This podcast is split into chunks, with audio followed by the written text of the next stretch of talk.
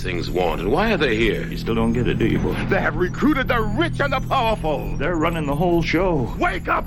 They're all about you, all around you. Look. They are safe as long as they are not discovered. I don't know what they are or where they came from, but we gotta stop them. We have no other choice. We're in trouble. The whole world's in trouble.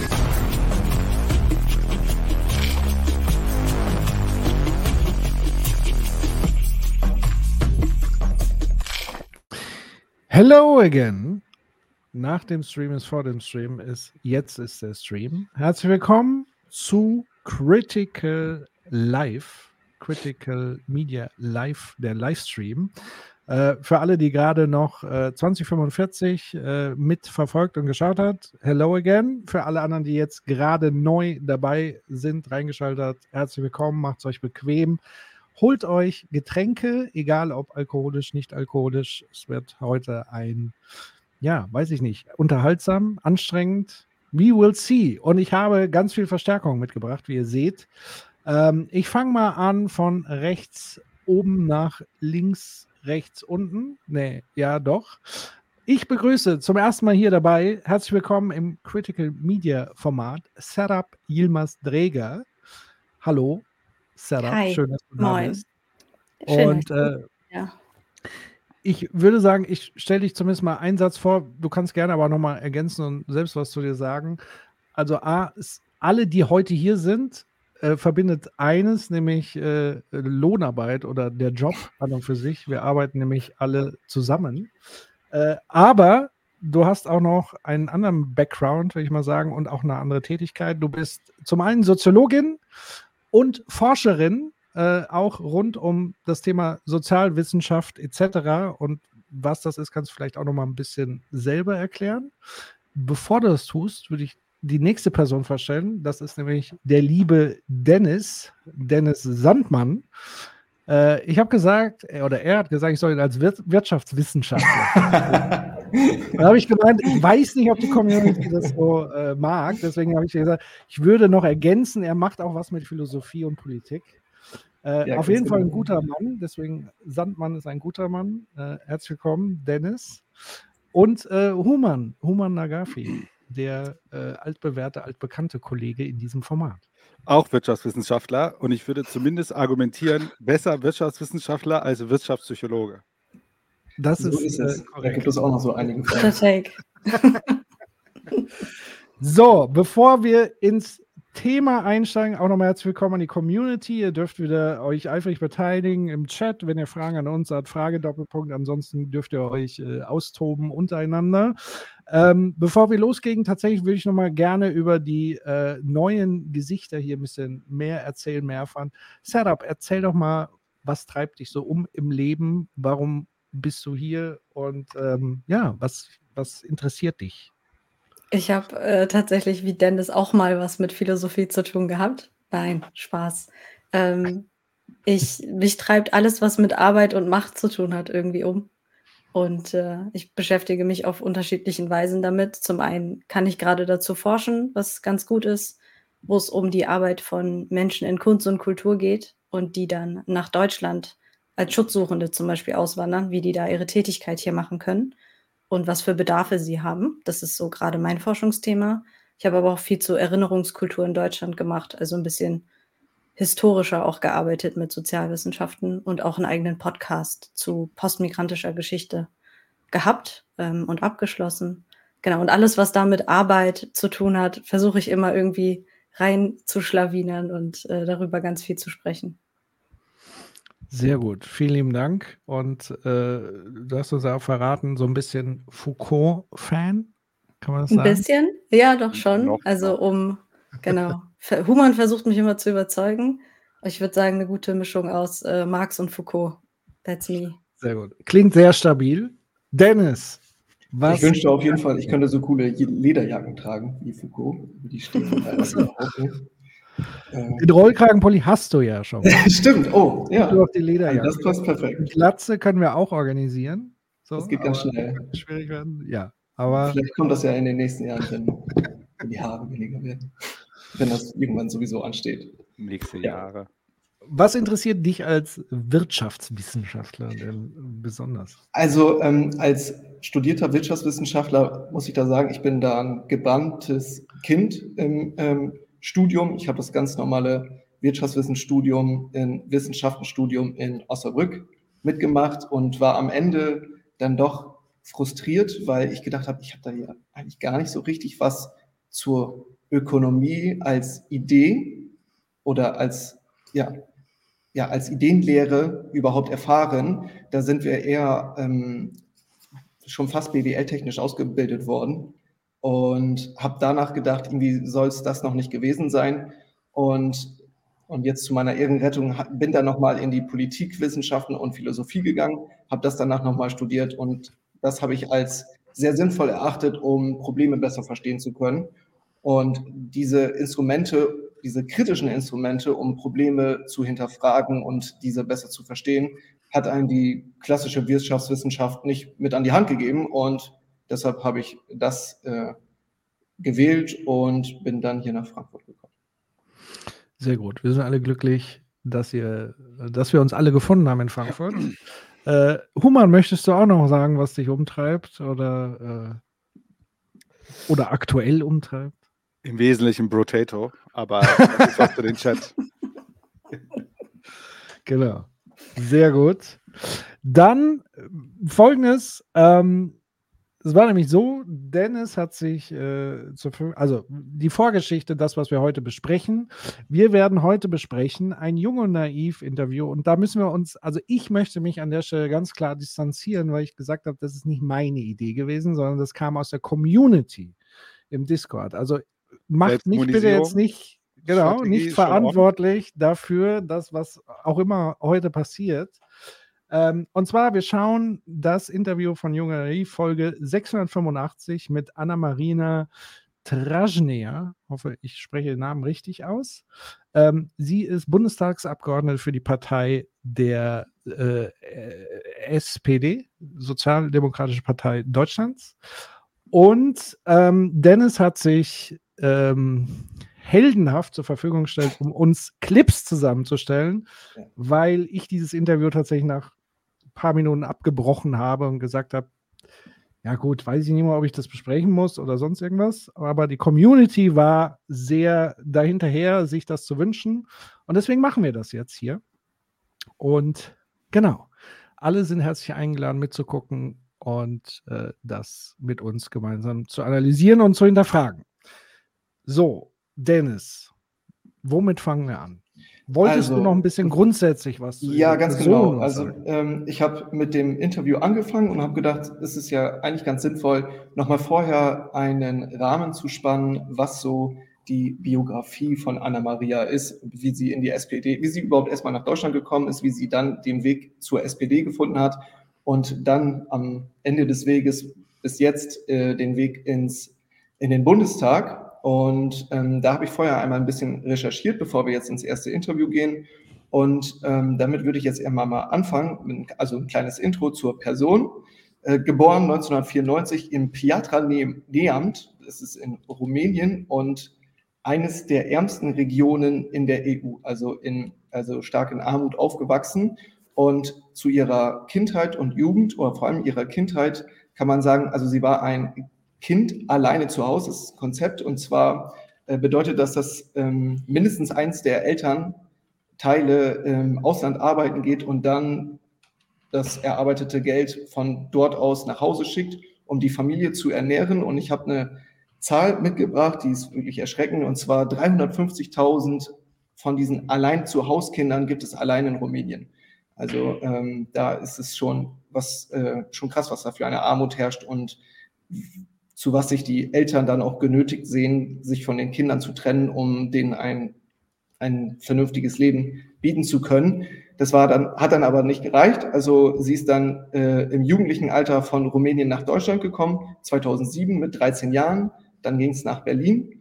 Und ähm, man kann danach sagen, hat so, eine, so in der Schule äh, so eine kleine Überfliegerkarriere hingelegt. Also sie ist nach Deutschland gekommen, kaum ein Wort Deutsch gesprochen und ein Jahr danach, nachdem sie dann hier eingeschult wurde, ähm, ist sie einer der Klassenbesten geworden, hat sich dann aktiv in Netzwerken engagiert, ähm, zu zum Beispiel Schule gegen Rassismus und Schule mit Courage, äh, ist dann auch auf ihrer Schule Schulsprecherin geworden und jetzt seit fast einem Jahrzehnt Kommunalpolitikerin. Und das, was sie, also nach ihren eigenen Angaben an Deutschland so fasziniert, ist die demokratische Kultur in der Schule, die sie am Anfang beflügelt hat und äh, dass alle Bürgerinnen und Bürger eine Stimme haben und etwas bewegen, bewirken können, wenn sie wollen. Danach hat sie nach dem Abitur äh, hat sie Kulturwissenschaften studiert und ist während des Abitur, Abiturs in die SPD eingetreten. Und das ist ja heute Abend unser Thema. Ihre Politiklaufbahn war die, sie ist jüngste Staatssekretärin in der Geschichte des Landes Berlin gewesen, unter dem Familienministerium von äh, Franziska Giffey. Danach hat sie dann dort auch im Stab in Berlin für sie gearbeitet, als Bürgermeisterin, also sie, äh, Franziska Giffey, als Bürgermeisterin. Da war sie verantwortlich für internationale Beziehungen und bürgerschaftliches Engagement und Demokratieförderung. Mm, und 2021, wir nähern uns dem jetzigen Datum, äh, ist sie dann in dem in den Bundestagswahlkampf eingestiegen als ähm, Direktkandidatin in dem äh, Wahlkreis Berlin-Treptow-Köpenick. Ich hoffe, ich spreche es äh, richtig aus. Und da musste, es, musste sie es mit unter anderem Claudia Pechstein aufnehmen, die dort auch in dem Wahlkreis ist. Und falls jemand von euch Claudia Pechstein, falls jemand von euch noch was sagt, das ist nämlich die CDU-Politikerin gewesen, die ungefähr von einem halben Jahr in den Schlagzeilen war, weil sie meinte, in Polizeiuniform auf dem CDU-Parteitag ah. diese eine äh, äh, unschöne Rede halten zu müssen. Und äh, das Schwergewicht da in dem, in dem Wahlkreis ist Gregor Gysi. Äh, mit dem hast du es natürlich schwer, wenn du es mit dem aufnehmen musst. Und sie ist dann halt nicht direkt gewählt worden, aber jetzt über die Liste nachgerückt und seit acht Monaten im Bundestag. Und das ist auch die erste Frage, die Thilo jetzt hier stellt in den Clips. Genau, wichtig nochmal als, als Grundbemerkung, wie immer gilt, wir bewerten ja nicht die sprechende Person, auch so wenn dieser Kontext jetzt nochmal wichtig war, sondern die Aussagen, die diese Person quasi tätigt, auch dem Namen einer Partei oder was auch immer, das ist nochmal ganz wichtig und wir schauen uns das mal gemeinsam an und gucken, ob es da überhaupt was Kritisches gibt. Achso, ich muss das, glaube ich, ich, Ja, du musst, glaube ich, starten. Ich kann es genau. nicht. Seit wie vielen Monaten im Bundestag? Acht Monate ungefähr. Und wie läuft's? Ich liebe es. Warum liebst du das? Das habe ich selten gehört von einem Bundestagsabgeordneten. Ehrlich? Ja. Das ist ein Schock. Dass man es liebt? Ja, voll. Also. Ähm, wo, wo ist die Liebe? Die Liebe steckt darin, dass ähm, es für mich sowas wie der German Dream ist, dass ich als Migrantin, die vor 16 Jahren nach Deutschland gekommen ist, mit einem Wörterbuch äh, in A5-Format Deutsch-Rumänisch ähm, die Ehre habe, Treptow-Köpenick als erste Frau im Deutschen Bundestag zu vertreten. Der Deutsche Bundestag ist die Herzkammer unserer Demokratie. Man kann aktiv mitgestalten, an die Lebenswelten der Menschen mitarbeiten. Mhm. Und das ist für mich eine große Ehre und ja, ich mache das mit Freude. Ja. The German Dream. Ja, was, was sagt ihr zum German Dream? Also, ich war entsetzt äh, in den ersten Sekunden, als ich das gehört habe, wollte ich schon ausmachen. Das war leider so Warum? mein erstes Gefühl. Ja, weil ich weiß nicht, ob ihr das mitbekommen hattet. Das war ja auch so ein Hashtag, der irgendwie durch Twitter und LinkedIn ging, wo mhm. dann Kids, die dritte, vierte Generation zum Beispiel mit gastarbeitenden Großeltern dann erzählt haben, was für eine steile Karriere sie hinlegen. Und dass dann aber immer wieder dieses äh, Narrativ da drin war, ich habe es geschafft und ich habe es alleine geschafft. Ich habe es geschafft, weil ich so krass viel geleistet habe. Und die Person, die den Hashtag eigentlich gemacht hat, ist Dusan Tekkal. Ich weiß nicht, ob einige von euch die kennen. Mhm. Ähm, die ist Aktivistin und schreibt Texte und Bücher. Die hat das Ganze ins Leben gesetzt. Wir haben Dennis verloren. Ja, ich wollte eigentlich das Video. Ich wollte eigentlich das Video von Dennis rausnehmen, um das nächste Ups. vorzubereiten, habe dann direkt Dennis komplett rausgenommen. Wow. Wie auf der Arbeit. Aber tschüss, Dennis, schön war's. Yes. Wir sprechen jetzt noch über diesen Clip. Und Die Performance war nicht so toll, also ciao. Nein, Dennis, komm wieder rein. Sehr gut. Sorry, genug, mein Fehler. Da ist Achso, genug, Dennis, genug Dennis-Bashing. Dennis hat zu- genug vorgelegt. Der hat seinen Job erledigt für heute einfach. So, das war's Okay, für den Abend. aber sorry, wir haben dich äh, unterbrochen, Sarah. Ähm, Also, äh, genau, Düsan Tekkal, die sagt selber, dass sie Autorin aktiv Sie sagt vor allen Dingen, dass sie Aktivistin ist. Sie ist aber CDU-nah. Das, das sagt sie auch öffentlich. Und sie hat diesen ganzen Hashtag irgendwie ins Leben gerufen. Und das Narrativ dahinter ist, dass sie versucht, bestimmte Personen äh, zu catchen und da jetzt ein Pilot-Schulprojekt draus gemacht hatte. Das ist eigentlich so der Ursprung von dem Ganzen. Da war auch Cem Özdemir zum Beispiel mit dabei. Die haben versucht, so ein paar Promis irgendwie da reinzuholen. Äh, und dann ist so ein bisschen der Narrativ dahinter, wenn die kleine Düsen das schafft, äh, dann sollen das andere auch schaffen. Und das ist diese Role Model-Geschichte. Also die setzen dann einfach irgendeine Person in die Schule und diese 15 Minuten Speech sollen dann Schülerinnen und Schüler dazu bewegen, jetzt zu sagen, okay, ich leiste jetzt mehr und dann wird mein Leben schon geil. Und davon halte ich nicht so viel. Also so von außen indoktriniertes, jetzt habt doch mal ein bisschen mehr Selbstvertrauen, dann wird das schon. So ein Sprech ist dahinter. Das ist eigentlich, da kommt dieses German Dream her. Und ich beziehe mich jetzt gar nicht auf den American Dream, sondern das sozusagen, wo das äh, herkommt. Und da habe ich schon so ein bisschen, dass sie als SPDlerin das sagt mit ihrer Geschichte, dachte ich so, wow. Hm. Äh, ich würde das mal äh, ergänzen, aber vorab vielleicht noch eine, Sache, eine Sache. Slingshot definitiv OP, aber andere Diskussion. Aber äh, ich würde das mal gerne backen, was du gesagt hast. Und zwar würde ich, aber die erste Frage, die mir sofort durch den Kopf geht, was ist der German Dream? Also ich weiß, was der American Dream ist. Es ist so ein kleines Reihenhaus zu haben, irgendwie Hund, Katze, äh, Familie, dies, das. Aber was, was ist der German Dream? Und ich frage mich, wenn dann Menschen mit Migrationsgeschichte sagen, der German Dream, was meinen sie? Meinen sie eher, sie sind der äh, äh, äh, Integrationstraum der Deutschen. Also Mhm. das ist der Traum, Ja. den die Deutschen haben, wie sich, äh, wie sich Ausländer assimilieren oder so. Weil ich verstehe diese Kopplung nicht, weil wir dieses Konzept German Dream existiert ja in der Form nicht. Äh, deswegen, also was soll der sein? Ne? Also ich, ich habe noch niemals von einem Deutschen gehört, so hier, ich, ich lebe gerade den German Dream. Äh, deswegen verstehe ich den Connex gar nicht an der Stelle. Unabhängig davon ist schon, also ich glaube, die Frage, die man sich an dieser Stelle auch mit Menschen mit Migrationsgeschichte und der irgendwas geschafft hat oder nicht, ist ja die folgende Frage: Ist, will man diesem Narrativ äh, einzahlen, dass doch auch als Ausländer man nur, wenn man nur fleißig ist, es schafft oder nicht? Und die Antwort darauf ist ja relativ einfach. Der, der Fokus auf die individuelle Person ist das Problem. Klar kann der Individuelle das schaffen oder nicht, aber die müssen wir wieder auf die strukturelle Ebene sagen.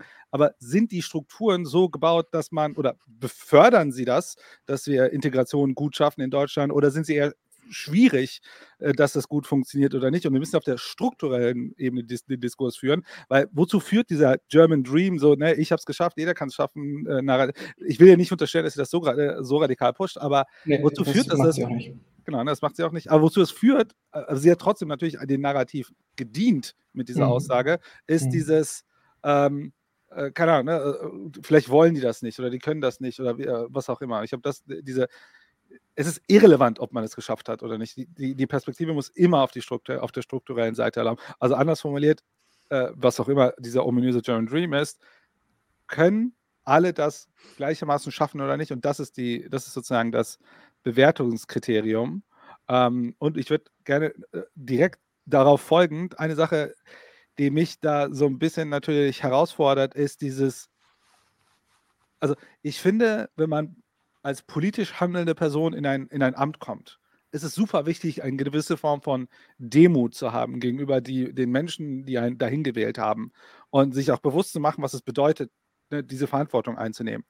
Womit ich aber ein Problem habe, und ich will nicht sagen, dass sie das gesagt hat, aber das kann man daraus hören, ist diese, äh, diese Form von, ähm, wie hat sie es gerade genannt? So, ähm, nicht, nicht Respekt, sondern ähm, Ehre.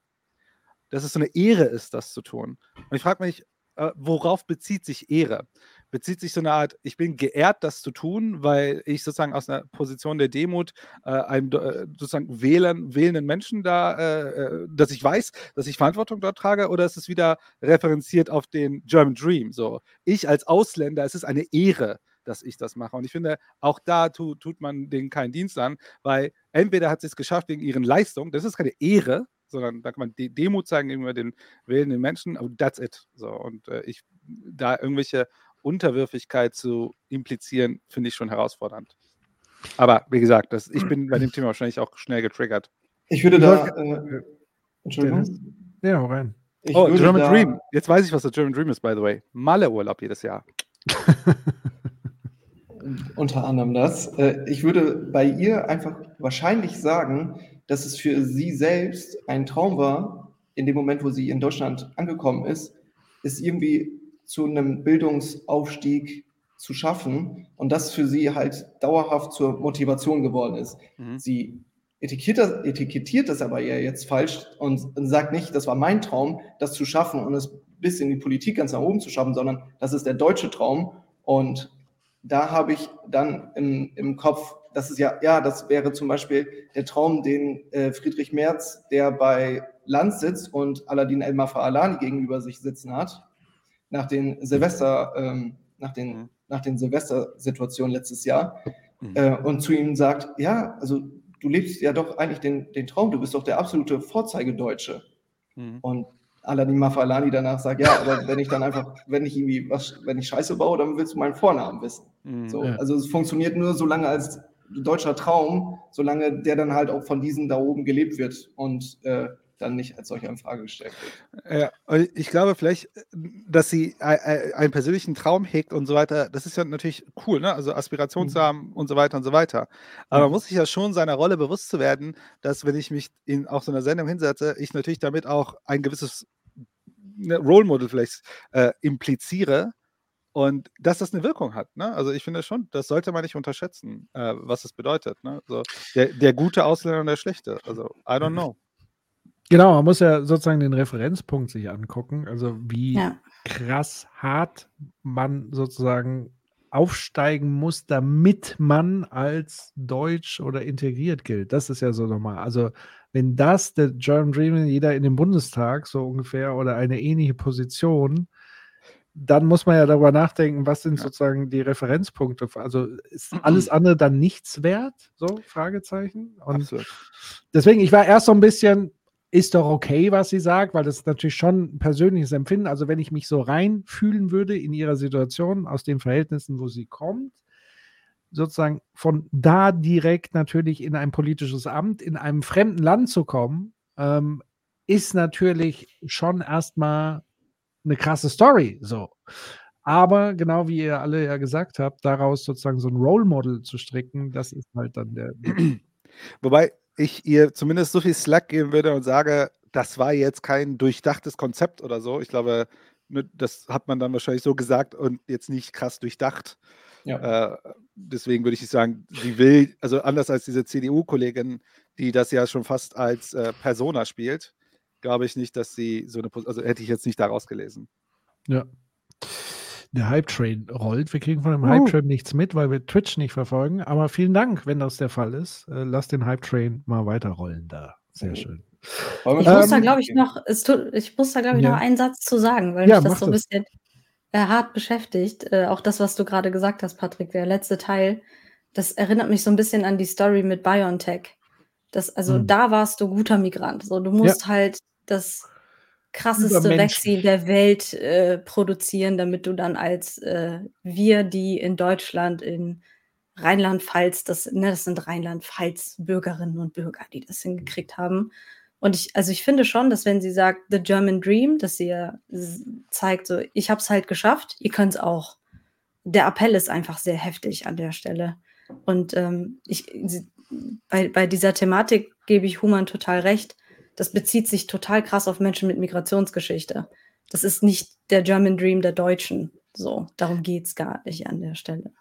Ja und nein, weil, Was ist denn Ja. der deutsche German Dream? naja, ich Ich will glaube, nicht sagen, den der gibt es German- halt nicht. Es gibt Ich aber die ich- deutsche Ideologie der Ja, Leistungsgesellschaft. Ja, So. aber das ist ja nicht der German Dream. Also es ist dann German, Nein, natürlich das nicht. ist deutsche, keine Ahnung, ist ja protestantische Quatsch. Arbeitsethik oder Ja, so. ja. Verdient viel Geld, aber zeig's niemanden und hofft irgendeinen Scheiß Mhm. oder so. Aber ich kenne nur Echo Fresh noch, German Dream oder so. Ja, richtig. Das ist so. ja, Ja.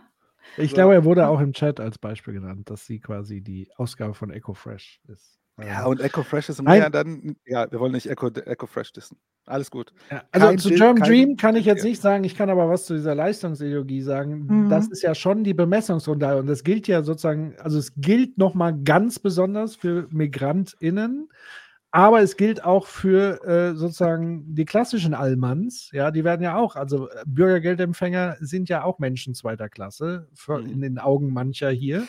Das heißt, dieser Leistungs, äh, diese Leistungsideologie ist ja so tief verankert in Deutschland. Äh, das ist schon die Bemessungsgrundlage hier auch. Also die schimmert ja, Ja. dadurch ganz klar. Also Ja. du musst besonders leisten als Migrantin nochmal zehnmal mehr, um dann zu sagen, dann bist du ein echter Deutscher. Ich muss sagen, äh, der Kommentar von Black Mala Malakin, Malakin, Ja. der German Dream ist auf Hartz V eine fette Zeit zu haben. Absolut. Voll. Das ist Ja, real. das, das real. sollte der Leistungsstandard sein eigentlich. German Dream ist auf. Hartz, auf Hartz IV auf Malle Urlaub machen. Ja. So wie Florida, Rolf. Das ist das, was sich Ist wahrscheinlich, Florida, äh, Rolf. das ist wahrscheinlich, Was? was Merz sich vorstellt. Dennis ist äh, noch nicht so alt, deswegen müssen wir ihm Flori das Konzept Florida Rolf nochmal erklären. Kennt, kennt ihr beiden Florida Rolf? Ich glaube, das ist eher so dein Das ist so- dann doch mein Boomer. Boomer-Alter. Boomer-Alter, ja. Currywurstladen in, Also. Es gibt ja äh, Arno Dübel, den kennt ihr. Ja. Ja, der ist auch Ja. gestorben vor kurzem, oder?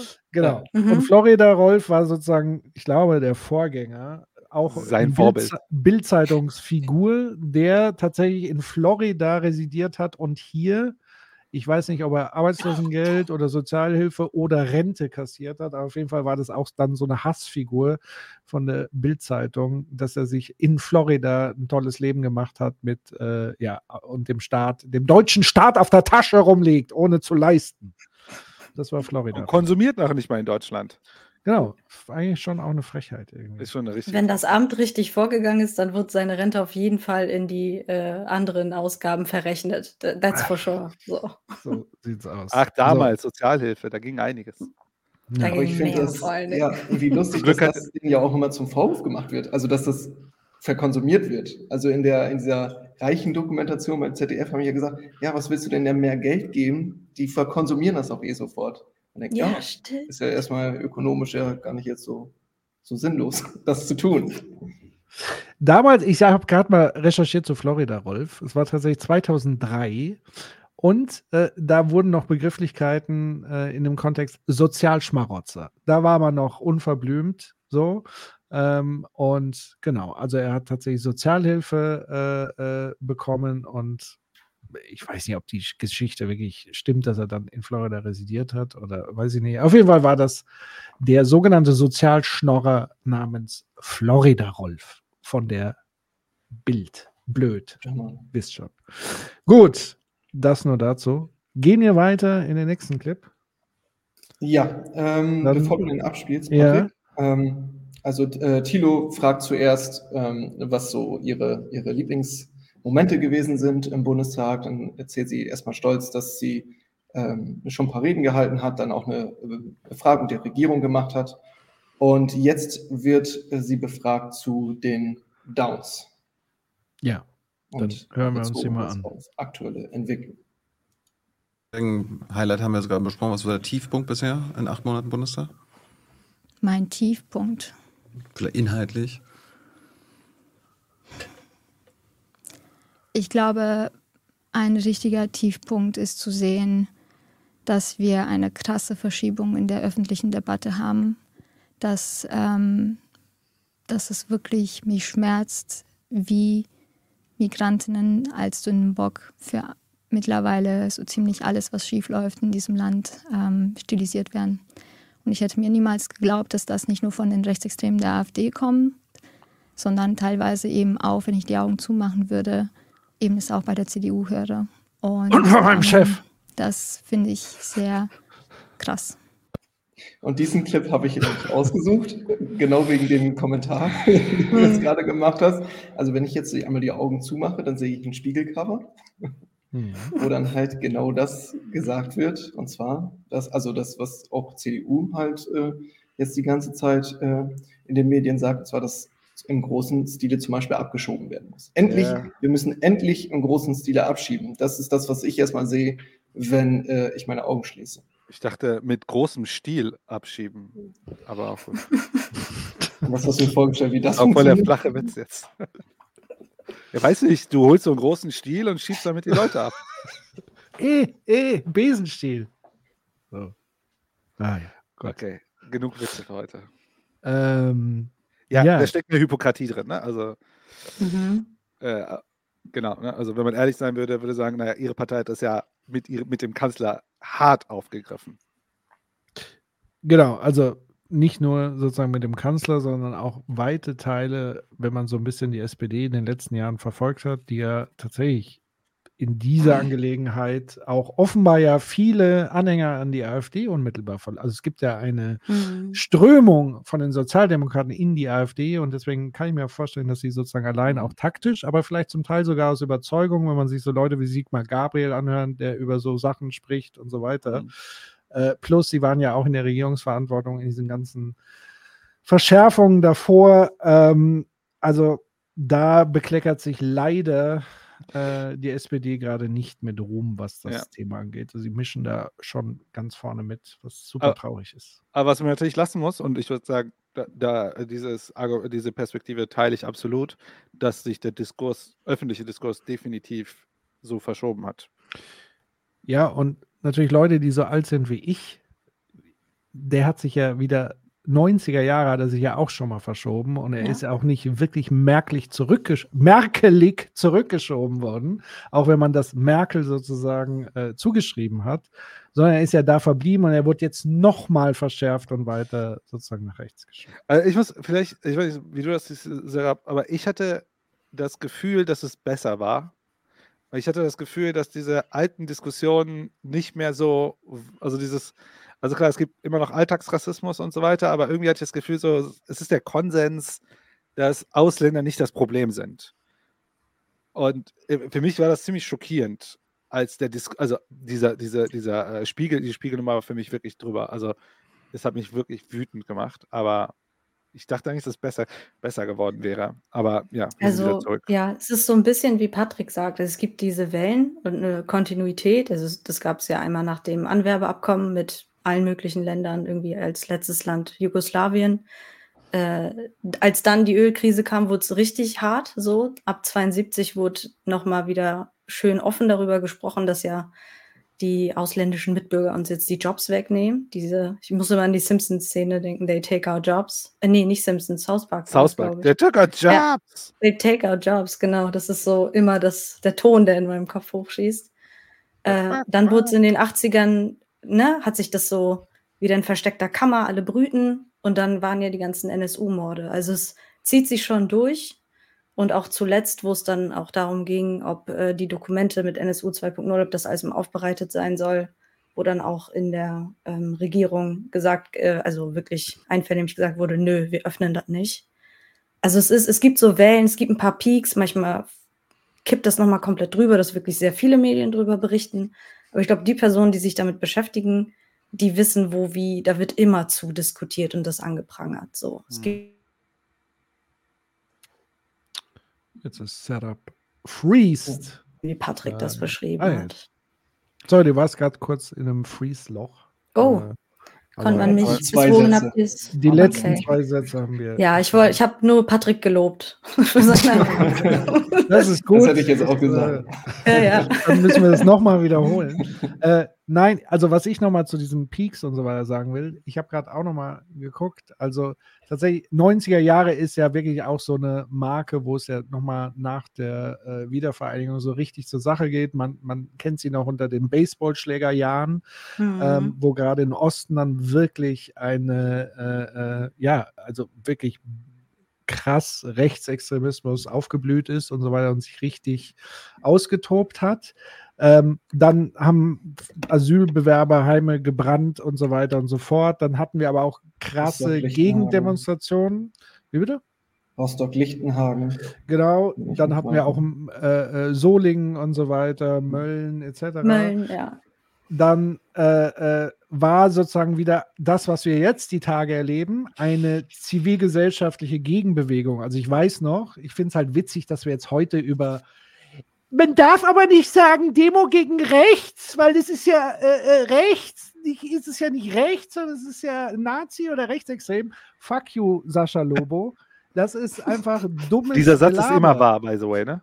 weil tatsächlich, also ganz ehrlich, in den ich war noch bei Rock gegen Rechts Konzerten, wo dann so Leute wie Grönemeyer Mhm. und so weiter, also das war Mainstream gegen rechts sozusagen zu demonstrieren. Und es war auch allen klar, was hier gemeint ist. Und ich muss jetzt nicht heute äh, nach dieser Lernerfahrung anfangen, Korinthenkackerei über Begrifflichkeit zu machen. Jeder weiß, wogegen er auf die Straße geht, nämlich das, was das sozusagen dahinter steckt. Und wenn sich jemand davon angepisst fühlt, dann muss er mal darüber nachdenken, warum er sich da, darüber äh, äh, aufregt, weil offenbar äh, ist da sozusagen Nerv getroffen worden bei manchen, weil es geht genau im Kern auch nicht nur um die AfD, sondern es geht um diese rechtspopulistischen Denkweisen, die ja jetzt tief in diesen Diskurs eingesickert sind. Das ist Ja. nochmal ganz wichtig zu betonen, gegen Rassismen sozusagen auf die Straße zu gehen und nicht gegen Höcke nur alleine oder gegen die AfD. Nein, es geht genau gegen diese Denkweise, die zu diesen Phänomenen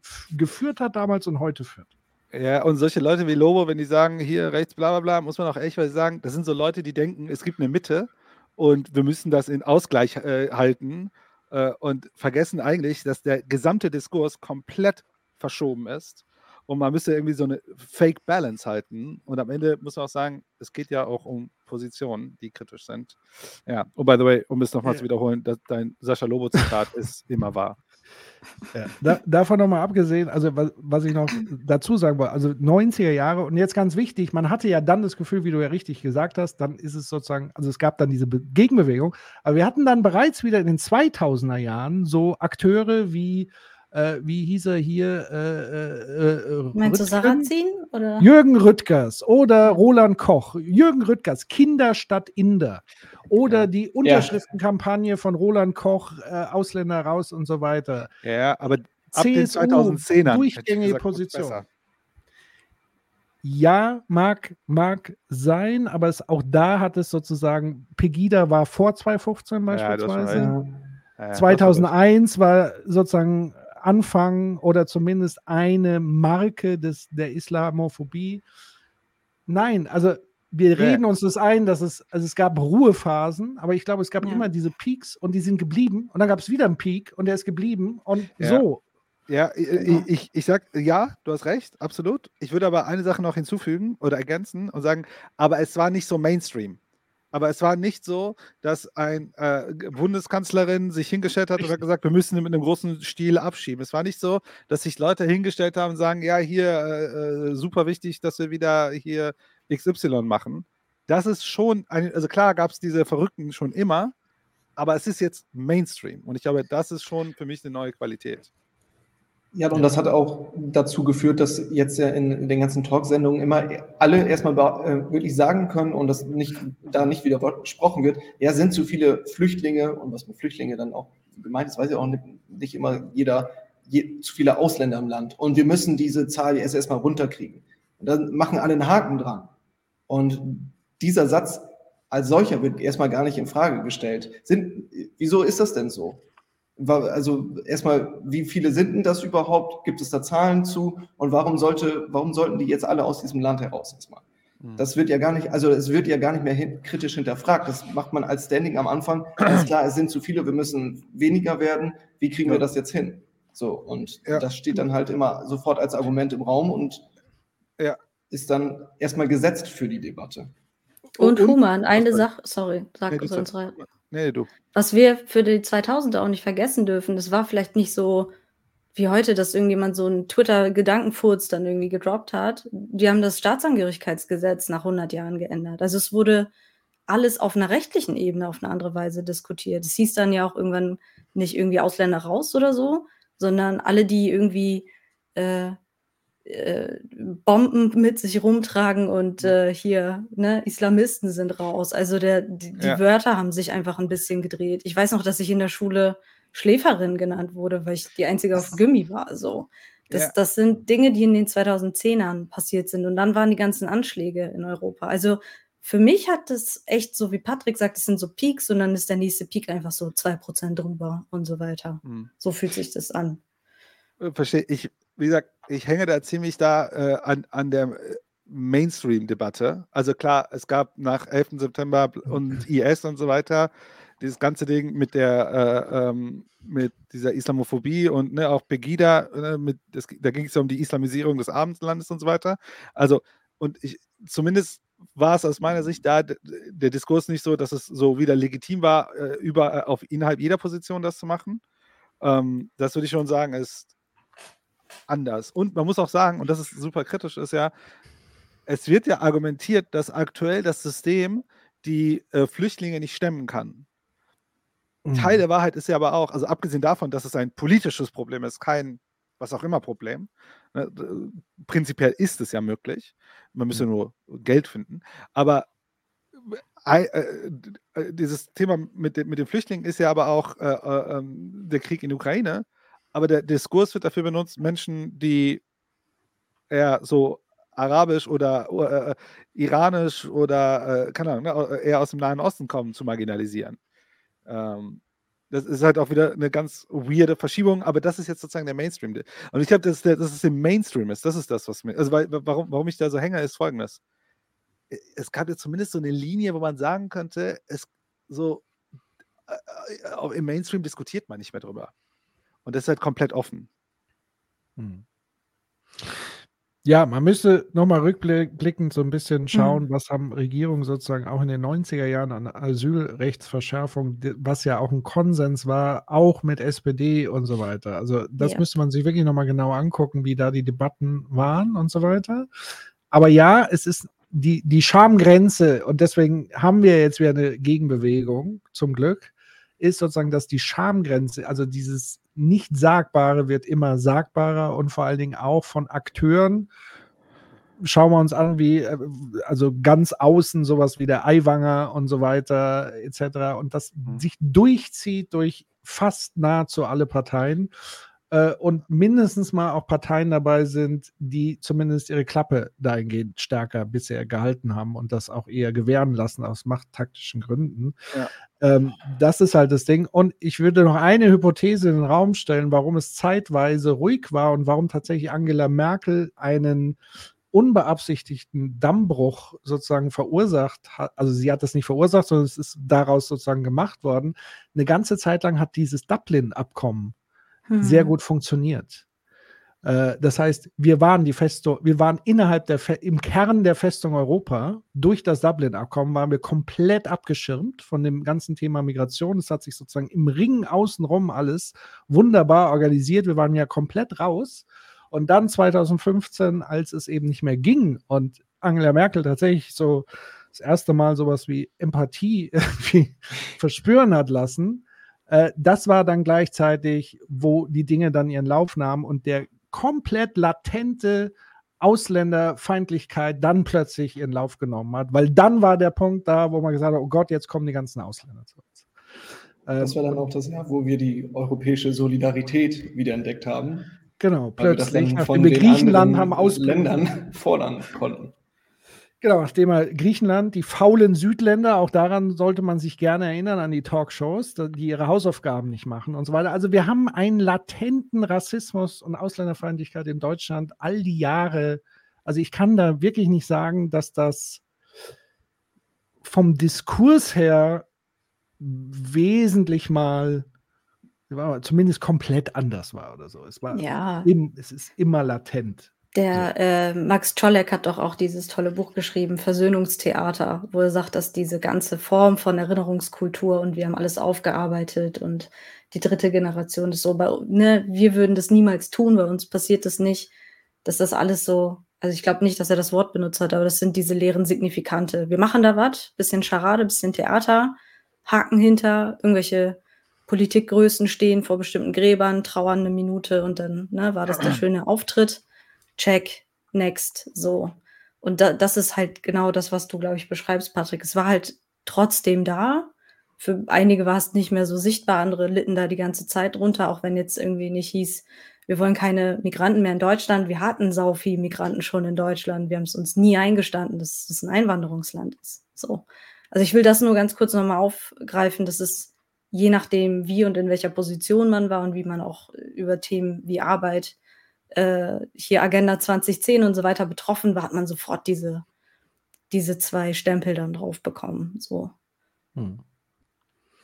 Eine Frage aus dem Chat kommt, Depp Jones. Wieso ist das so klar, dass man mit mehr Geld auch mehr Leute aufnehmen kann? Ist das keine Sache der Infrastruktur? Die Frage stelle ich an Human. Er hat ja gesagt, es ist eine Frage des Geldes. Ja, äh, Geld für Infrastruktur. Korrekt. Und Infrastruktur ist immer ganz gut für alle Leute, die hier leben. So. Und dann ist auch wurscht, woher Leute kommen, die hier leben. So. Wir Ja. sind de facto zu wenig äh, für diese Art von Volkswirtschaft, die ja angeblich immer weiter wachsen soll. Deswegen sollte man um, umgekehrt mal die Frage stellen, woher soll denn in Zukunft das Geld kommen, um Infrastruktur für alle zu gewährleisten? Äh, das kann nur von Menschen kommen, die Bock haben, hier in diesem Land zu leben und zu arbeiten und äh, ja, auch Infrastruktur zu bauen. So würde ich das machen. Also, was ich ja immer wieder spannend ist, es ist immer wieder diese Unterscheidung da drin. Und das merken die Leute nicht, dass da immer diese Unterscheidung, dieses zwei, diese zwei Klassenunterscheidung ist. Es sind halt Menschen, also wir sind halt zufällig, also ich bin hier zufällig reingeboren, andere sind halt hierher gekommen und man unterstellt aber so, das sind so immer die mit den schlechtesten Absichten hierher kommen, anstatt mal zu sagen, ich unterstelle ja, die hier geboren werden, auch nicht schlechte Absichten von vornherein. Oder gute von vornherein.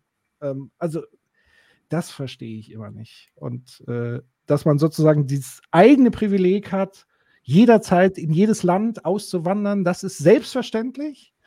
Aber Leute, die hierher kommen wollen und was aufbauen wollen und keine Ahnung, oder einfach hierher kommen wollen, weil sie Schutz brauchen, wie auch immer, ich verstehe es nicht. Das ist so tief eingebrannt. Und das gilt es tatsächlich diskursiv jetzt auch mal zu drehen, weil ich habe auch keinen Bock mehr auf diese Debatten, die von vornherein so fixiert sind auf diese Problemstellung. Wir kommen ja gar nicht mehr raus, anders zu denken. Das ist wirklich, das macht mich mürbe. Gut, meine, wie deshalb viele. hat sich ja auch das äh, Wort Wirtschaftsflüchtling als äh, negatives äh, Wort einfach so durchgesetzt, also als Beleidigung schon quasi. Ja, das sind halt Wirtschaftsflüchtlinge oder Wirtschaftsmigranten, die dürfen hier nicht hin. Die sollen hier, weil das, Wirtsch weil das Wirtschaftsmigranten Flüchtlinge sind, müssen Meinst die wieder du- abgeschoben werden. Meinst So. du Conny Einmann von Goodbye Deutschland? Ist das so ein Wirtschaftsflüchtling? Das wäre zum Beispiel auch ein Wirtschaftsflüchtling. Ich Das kenne wollte ich jetzt, auch gerade äh, als. Beispiel Du äh, redest immer äh, sehr viel über Namen, wo ich Die danach nicht erst googeln muss. Aber Dennis, alle, du kennst was Dennis, du kennst doch sicher Goodbye Deutschland, die Guck tolle Vox-Sendung. Konzept äh, sagt mir was, aber ich kenne äh, die Persönlichkeiten, die da Das ist eigentlich Storytelling für Wirtschaftsflüchtlinge aus Deutschland. Genau. Aber da wird So. es so abgefeiert. Conny Reimann ist so eine berühmtere Figur in diesem Format, so ein, weiß ich nicht, so ein Typ, Type, netter Typ. Und der ist, glaube ich, irgendwie, weiß gar nicht, USA, Kanada, irgendwo, also auch außerhalb EU und baut sich da eine Existenz auf. Und das wird halt so abgefeiert als die Helden. So. Ja. Äh, Und das ist selbstverständlich, wenn nicht hinterfragt. Aber im Grunde genommen ist er aus Deutschland geflohen, weil er wirtschaftlich andere Perspektiven in diesem Land sieht. So, Punkt. So, Clip. Ja. Genau. Wir haben, glaube ich, noch ein bisschen Material. Ne? Ist klar. Guck mal hier. Anna Maria. hier. ähm, gerade am Beispiel von. Achso, willst du noch was sagen dazu? Ja, ich hätte jetzt aber nur gesagt, äh, zur Frage zur Gewalt der Mitte. Ja. Dann Film. Das ist auch Protestforscher, gerade am Beispiel von dem Angriff auf Habeck letzte Woche, Mhm. äh, die sagen, dass die Akzeptanz für Gewalt in der Gesellschaft steigt. Vollkommen. Und dass sie mittlerweile auch, dass Akzeptanz in der bürgerlichen Mitte angekommen ist. Total. Wie, ja. erkl wie erklärst du dir das in einer Demokratie, Demokratie wie in Deutschland? Mhm. Oh, Entschuldigung, der nächste Clip, der kommt. Das war Ich dachte, sie denkt sehr lange nach. Fragen. ja, da gibt es auch noch gleich ein paar äh, Clips zu, wie sie wirklich sehr, sehr na lange nachdenkt. Mm -mm -mm. Wird hochgeladen, kannst du dann sofort abspielen. Und bitte. Ich glaube, wir haben ein Gewaltproblem. Wir müssen irgendwie vielleicht mal anfangen, darüber zu reden, ähm, wie, ähm, wie gehen wir damit um? Äh, welche Vorbilder gibt es? Vielleicht müssen wir auch schon mal irgendwie äh, in den Schulen, in den Kitas, äh, in den Jugendfreizeiteinrichtungen tatsächlich mal ähm, Instrumente an die Hand geben, Frust anders zu kanalisieren. So. Also, Resilienz aufbauen. und äh, da schon erstmal die Lösung darin suchen, in der Form, wie man sich streitet. Also es, Thilo hat Anna-Maria ja befragt, wie, was sind die Ursachen für, die, für diese Gewalt und für diese Verschiebung der Narrative und äh, sie kann sich das da in dem Sinne dann nicht richtig erklären. Nur man muss dann halt darüber nachdenken, wie man eine Form findet, die Wut, die man aufgestaut hat, die dann nicht großartig in den ersten Minuten hinterfragt wird, aber eine Form findet, diese Wut vernünftig zu kanalisieren, dass es halt in einem normalen Diskurs funktioniert. Und das, da würde ich ja sagen, also das ist dann halt die Art und Weise, wie man sich miteinander, also wie man streitet. Man muss nur vernünftig miteinander kommunizieren. Das ist dann halt ihr Thema, was dann aber an den Inhalten der Ursachen komplett vorbeigeht. Mhm. Absolut. Mir fiel dazu äh, hm. was ein, eine Szene aus dem großartigen Film Sonne und Beton. Mhm. Ähm, sehr, sehr es gibt Film. die, ja, hervorragender Film, solltet ihr alle gucken. Felix Lobrecht, der Autor und auch äh, Schauspieler. äh, es gibt die Szene und da den Kontext nochmal aufzumachen, es geht ja um äh, eine äh, Siedlung in Gropiusstadt, ähm, sag ich mal, so ein bisschen Ghetto, Beton und, und so weiter. Und äh, schwierige Umstände, Jugendliche, die sozusagen sich auch gegenseitig ähm, ja, mit Gewalt und so weiter äh, oder in Gewaltkontexten sozusagen auf, aufwachsen. Und dann gibt es eben diesen, ich will mal sagen, so ein bisschen sozialpädagogisch angehauchten Vater dieses Hauptprotagonisten, der dann halt sagt, der Klügere gibt nach und nicht tritt nach. Und dann gibt es sozusagen den älteren Bruder, der sagt, nee, der Klügere tritt nach. Ähm, und man merkt da einfach ganz schön, dass wie, wie sehr äh, dieser Protagonist sozusagen in diesen strukturellen Zwängen ist. Und er eigentlich merkt, dass es moralisch richtig wäre, zu sagen, ich greife nicht auf Gewalt zurück, bedeutet aber im Umkehrschluss, er macht sozusagen die Gewalterfahrung als Opfer.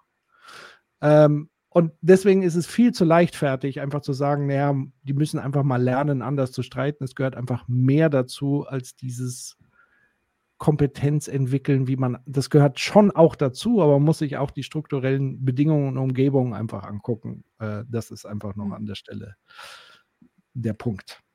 Was mich hier auch direkt anspringt, ist wieder dieses äh, Schule und Jugendfreizeit, Sozialarbeitende sind wieder die Lösung. Also macht ihr das mal.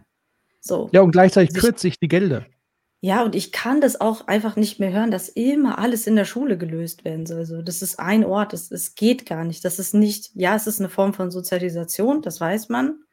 Aber es kann nicht sein, dass Schule und alles, was irgendwie äh, pädagogische Mitarbeitende machen, dass die immer alles machen müssen. Irgendwann sagen die auch noch, die sollen den Kids die Steuererklärung beibringen. So, ey, das geht mir echt zu weit irgendwie. Ja, absolut. Vielleicht noch äh, folgender Gedanke. Ne? Also die Frage war, warum zeigt sich die Mitte immer gewaltbereiter. Und klar, man darf in diesen Diskursen niemals vergessen, äh, das Individuum hat Verantwortung. Also, äh, also ich würde auch die Frage stellen, so, wieso denken wir, dass es eine gute Idee ist, äh, jetzt irgendwie gewalttätig zu werden? Also das ist mal prinzipiell. Aber ein Teil, der, also wenn man die, wenn man so eine prinzipielle, also das ist ja also, also ihre Antwort ja, man müsste in den Schulen das beibringen, hört ja nicht darauf, dass sie sagen, wir haben ja eine Diskursverschiebung. Ja, das ist das, was es eigentlich passiert ist. Und da müsste man ja zumindest mal die medienkritische Perspektive aufzumachen und sagen, naja, der Diskurs ist auch irgendwie gerade einfach kaputt. Politischer Diskurs ist nur noch äh, äh, sozusagen Krieg miteinander führen und man geht ja immer weiter in Extreme. Ich meine, man kann sich ja das beste Beispiel in den USA mit Donald Trump anschauen, wie gewaltbereit plötzlich Leute werden, wenn der Diskurs sich verschiebt. Und ich habe da ist es natürlich ein bisschen zu kurz gesprungen, als äh, wie auch du sagst, Rabner, zu sagen, ja, er soll sich die Schule und die, äh, keine Ahnung, irgendwelche äh, Jugendhelfer darum kümmern. Äh, ja. Schwierig. Ja, und wie gesagt, ich kann nicht gleichzeitig eine Austeritätspolitik äh, vertreten, wo gerade im Bereich äh, Jugend, äh, Gewaltprävention, Sparmaßnahmen und so weiter, also Angebote für Jugendliche, damit sie ihre Wut und ihre Verzweiflung, ihre äh, Perspektivlosigkeit eben anders ja. kanalisieren können. Wenn ich das radikal wegstreiche und äh, einen auf Lindner mache und sage, das ist ja auch alles Quatsch und unnütz, ja. das geht dann auch nicht gleichzeitig. Ja und man muss aber absolut, hast du vollkommen recht. Und wenn wir Diskurse führen und äh, politischen Debatten führen, dass die, äh, dass die Arbeitslosen Schmarotze sind, dass die Ausländer so und so sind, und im, das ist ja im Grunde auch irgend so ein Prozess von Entmenschlichung, ja. brauchen wir uns nicht wundern, dass man irgendwann die Leute nicht mehr als richtig vollwertige Menschen ansieht und dann ist man ja auch vielleicht bereit, mehr zu tun. Und das ist natürlich auch kritisch. Korrekt. Sonne und Beton, da fällt mir jetzt auch gerade eine, eine, Situation dazu ein, was zu dem, was du gerade gesagt hast, Human. Da sitzt ja dann einer ähm, von ähm, der anderen Bande, sage ich jetzt einmal mal, mit dem sich der Protagonist ähm, ständig in den Platten hat. Die sitzen dann später, weil er ihm, ich glaube, einen Schuh geklaut hat, sitzen die bei ihm zu Hause und ähm, dieser die andere Person rastet einmal zu Hause komplett aus und sagt, ja, wenn, wenn die sagen, dass ich nur der Ausländer bin, dann bin ich halt nur der Ausländer. So, dann ist es dann halt auch eine self-fulfilling prophecy, wenn ich die mhm. ganze Zeit jemanden als diesen Ausländer, der eh nichts kann, der äh, dessen soziale Laufbahn einfach schon, schon gescheitert ist, der keine Perspektiven hat, was, was soll denn der noch werden, weil er, weil er ja schon verdorben ist. Wenn das die ganze Zeit an von außen an Kommunikation an einen herantritt, dann wird man auch irgendwann, dann beugt man sich dem und wird einfach das, was von dem man gesagt wird, dass man das ist. Hm. Hm. Erinnert ihr euch an die, ich weiß nicht mehr, in welcher Sendung das war, aber da saß Bushido in einer Talkshow und hat so mit Rehaugen gesagt, sie haben Angst vor mir gerade. Also egal wie lieb er gesprochen hat oder wie sweet er war, die Leute hatten einfach Schiss, so weil er halt der Migrantenrapper ist. Da, da, daran erinnert mich das Dennis. Es gibt ja diesen Bias bei Menschen im Kopf, wenn mhm. sie die Idee von dir haben, du kannst noch so intellektuell sprechen, du kannst dich super gut ausdrücken, dann interpretieren Leute einen Akzent in deine Sprache hinein und so weiter. Also genau, genau das Phänomen beschreibt es ja an der Stelle.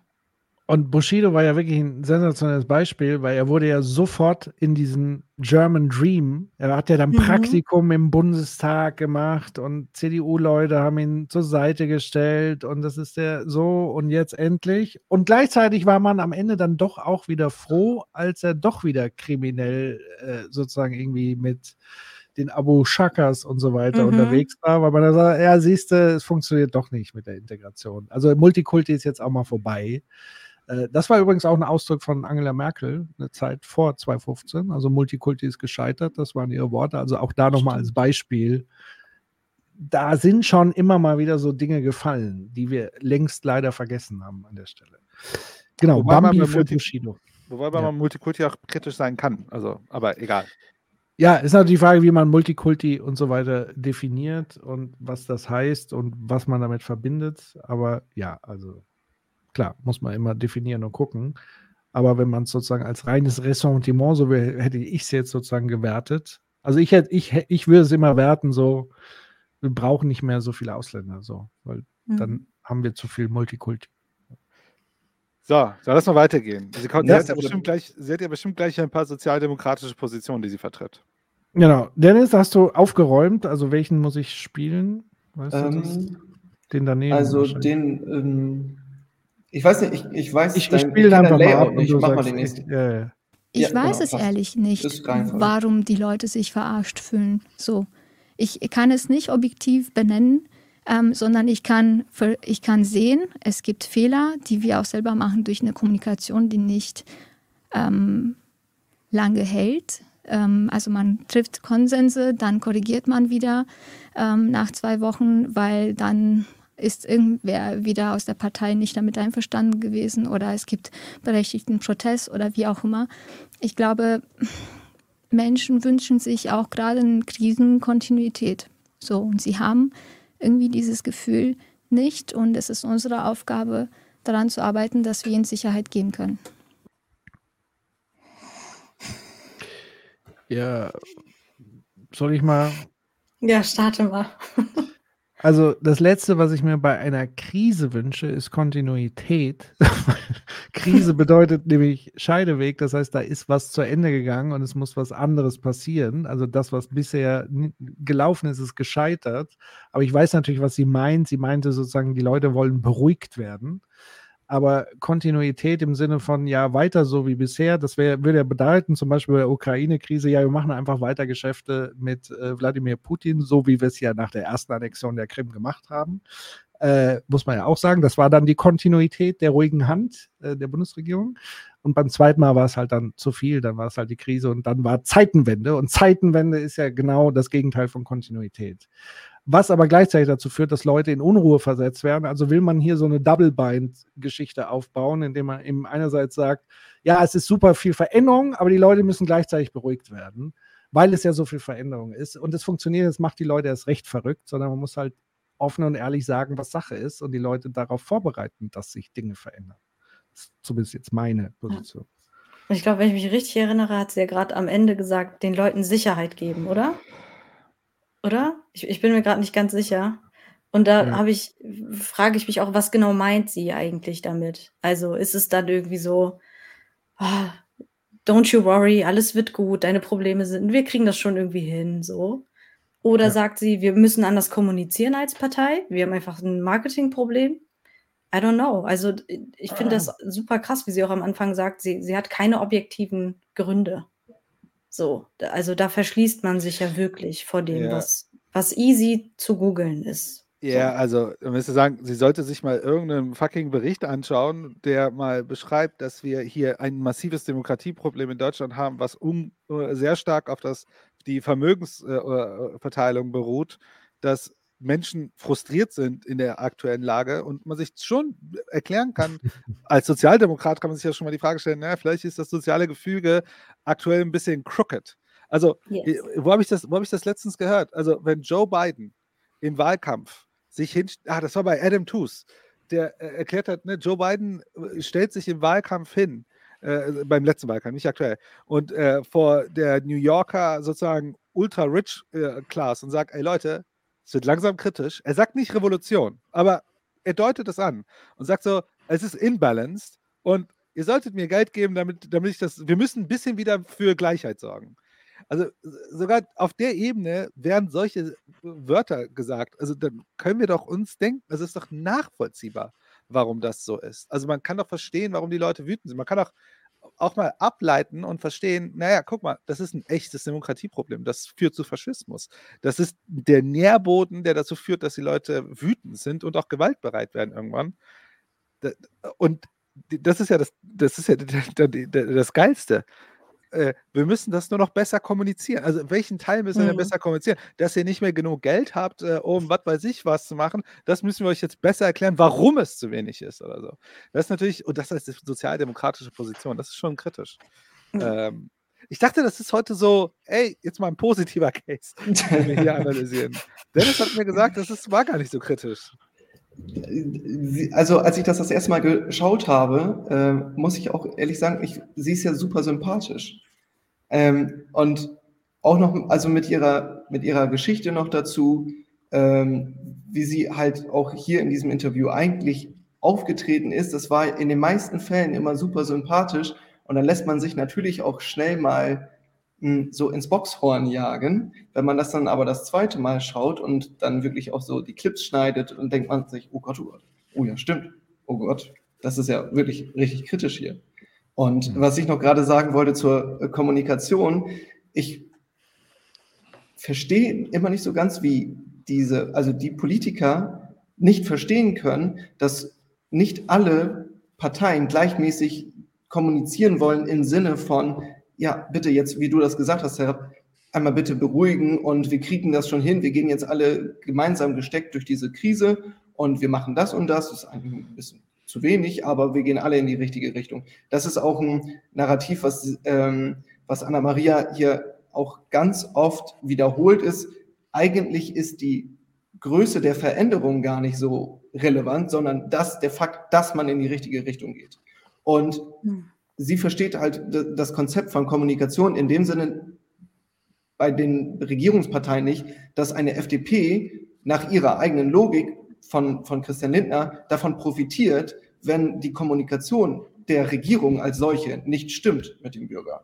Das ist ja gerade die politische Strategie, alles kurz und klein zu hauen, in jeder Sendung dazu sitzen und die eigenen, also oder nicht mal unbedingt in jeder Sendung, aber Christian Lindner bei äh, den Bauernprotesten in seiner Rede, der letztendlich gegen sich selbst und gegen seine Entscheidung gegen, äh, ähm, gegengeredet hat. Und das ist ja ein Kalkül von ihm, das passiert ihm ja nicht einfach so. Und ich finde das irgendwie immer erstaunlich, wie diese Politiker, also ganz vor allem von der SPD, dieses Konzept nicht verstehen kann, dieser politischen Strategie von FDP und Teilen auch äh, CDU. Ja, wobei man muss dazu sagen, das ist das Einzige, wenn ich mich abends wieder in den Schlaf weine, äh, aufgrund des Weltschmerzes, ist ja tatsächlich, dass man ja feststellen kann, dass wir wahrscheinlich in zwei, drei Jahren auf der nächsten Fuck-Up-Night Christian Lindner äh, sprechen mhm. hören, wie seine FDP aus dem Bundestag geflogen ist, weil diese Strategie geht ja gar nicht auf. Ja, ja, das, so, das, das ist ja der Witz. Also er, er, hält trotzdem an einer nicht funktionierenden Strategie fest und reißt noch alle mit in den Abgrund, inklusive sich selbst. Und das ist einfach äh, etwas, was noch ein bisschen tröstend ist, aber natürlich schwere Schäden anrichtet für sage ich mal, noch einigermaßen progressive Kräfte. Auch da nochmal das Zitat von Adam Tooze. Wir haben im Moment die progressiv möglichste Regierung im Moment, die es so in Europa und so gibt. Auf dem Papier, ja. Und die wird gerade in den Abgrund gerissen, unter anderem auch von Christian Lindner, aber ich würde auch sagen von Olaf Scholz äh, und allen SPDlern, die das mitmachen, weil auch die SPD ist ja in einem kontinuierlichen Sinkflug. Also es ist ja nicht so, dass da irgendwie strategisch, taktisch was besser funktionieren würde. Ganz im Gegenteil. Es, äh, sie schmelzen einfach wie das Eis in der Sonne und von daher ist das auch alles absoluter Bullfuck, was sie da machen. Das ist Wahnsinn. Ähm, ja. Irgendwas. Kommen wir zum nächsten Clip. So, mhm. jetzt bring mal die positiven Dinger. Ja. Ich mache mal jetzt was Positives. Willst du dazu was sagen? Oder Nein. soll ich es einfach? Hau einfach raus. Okay natürlich Vorurteile entgegengeprallt sind. Ach, seid ihr das Beschimpfwort, was ich jetzt nicht äh, nennen will, äh, mit Z für Roma? Und äh, lebt ihr jetzt eigentlich ähm, von, Sozial von dem Sozialstaat? Oder äh, man wird angegriffen, ähm, ich werde bedroht, meine Sachen werden kaputt gemacht. Und für mich gab es aber auch ich habe das irgendwann beobachtet und es hat bei mir dazu geführt, zu fragen, sind denn Menschen so? Wie, wie, können die mich so, wie können die sich mir gegenüber so verhalten, bloß weil ich irgendwie ausländisch bin, obwohl sie mich gar nicht kennen?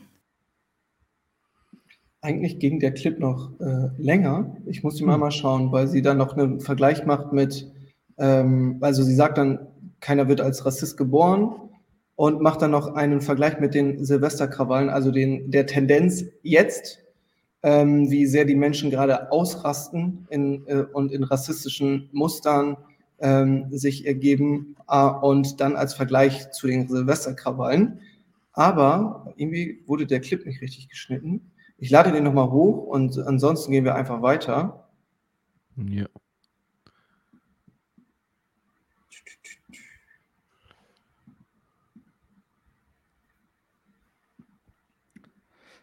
Patrick, sag mal was. So. Äh, was? so, da ist er. Wir machen weiter. Was, was mit den Armen und die, die oder die Ärmsten in der Gesellschaft, die auch noch nicht mal ein Gewerbe haben? Also gibt ja. Nicht? Nee, das ist es nicht. Aber ähm, das bedeutet, dass der Clip irgendwie kaputt gegangen ist. Ja, weitermachen. Dann machen wir aber weiter. Wir, es gibt noch genug Clips, Nee, 50 Stück ja. oder saß da, ne? Ich hab's gesehen. Ja. Zur Not machen wir das ganze Ding zwei, zwei Stunden zwölf an. Muss dazu sagen, für junge Naiv schwach. So, zwei Stunden zwölf ist immer ein Indikator dafür, wie gehaltvoll das Gespräch war oder nicht. Was mit, was mit den Armen und die, die oder die Ärmsten in der Gesellschaft, die auch noch nicht mal ein Gewerbe haben? Also gibt ja, ja, sicherlich. gibt ja Forschung, je ärmer du bist, desto unwahrscheinlich ist, dass du zur Wahl gehst. Vollkommen. Ich glaube, das ist, ähm, das ist ähm, ich habe nur ein Beispiel gegeben, das war keine hm. abschließende äh, Erzählung, ähm, sondern es gibt genauso die jungen Menschen. Wir sehen es in der FAS-Mitte-Studie, die letzten Herbst äh, publiziert wurde. Junge Menschen sind nicht mehr das Bollwerk für Demokratie, weil sie immer mehr auch zunehmend äh, das Ohr hinhalten und sich besser angesprochen fühlen von den AfD-Influencern bei TikTok. Ähm, und äh, wir haben auch genauso die Migrantinnen, die sich abwenden, auch von Parteien wie meine, weil sie sich, ähm, ja, äh, immer wenn es schwierig wird, dann doch so fühlen, als würden wir sie verarschen, äh, weil wir sie unter Generalverdacht äh, stellen Oder ähm, oder ähm, nicht deutlich genug zu ihnen stehen. Und dann gibt es diejenigen, die arbeiten oder äh, trotzdem, aber trotzdem aufstocken müssen ähm, und nicht damit äh, mit dem Leben ähm, klarkommen. Ich glaube, das ist durch die ganze Breite der Gesellschaft. Kannst du denn nachvollziehen, warum manche Leute sagen, ihr verarscht sie? Also du, du bist ja Teil der Regierungskoalition, darum sage ich ihr. Ich bin freie Bundestagsabgeordnete für die SPD. Ähm, Aber Teil der aber ich bin, nicht- ich Regierungskoalition. bin Teil der Regierungskoalition. Und ähm, das Du ist richtig. die Regierung auch, mit. Ich kriege die Regierung mit, aber ich bin nicht Mitglied der Regierung. Sie ist Ja. nämlich im Bundestag und äh, macht es äh, hier nochmal, äh, also ganz klar, sie ist freie Mandatsträgerin im Bundestag. Das wird, ich mache jetzt mal äh, schon mal äh, eine kleine Einleitung zum, zu später, das wird später nochmal wichtig, weil sie da äh, vor allem, äh, was Abstimmungsverhalten angeht, sich rechtfertigt, auf Parteilinie geht und so weiter und so fort. Aber äh, sie ist halt hier Bundestagsmitglied oder freie Mandatsträgerin und kann nicht so ganz verstehen, was hier gerade abläuft. Ja, also ich finde es ja interessant, dass sozusagen sie ja alles benennt und aufzählt, wo ich auch attestieren würde, das ist eine äh, perfekte Analyse, warum die SPD äh, so äh, diesen linearen Abwärtstrend die letzten Jahrzehnte vollzogen hat. Sie hat nämlich genau ihre Kernklientel, die sie verprellen, auf, aufgezählt. Weil ich glaube tatsächlich, es war ein großer äh, äh, äh, Zuspruch von MigrantInnen, ähm, sozusagen, was die SPD oder ich glaube, die SPD hat ein großes Stein im Brett bei MigrantInnen eine ganze Zeit lang.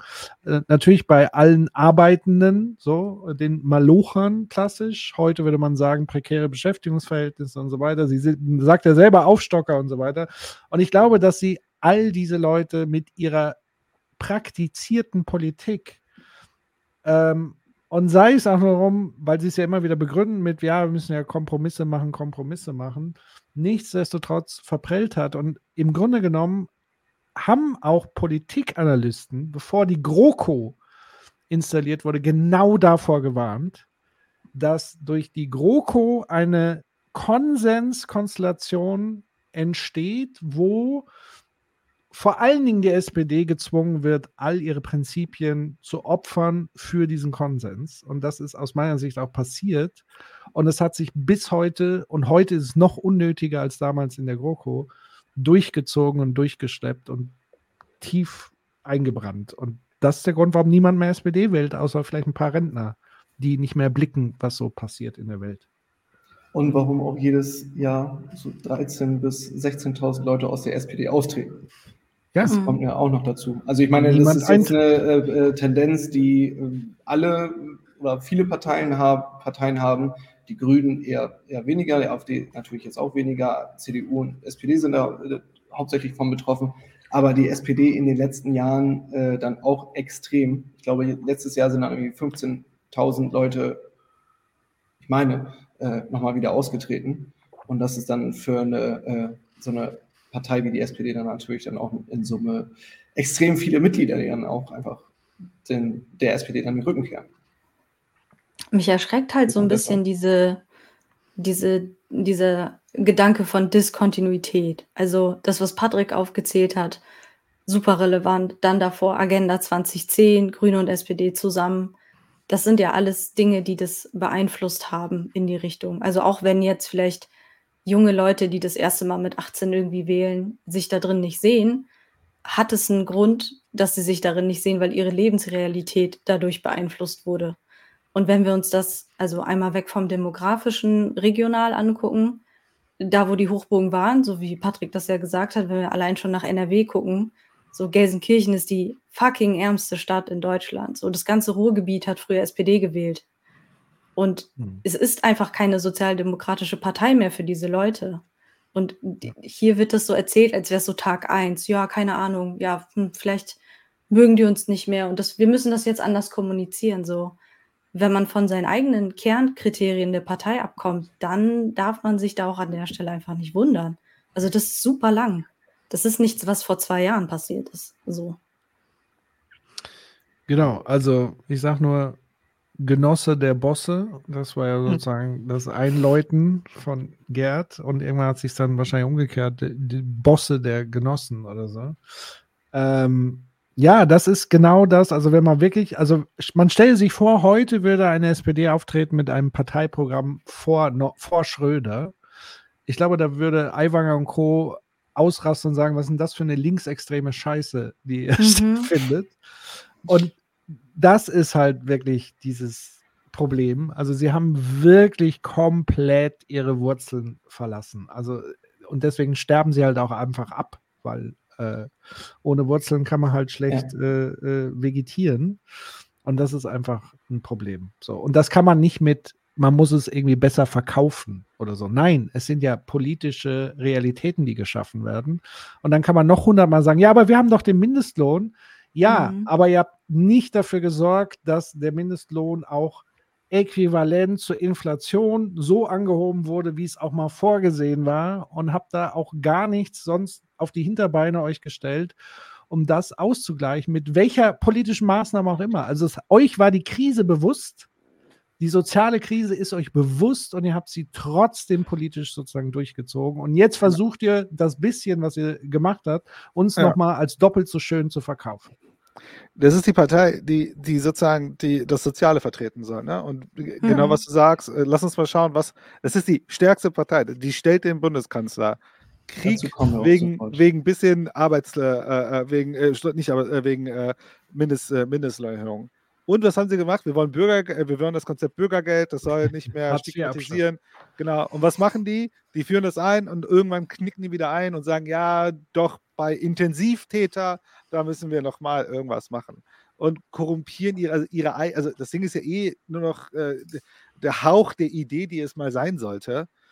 Und das ist die stärkste Partei, die den Kanzler stellt und für das Soziale äh, dasteht. Ne? Also das ist schon, also das muss man gut kommunizieren, was sie da äh, machen. Ja, man muss. Vers- Nee, Entschuldigung, Patrick, sag du. Ich wollte.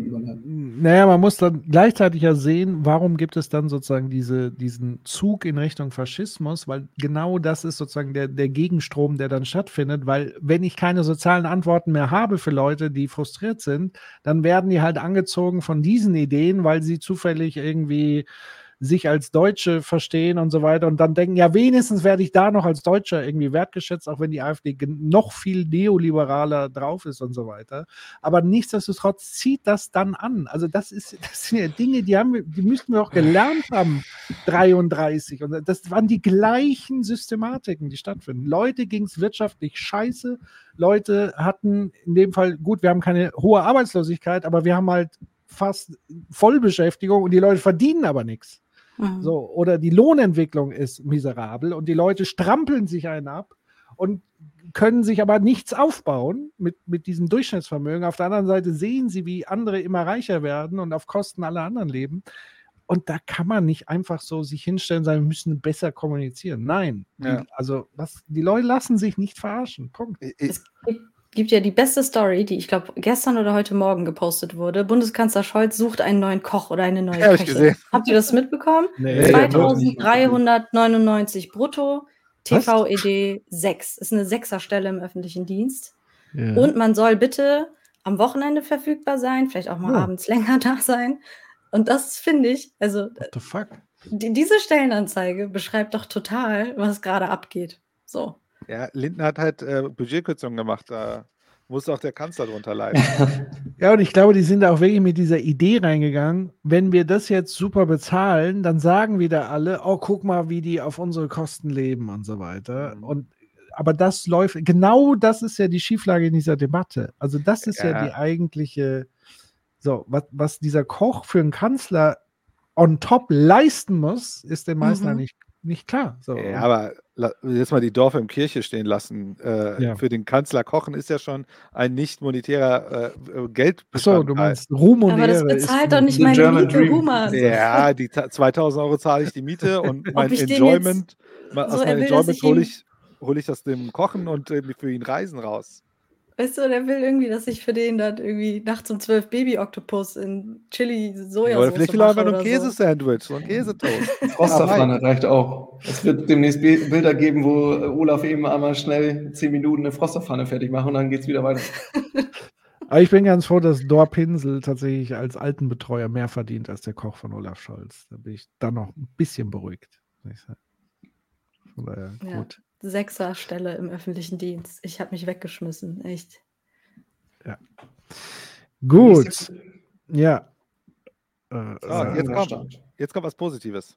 okay.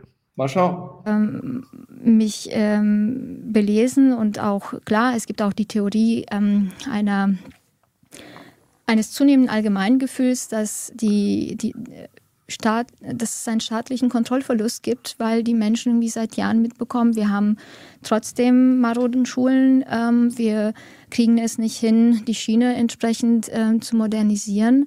Ähm, wir sind irgendwie eine Industrienation, aber Glasfasernetzausbau ist halt einfach katastrophal. Ähm, privatisiert. Ja, aber das seit sehr vielen Jahren. Das geht jetzt nicht mit der Ampelregierung. Und da muss man auch zur Ehrlichkeit sa das ändert dazu ja sagen. nicht. Das ändert. Das ist ja genau der Punkt. Aber es ist die Kulmination von Ja. einem langen Weg dahin. Und ich glaube übrigens mit dem Glasfasernetz war es so, dass Helmut Schmidt das sozusagen äh, machen wollte und dann kam Helmut Kohl und hat sich für einen privaten Fernsehsender äh, entschieden. Insofern gibt es da auch nochmal ganz viele Nuancen, ähm, die wir uns dann anschauen müssen. Und das muss ich sagen, ähm, wenn ich immer den Vergleich habe, Rumänien und Deutschland, sehe ich keinen versagenden Staat. Eigentlich hat sie Okay. gerade, also in, der, an, in den anderthalb Minuten, zwei Minuten vorher, gerade beschrieben, dass der Staat auf unterschiedlichen Ebenen versagt. In Bezug auf Infrastruktur, in Bezug auf äh, Digitalisierung.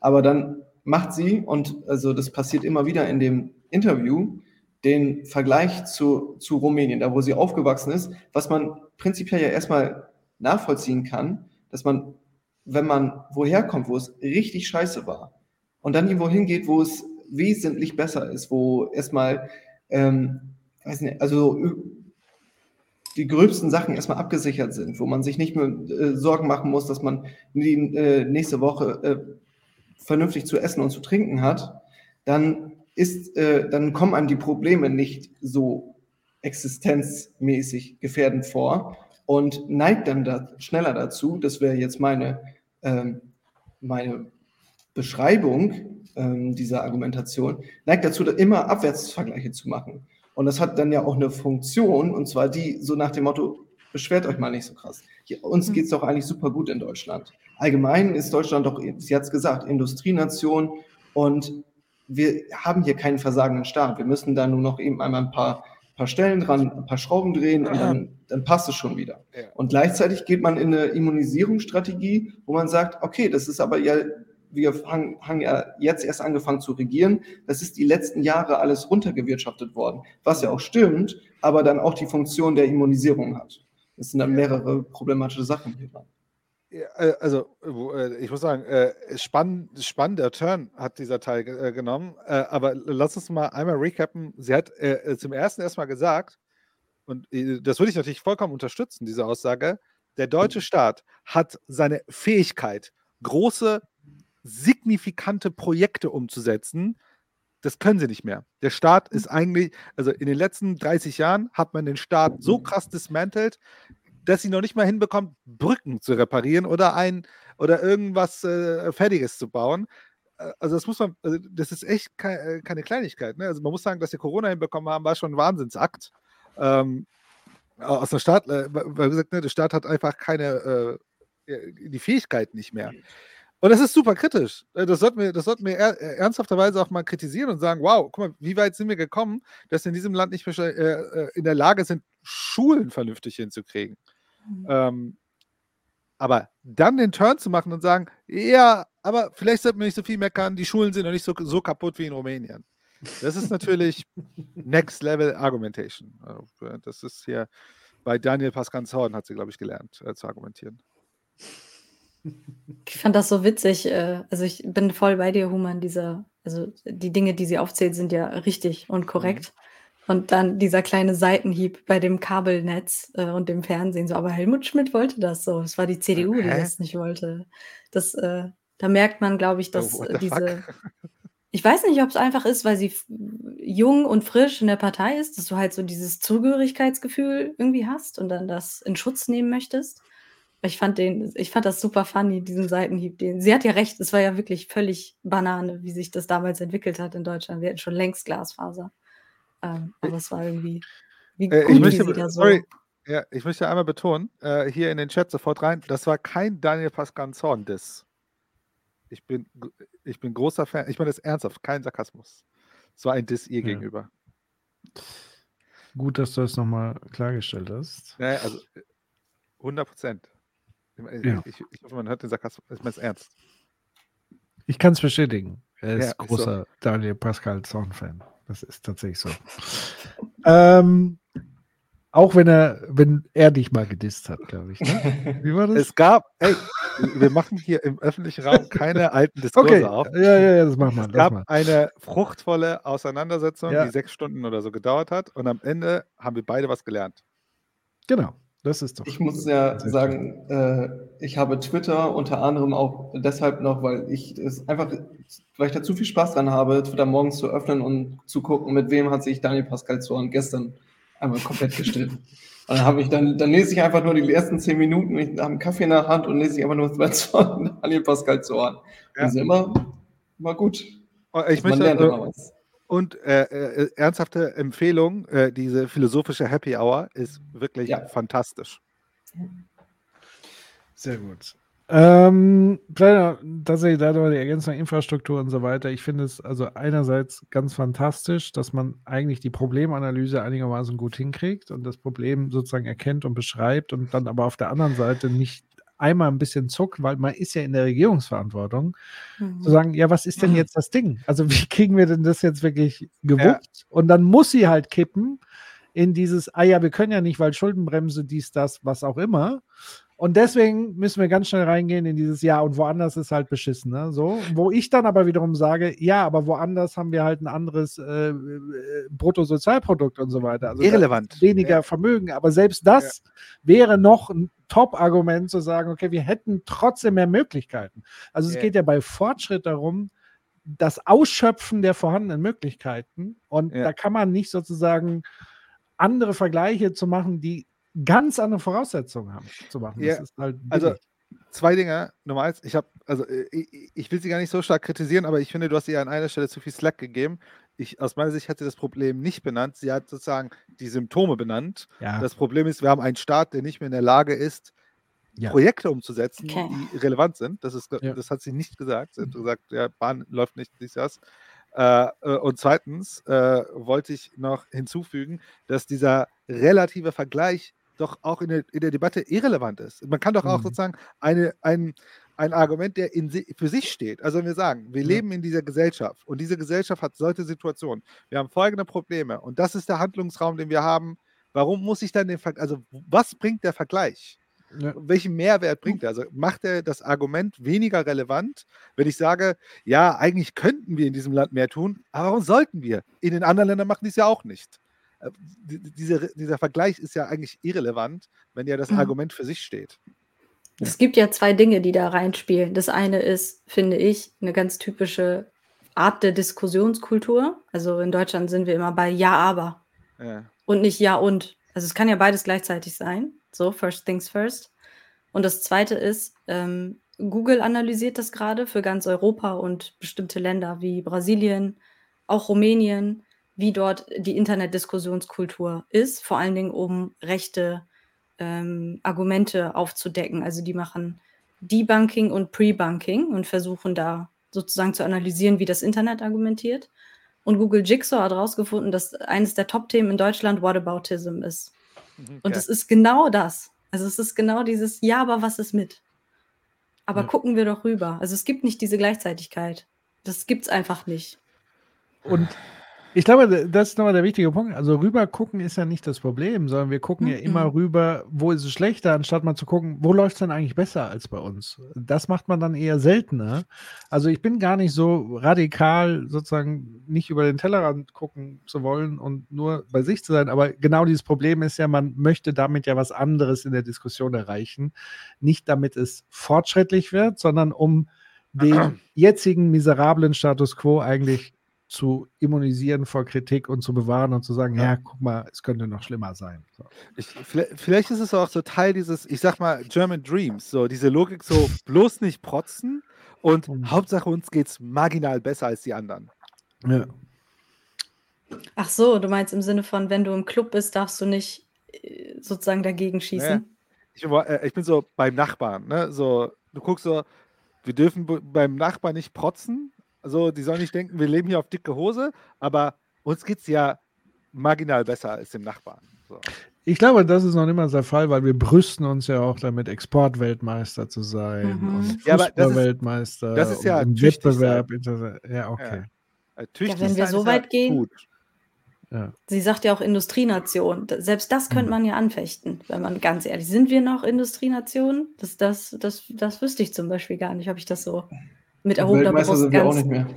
Ja, also das ist schon ein bisschen auch so, ja. Ja, ich hab, Industrie haben wir noch ein bisschen am Start. Dennis, du hast mir das vor kurzem erzählt. Wer hat diesen Take rausgehauen? Das, das Sommermärchen-Ding? Was war das nochmal? Wenn das nicht, dann wäre wieder alles Ach, besser. ja, äh, ein äh, Politik-Professor in Osnabrück, für, also der äh, zu internationalen Beziehungen forscht, der ähm, getweetet hat, dass ähm, die Stimmung ja längst nicht mehr so gut ist, wie es damals zum Sommermärchen 2006 war. Da haben wir uns alle noch in den Armen gelegen und äh, guckt euch jetzt mal die Stimmung an. Es ist einfach ein komplett anderes Deutschland. Und haben wir ja drüber geredet und ich habe gedacht, also er ist ja Politikprofessor. Er müsste ja irgendwie ein, ein wenig mehr davon, Ahnung davon haben, was so dahinter vielleicht die Gründe sein könnten, weil also ein Stimmungsbild anhand einer, äh, eines, äh, ich weiß nicht, wie, lang, wie weit wir da gekommen sind, Halbfinales, glaube ich, äh, bei der WM 2006 zu machen, hm, finde ich für einen Politikwissenschaftler schon ein äh, bisschen fragwürdig, daraus irgendwie Stimmung abzuleiten zwischen 2006 und 2023. Mhm. Finde ich auch. Das sind einige Faktoren, die man noch bedenken sollte. Äh, hier, Max hat noch irgendwie, Weselski hat heute in seiner Rede einen Aufwärtsvergleich gemacht. Deutsche Zügen bleiben an der Schweizer Grenze stehen und Reisende müssen umsteigen, weil die Schweizer Bahn nicht durch uns unpünktlich sein will. ja, sehr schön. Und Frage an Humann: Industrie, wenn nicht mal 30 Prozent in Produktion tätig, äh, äh, als Frage gemeint. Industrie, wahrscheinlich Industrienation, wenn nicht mal 30 Prozent in der Produktion tätig sind. Wie jeder gute Politiker sage ich, ich weiß nicht, woher diese 30 Prozent herkommen. Äh, Daher kann ich das, äh, diese Aussage nicht beurteilen. Ich würde zumindest argumentieren, dass auch sehr viel der, äh, sehr viel sich sozusagen um äh, die industrielle Produktion in Deutschland und die Vorproduktion organisiert. Ähm, Okay. Ich glaube, damit gute Stimmung bleibt in Deutschland, muss Deutschland einfach alle vier Jahre Weltmeister werden und dann geht es wirklich. Auf jeden Fall. Aber sie werden ja, sie können ja nicht mehr Weltmeister werden wegen den ganzen Snowflakes und Woken und so. Die machen halt das ganze Spiel kaputt. So. Das ist halt Leistung. Und weil wir die Bundesjugendspiele abschaffen. Deshalb werden wir auch nie wieder Weltmeister. Dennis. Ich finde, Tut wir haben mir erst leid. keine Probleme mehr, wenn der Ich Döner wieder das 3 sehen. Euro kostet. Jetzt warst du wieder. Servus weg. Servus Servus weg, weg. aber ich supporte, ihr- ich kenne viele Leute, die im Grunde die Inflation anhand des Dönerspreis ermitteln. Ich gehöre auch dazu. Leider Sarah, esse ich se- da. Leider esse im ich so selten Döner, dass ich gar nicht weiß, wie Döner aktuell ist, ko- kostet. Kommt drauf an, in welcher Stadt du bist, aber über 6, 6 Euro, würde ich sagen. Ja, ja die, äh, die günstigen kosten 6,50. Wo ist die Ich Zeit hab hin, wo Ja, ich habe in Würzburg Döner jetzt 4 ein- Mark gekostet hat? Ja, pass auf, ich habe in Würzburg, bin ich vor kurzem an einem Döner vorbei, 10 Cent. Ach, der hat gerade aufgemacht. Nein. Richtig. Doch, der hat gerade Ach so. aufgemacht. Das sind diese einen Centing. Das war hier in Frankfurt auch, als Genau. ich letztens nach Hause gefahren bin. Da, da war Äh, ein Cent. Das, jetzt jetzt wird es geil hier. Das ist Ja. so die Silicon Valley Startup-Mentalität. Amazon im Dönerbereich.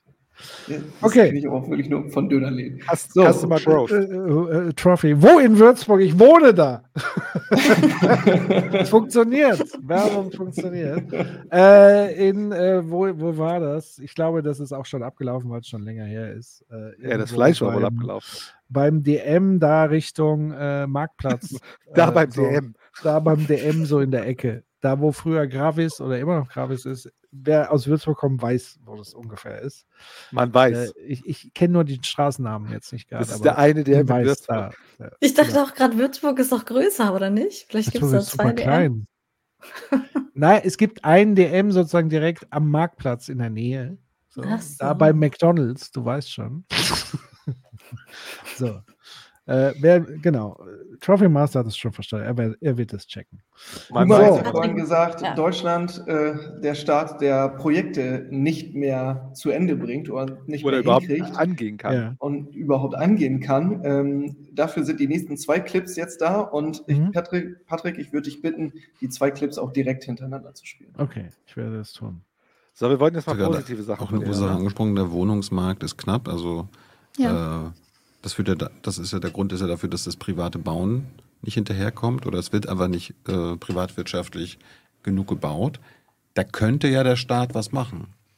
Die Das der Bundesregierung, der machen. Landes, die Landesregierung, die könnten ja selber bauen lassen oder dafür sorgen, dass Mhm. es gesellschaftliche äh, Sachen gibt, damit die, der Privatwirtschaft das nicht Aber überlassen das wird. weißt du ja auch, dass es teilweise ja auch geschieht. Aber wir haben nicht die Fläche, dass wir den Markt dominieren. Wir haben jetzt nicht Wiener Verhältnisse, dass wir 60 Prozent des Wohnmarktes in der öffentlichen Hand haben.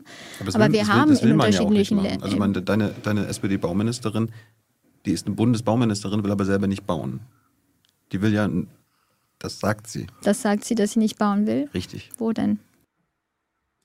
Mitten in einer Rezession ähm, ist natürlich ein Wachstum begrenzt. Das heißt, wir schaffen die 400.000 dieses Jahr nicht. Nein, davon ähm, geht, glaube ich, auch äh, insgesamt äh, jeder aus. Also äh, Geiwitz sagt relativ klar, dass die Ziele, die äh, man sich am Anfang gesteckt hat mit 400.000 Wohnungen und ähm, 200.000 Wohnungen äh, davon, also Sozialwohnungen, das ist nicht zu erreichen. Das wurde ja gestern oder beziehungsweise vorgestern im Wirtschaftsbriefing nochmal ganz genau auseinandergenommen, dass wir da meilenweit hinter den Zielen zurückliegen Ja. und da nicht noch Anstalten gemacht werden, da jetzt äh, nochmal zu intensivieren, Kräfte zu bündeln und Ressourcen da einzuhauen. Guckt auf jeden Fall das Wirtschaftsbriefing. Jens Ja. war ja wieder am Start und ich habe heute schon zu Jens gesagt, also Jens, du hast jetzt mittlerweile fast alle durchradikalisiert. Äh, Maurice ist sogar jetzt so weit, dass er auf Rage-Mode äh, so langsam auf Temperatur kommt und so weiter.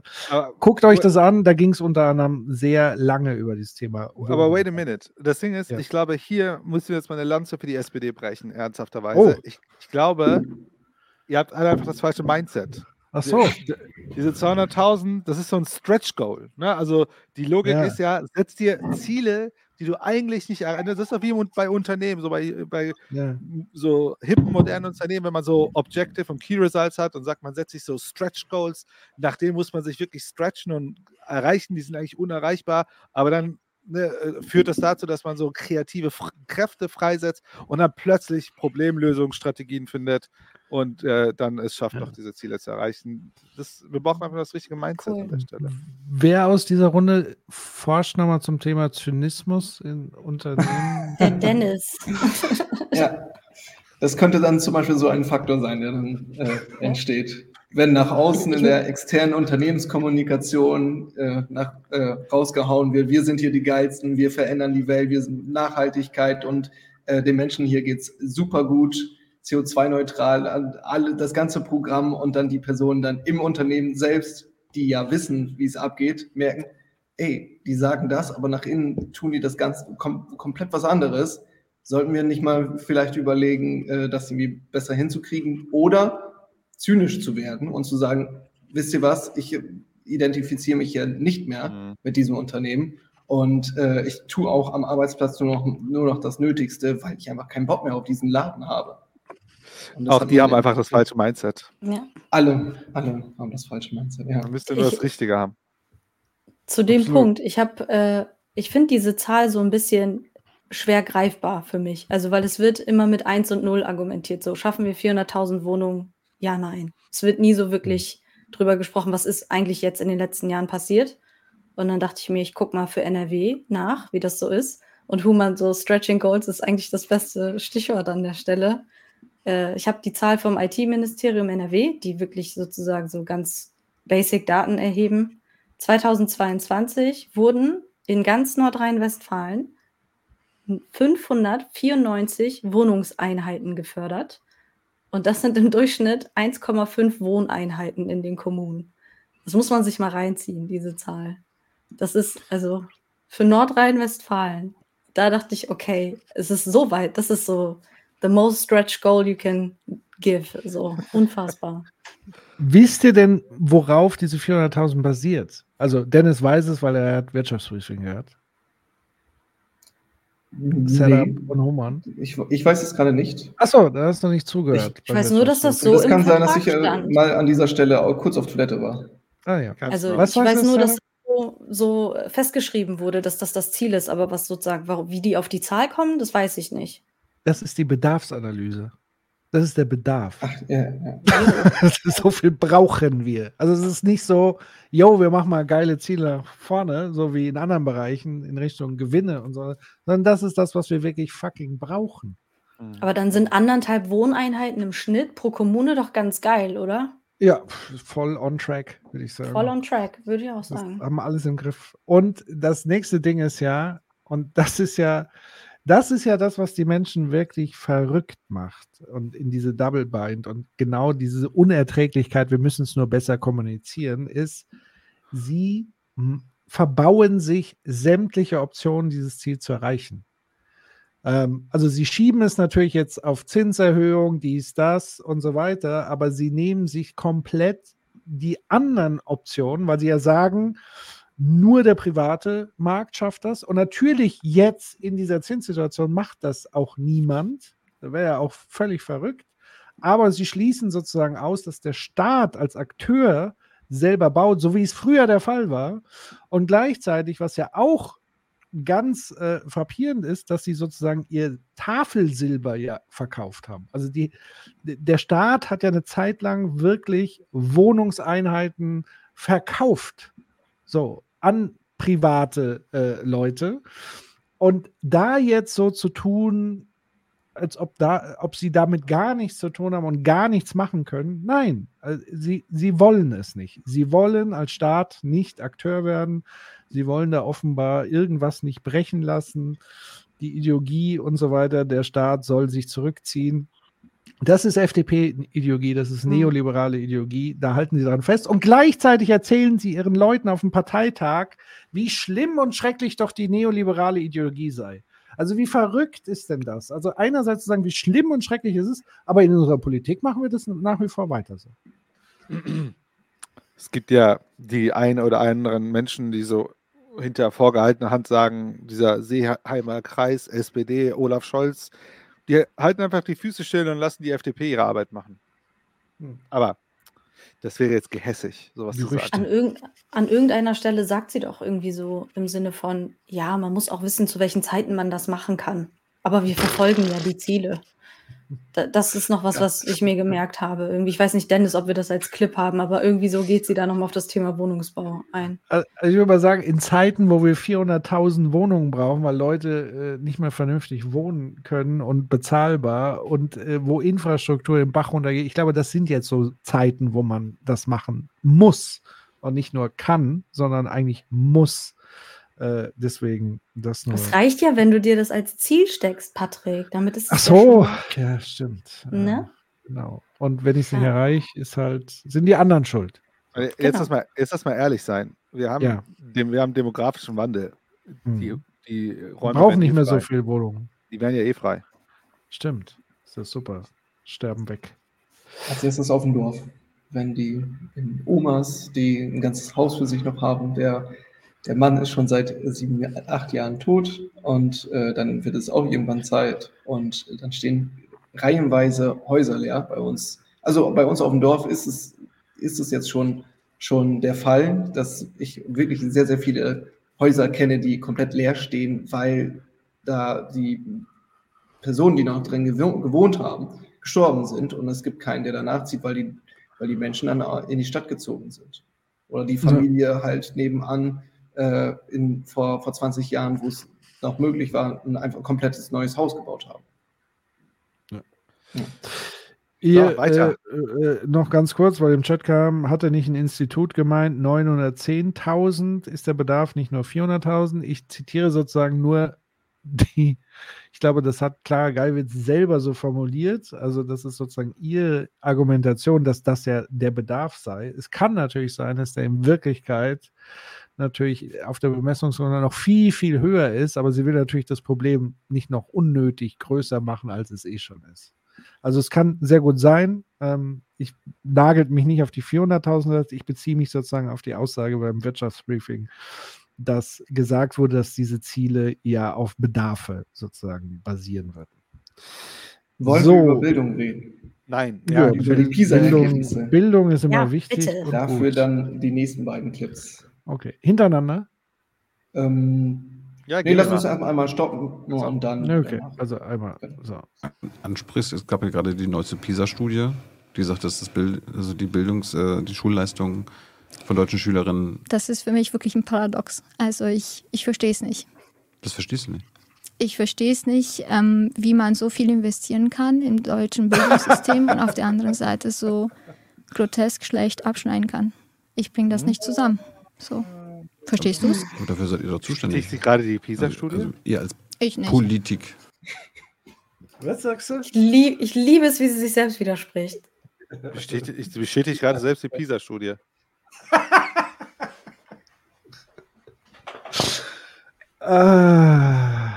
ich finde es auch am Ende einfach fantastisch, äh, wo Tilo dann sagt, ja, aber ihr als Politiker, ihr seid auch dafür verantwortlich, dass das vernünftig läuft. Äh, also ich nicht. Ich bin nicht für verantwortlich. Äh, vor allem, wie sie Tilo fragt, verstehst du es? Ich verstehe es nicht. Ja. ja. Was mich am meisten daran stört, okay. ist, dass das auch wieder so eine Google-Suche von zwei Minuten ist und sie sich, glaube ich, hätte auch darauf vorbereiten können.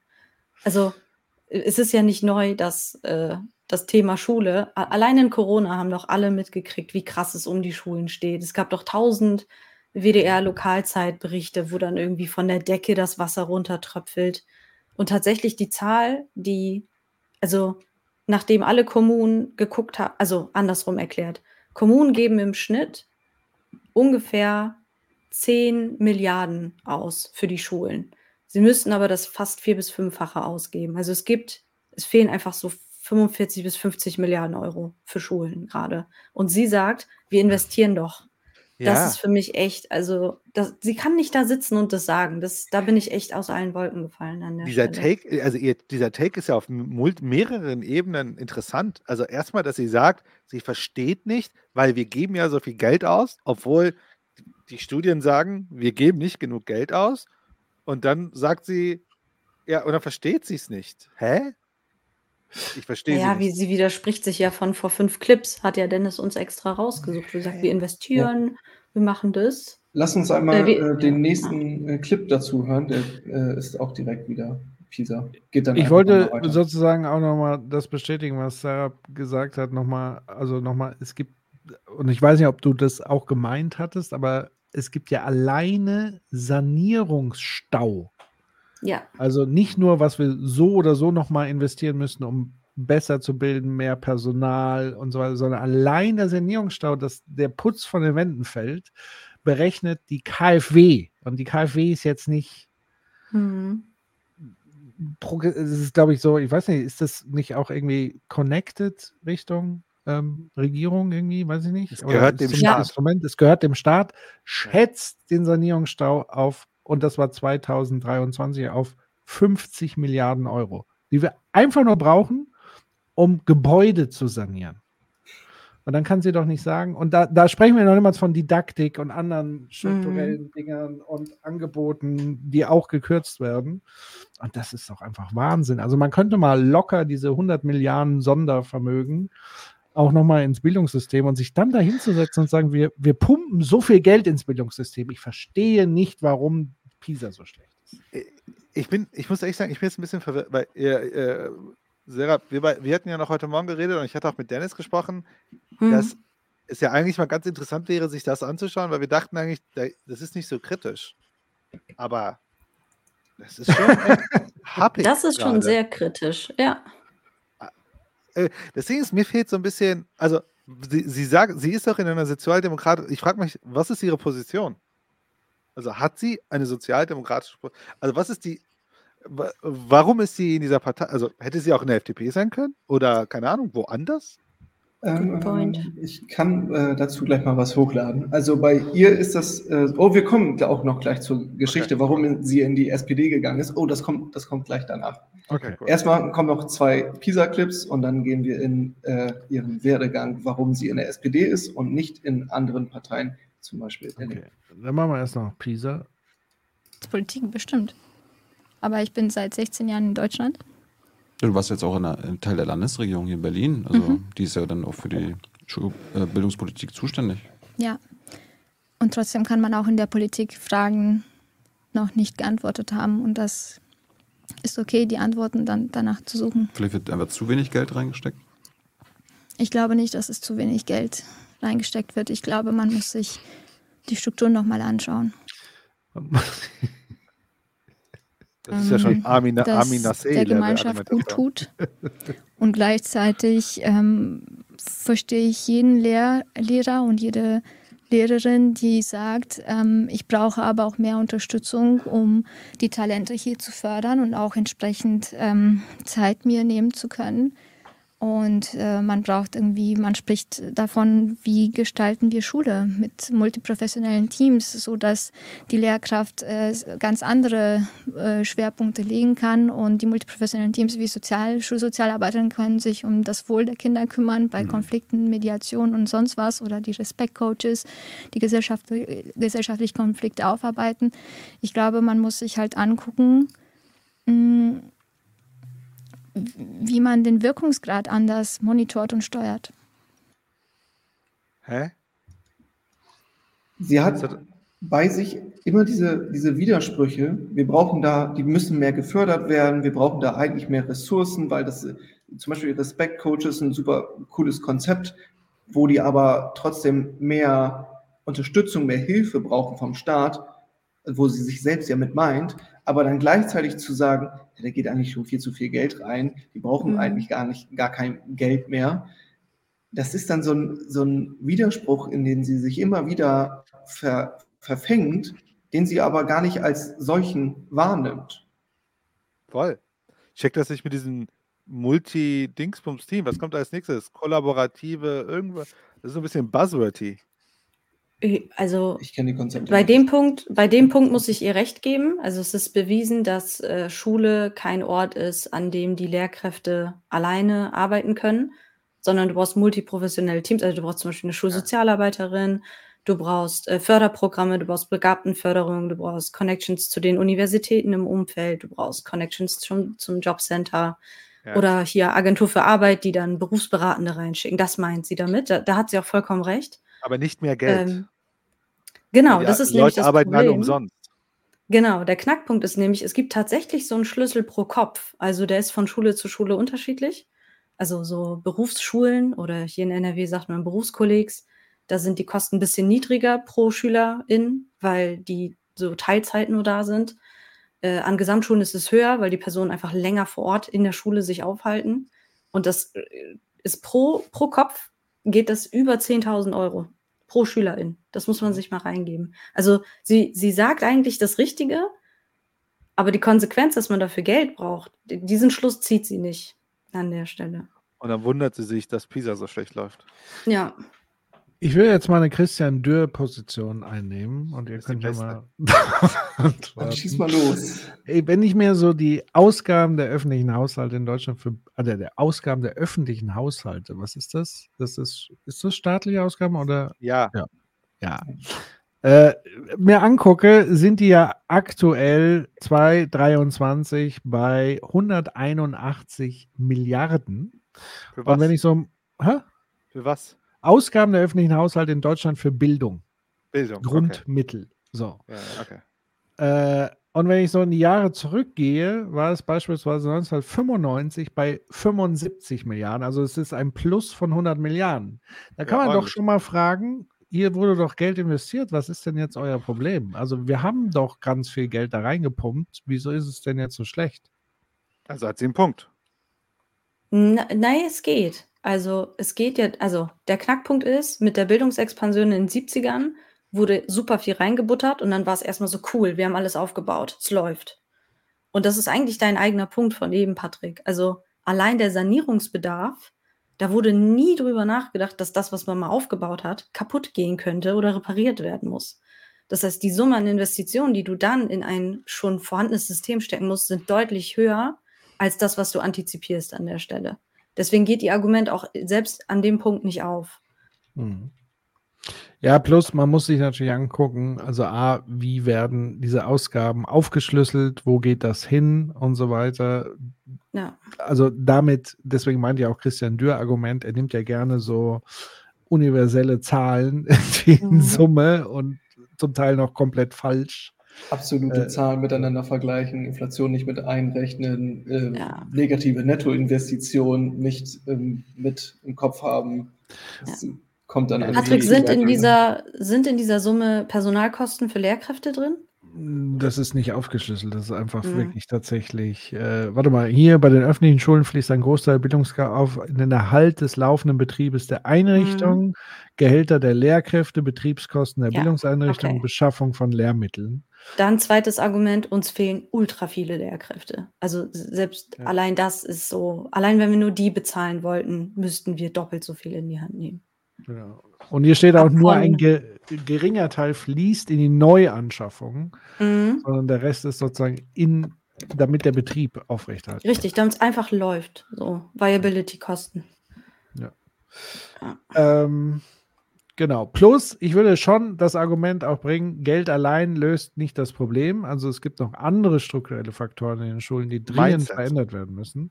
Nicht nur Mindset, sondern andere strukturelle Gegebenheiten, wie zum Beispiel didaktisch gearbeitet ist, wie Teams in Schulen. Es gibt ja keine Teams, so. Ja, überhaupt aber- mal Teams in Schulen und so weiter. Aber das kostet ja Geld, ne? Also das würde ja Klar. bedeuten, man muss Leute äh, weiterbilden, trainieren in neuen Methoden, Ja. Möglichkeiten äh, und so weiter. Also wir kommen an, an der Stelle, glaube ich, bei den Schulen schwer aus dem Geldthema raus. Ja, also Geld ist Grundvoraussetzung, aber selbst wenn wir unendlich viel Geld draufschütten, wenn sonst nichts passiert, passiert halt auch nichts. Das will ich Mhm. sagen. Also, aber Geld ist immer im Spiel, natürlich. Ja, aber man muss doch, äh, wenn du schon das Dürr-Argument ziehst, dann ziehst du doch wenigstens zu Ende und sagst so, naja, es gibt, es ist ja auch eine individuelle Verantwortung der Eltern, ihre äh, Kinder vernünftig, äh, Ah, ja, vernünftige true. Angebote zu geben. Ja, und es ist natürlich ein Problem, wenn zu viele Kinder, die nicht Deutsch sprechen, in der Klasse sind, die ziehen ja die Leistung der deutschen Kinder runter. Das Deswegen muss man den großen Stil, äh, äh, Stil herholen. Exakt. So. Okay, wir gehen in den nächsten Clip. Willst du noch was zu sagen? Oder Ähm, wir wechseln jetzt das Thema und zwar Ach so. gucken wir uns an, warum Anna-Maria links geworden ist, in die SPD eingetreten ist. Dennis, darf ich dich da mal, kurz sie ist links? stoppen? Das habe ich noch gar nicht mitbekommen. Ja, ja klar. Also, Ich wollte zu dem PISA-Thema was sagen. Ja. Das ist jetzt hier in dem Clip nicht mit drin gewesen, aber das hat mich auch furchtbar aufgeregt. Und zwar sagt sie, in der PISA-Studie sind in Deutschland die migrantischen Kinder reingerechnet und in den anderen Ländern nicht. Und das ist komplett falsch. Und das, also PISA macht das nicht, weil du sonst A, keine Vergleichbarkeit hast. Das wäre schon mal so rein aus Forschungsperspektive richtig Banane. Das winkt keiner durch. So, Nummer eins.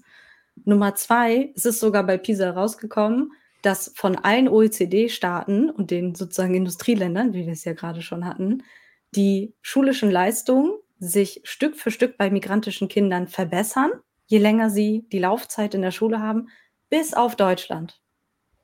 Also, das ist sozusagen der zweite Faktor, der nach oben drauf kommt. Und sie hat die einfach komplett reingerechnet und gesagt, ja, aber in Deutschland sind sie drin, aber geht gar nicht auf den Fakt ein, dass Deutschland genau an der Stelle, und jetzt macht es Sinn, den Vergleich mit anderen Ländern zu ziehen, Mhm. richtig, richtig schlecht abschneidet.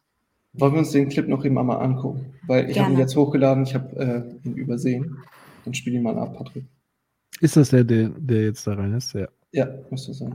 Mal zurück zur PISA-Studie. Da, da stand ja drin, dass äh, Kinder, äh, also Schüler mit Migrationshintergrund, äh, die schlechtesten Chancen aller Kinder in allen PISA-Ländern haben. Wie erklärst du dir das? Gibt es aber auch nicht noch einen Unterschied, dass Deutschland in den PISA-Studien eben die migrantischen Kinder mit aufzählt und in den anderen Ländern das nicht der Fall ist? Oh, das wäre ja krass, oder? Zumindest habe ich das äh, aufgeschnappt. Ähm, jedenfalls, wenn das so ist, dann ist das wirklich schlimm. So, und wir müssen ähm, schauen, wie wir Kinder faire Chancen geben. Also da, ich kann nur den Kopf schütteln. Ich bin, als ich das gesehen habe, dachte ich so, das ist nicht dein Ernst. Das kannst du nicht da sagen. Einfach. Vor allem, wenn Tilo auch noch sagt, wait a minute, kann das denn sein? So, Das let's wär- think ja, about it. ja. Also vor allen Dingen, was sie da ja, also sie, sie zieht ja zum Beispiel den Vergleich in dem anderen Teil zu Rumänien. Wir könnten hier auch sagen, nicht nur geht es migrantischen SchülerInnen scheiße im Vergleich zu den MitschülerInnen, die deutsch sind, sondern ihnen geht es im OECD-Vergleich, im Vergleich zu anderen migrantisierten Kindern schlechter. Das ist eigentlich die Quintessenz von dem Ganzen. So. Da könnte man doch voll gut drauf reingehen, so. Und da einfach mal ein bisschen argumentieren und ein bisschen drüber reden. Warum tut sie das nicht? Das, ist doch eine sozialdemokratische Position. Weil sie in der politischen Verantwortung ist. Sie ist in der Regierungsverantwortung. Da muss sie sich sozusagen die Frage stellen, wieso, das ist ja das, was Thilo die ganze Zeit sagt. Ihr seid eine Regierung, ihr verarscht die Leute. So. Und sie versucht immer wieder aus dieser Nummer zu kommen mit ganz verschiedenen Kniffen und Tricks, die aber alle Hm. in die Hose gehen, um eben nicht konfrontiert zu werden mit Ja. dem eigenen Versagen. Punkt. Also was, warum mir das so aufstößt, ist, ihr Eingangsstatement war ja, ich habe keinen Bock mehr, dass migrantisierte Menschen zum Sündenbock gemacht werden. Also wenn ich so einen Satz als Eingangsstatement sage, so das motiviert mich. Plus, es ist meine eigene Biografie, das muss ja nicht mal zusammenhängen. Bei ihr hängt es auch noch zusammen. Dann an der Stelle das einfach so wie eine heiße Kartoffel fallen zu lassen, finde ich echt hochgradig schwierig. Ja. Und ich muss doch ergänzen, wenn Christian Lindner auf der Bühne schafft, bei diesen Bauernprotesten, zu sagen, die Politik verkackt, es muss mehr gemacht werden, warum kriegt sie das nicht hin? Hm. Er schafft Ja. es als, äh, als äh, Finanzminister, zu, äh, die Regierung zu kritisieren. Ja, ich verstehe es nicht. Ich würde einen Kommentar aufgreifen, dem ich heftig widersprechen will, von Black Malakai. Ich unterstelle mal, die Arme hat einfach nicht genug Lebenserfahrung, da eine eigene Meinung zu haben. Das ist Bullshit, weil dann würden wir ja auch nicht mit Dennis sprechen. Wir So. reden mit ihm? Also, also man kann. macht einen Clip Ich, ich, ich, ich, clip, ich spiele doch einfach nur Clips und dann zieh, und dann hol ich mir einen Kaffee. dann müsst ihr mir sagen, wann ihr den nächsten Clip geben wollt.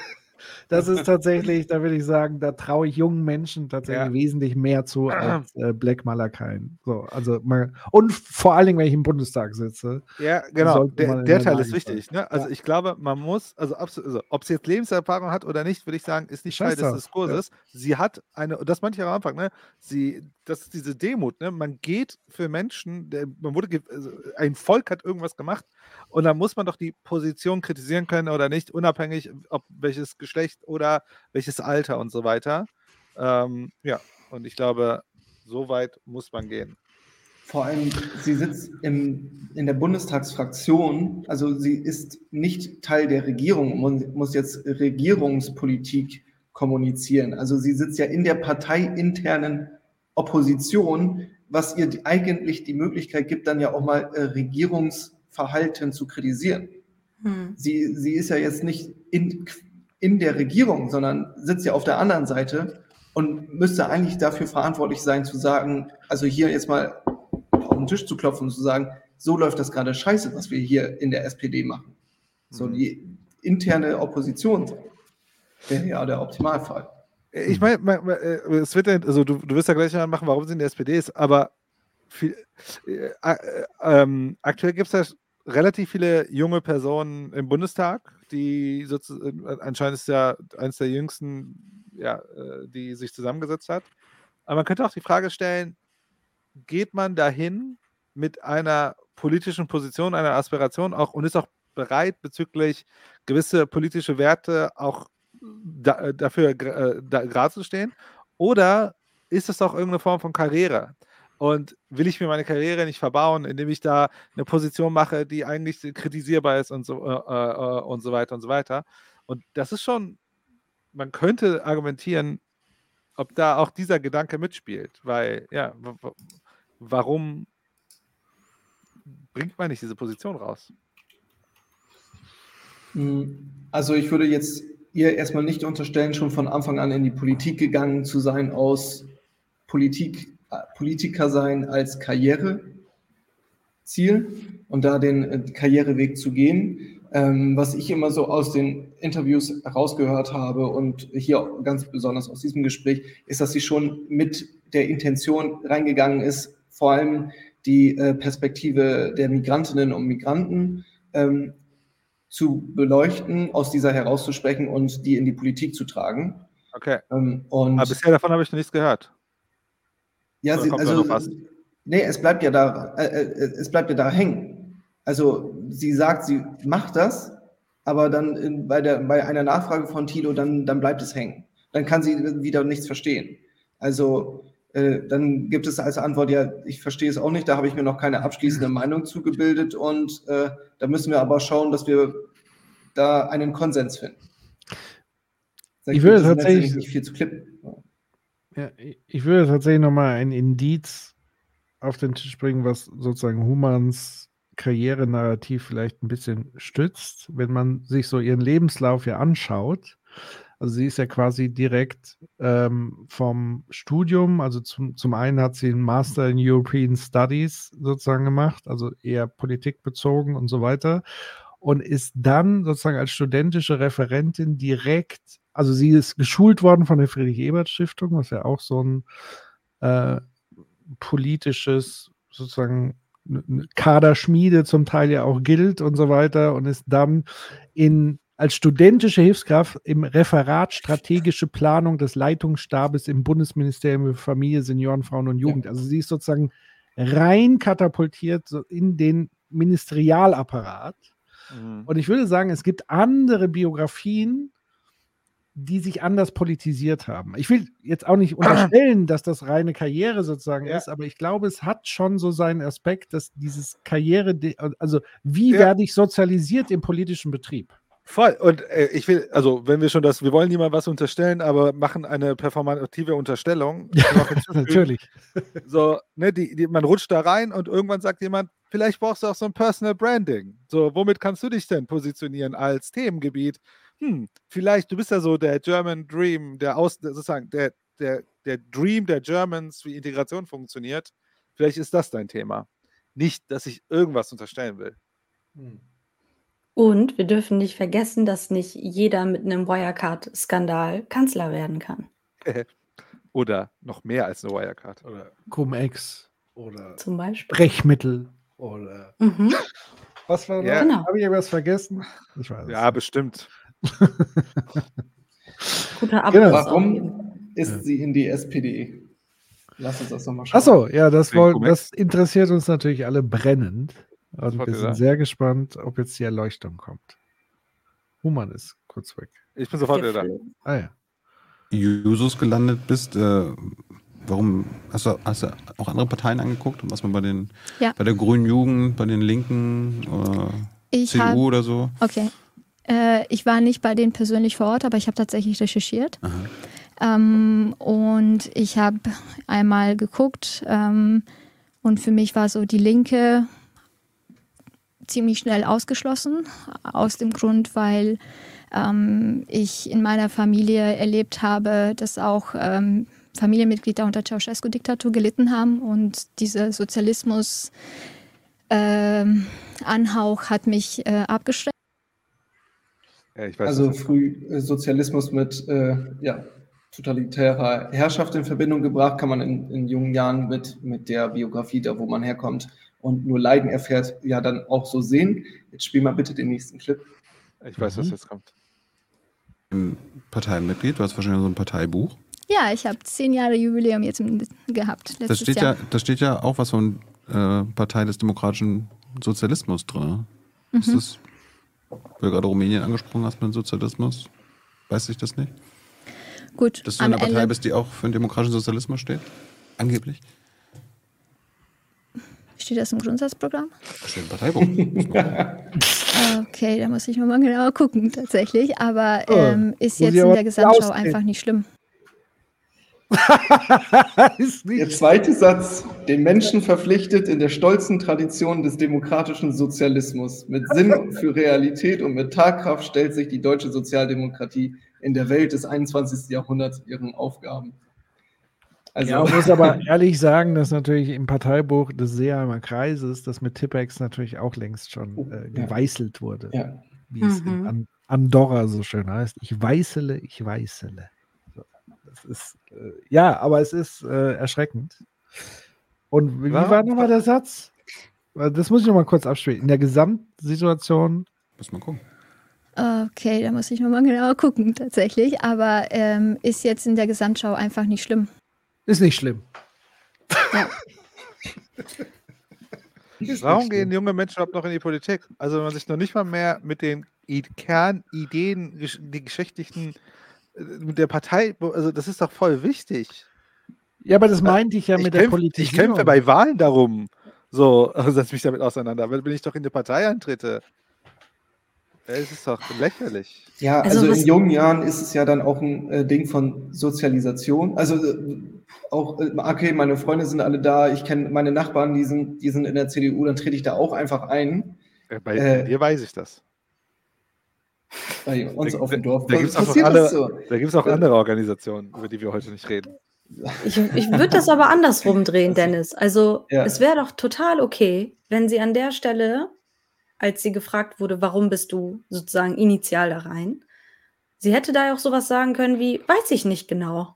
Irgendwie hat mich das angezogen. Also was wäre schlimm daran, wenn sie in diesen jungen Jahren einfach sagt, I don't know, es klang irgendwie besser. Plus, wir dürfen nicht vergessen, dass die FES, also die Friedrich-Ebert-Stiftung, ja sowieso SPD-nah ist. Das heißt, da gibt es eh schon Ja, eine Connection, die einprägt. Aber also erst zu sagen, so ein krasses Argument rauszuholen und dann, ich weiß nicht, diese Clips sind doch wie weit voneinander weg? Zwei Minuten oder so? ist ja jetzt nicht, dass sie das. 45 Sekunden, eine Minute oder so. Also mi mich stört eher, dass sie nicht einfach ehrlich irgendwie in dem ersten Moment sagt, es hat mich irgendwie interessiert, fand ich gut, wollte ich ausprobieren. Das, das wäre doch total okay gewesen als, als Antwort. Das ist das, Ja, was ich irgendwie an es der wäre, Stelle nicht. es wäre ein bisschen okay gewesen, bis zu dem Punkt, dass man sich doch einfach mal langsam die Frage stellen muss, ist, Alter, was ist denn mit dem fucking Ethos geworden? Also, w- man nimmt nichts mehr ernst. So. Sie geht in die Politik und dann muss sie sich doch mit der Position, also sie, das ist ja komplett, also ist ja, äh, das ist ja komplett, also die, die Position, die sie bisher vertreten hat, also was hat das, also man muss sich doch mit den Ideen beschäftigen und dem Unterliegenden. Man muss doch auch so eine Art, ach, I don't know, so, ich will jetzt nicht, früher war es besser, äh, weil früher war es scheiße. Also, aber, jetzt rede ich schon wie Patrick. Nein, aber äh, ernsthafterweise, ähm, was ist denn mit so Format geworden? So, Alter, okay, ich gehe dahin und da gibt es eine Position und die vertrete ich auch. Und äh, die ist 29 Jahre alt, ne? Also ich sag mal, mit 29 kann man sich auch mal, und sie, sie ist im Bundestag, dass man sich da mal mit diesen Ideen beschäftigt. Ja. Und zumindest man merkt, okay, ne, da ist jemand mit Format und, und äh, authent- authentisch, was auch immer das ist. Aber gleichzeitig Also- bedeutet das auch, dass die SPD, also die Personen, die die SPD als Partei organisieren, es nicht für notwendig halten, diese Leute, die neu in Parteien kommen, dementsprechend zu schulen, was die Kernideen, die Historie, die bekannten Persönlichkeiten angeht. Das, Bist du das- Nein, wir sind doch froh, wenn die überhaupt Leute kriegen. Also Aber ist das doch- das müssen ist- wir, glaube ich, auch an der Stelle einmal äh, attestieren. So, je mehr Leute jung sind und Bock haben, in der Politik mitzumachen, da sind die doch alle einfach ultra dankbar. Und ich glaube, wenn wir jetzt einfach sagen, wir sollen das analysieren, das ist ein klassischer Fall von Rückwärtserzählung Fail. Einfach. Mhm. Wo du Ja, äh anfängst, so deinen Lebenslauf rückwärts in eine krasse Stringenz zu packen und dann Ja. plups, geht's nicht auf. Äh, ich glaube, wo, wo es bei mir einfach hängt, ist wirklich dieses, es ist dieser, die, dieser Prozess, der schon ewig irgendwie stattfindet mit diesem, alles ist nur noch Pragmatismus, alles ist sozusagen, ne, so, äh, so, man macht irgendwas und das hat irgend so einen Schein und äh, dass man sich gar nicht mehr mit der, mit, mit der Idee und mit dem, mit der Theorie und mit dem Zweck von Dingen beschäftigt. Ähm, Hm. Ich hatte vor kurzem eine Situation, da hatte ich mit jemandem ein Gespräch äh, aus dem Katastrophenschutz, der auch meinte, heutzutage denkt einfach keiner mehr nach. Leute machen nur noch. Ähm, er, er, er, guckt sich theoretische Arbeiten aus den 80ern an, weil er sagt, damals haben noch Leute Sachen, Leute, Dinge durchdacht, aber heute ist so, sorry, aber für Theorie und Ideengeschichte haben wir keine Zeit. So, wir müssen ins Machen kommen. Und so ein bisschen fühlt sich das für mich an, wenn ich ja sowas höre, so, man hat sich noch nicht mal mit den Kernideen der Partei beschäftigt, wo man jetzt für in den Bundestag ist. Ja, also das gibt ja Rückschlüsse auf dieses auf diese Karrierevermutung. Weil, also wie läuft es denn normalerweise, wenn man als junger Mensch politisiert wird? Ich mache es jetzt mal anekdotisch an meinem Beispiel. Man identifiziert sich mit einer politischen Idee die muss noch nicht mal super tief durchdrungen sein, sondern es ist meist ja irgendwie so ein leidenschaftliches Bauchgefühl. Die einen sind so junge Union, weil sie wollen irgendwie irgendwas mit Wirtschaft und die anderen sind sozusagen SPD, zumindest damals, weil Gerechtigkeit und keine Ahnung. Oder man ist ähm, Christian ähm, Lindner 16 und hat so ein krasses äh, Marketingunternehmen. Genau, dornige Chancen, ähm, genau. So, und das ist doch dann die eigentliche sozusagen politische Prägung und, und sozusagen Verbindung zu einer Idee und dann fängst du doch an, erstmal nachzudenken, okay, in welchen Bereichen der Gesellschaft kann ich sozusagen diese Überzeugung, und sie macht es ja genau umgekehrt. Mhm. Sie sagt, ich gehe in die Politik und ich gucke mal im Katalog, was gibt es denn da für Parteien? Und dann wähle ich die. Also nicht sozusagen, oder ich mache sogar Ausschlussverfahren. Das ist das Erste, was sie ja nennt, ist ja nicht, ich habe die FDP und die CDU ausgeschlossen, weil die waren mir zu wirtschaftlich oder zu ungerecht, sondern es war die Linke, weil sie sozusagen das als Negation sieht zu ihrer eigenen äh, Lebenserfahrung, dass sie sozusagen unter dem Ceausescu-Regime gelitten hat. Und auch da, ich will den Diskurs jetzt gar nicht öffnen, dass das mit Sozialismus dann im Ansatz so gar nichts zu tun hat. Also alles, was sozusagen mit Diktatur und so weiter ist, völlig fern von links und so weiter. Ähm, und das kann man dann Sozialismus nennen, so wie man auch Nationalsozialismus, den Sozialismus da als Wort drin hat. Ähm, so, und das, das zeigt aber, dass sie sich gar nicht theoretisch mit Politik und was dahinter steht und was sind überhaupt linke Ideen, was sind rechte Ideen befasst hat, sondern irgendwie so im Katalog und dann hat sie vielleicht zufällig Friedrich-Ebert-Stiftung, die ihr ein Stipendium geben. Ach, da ist ja SPD, mhm.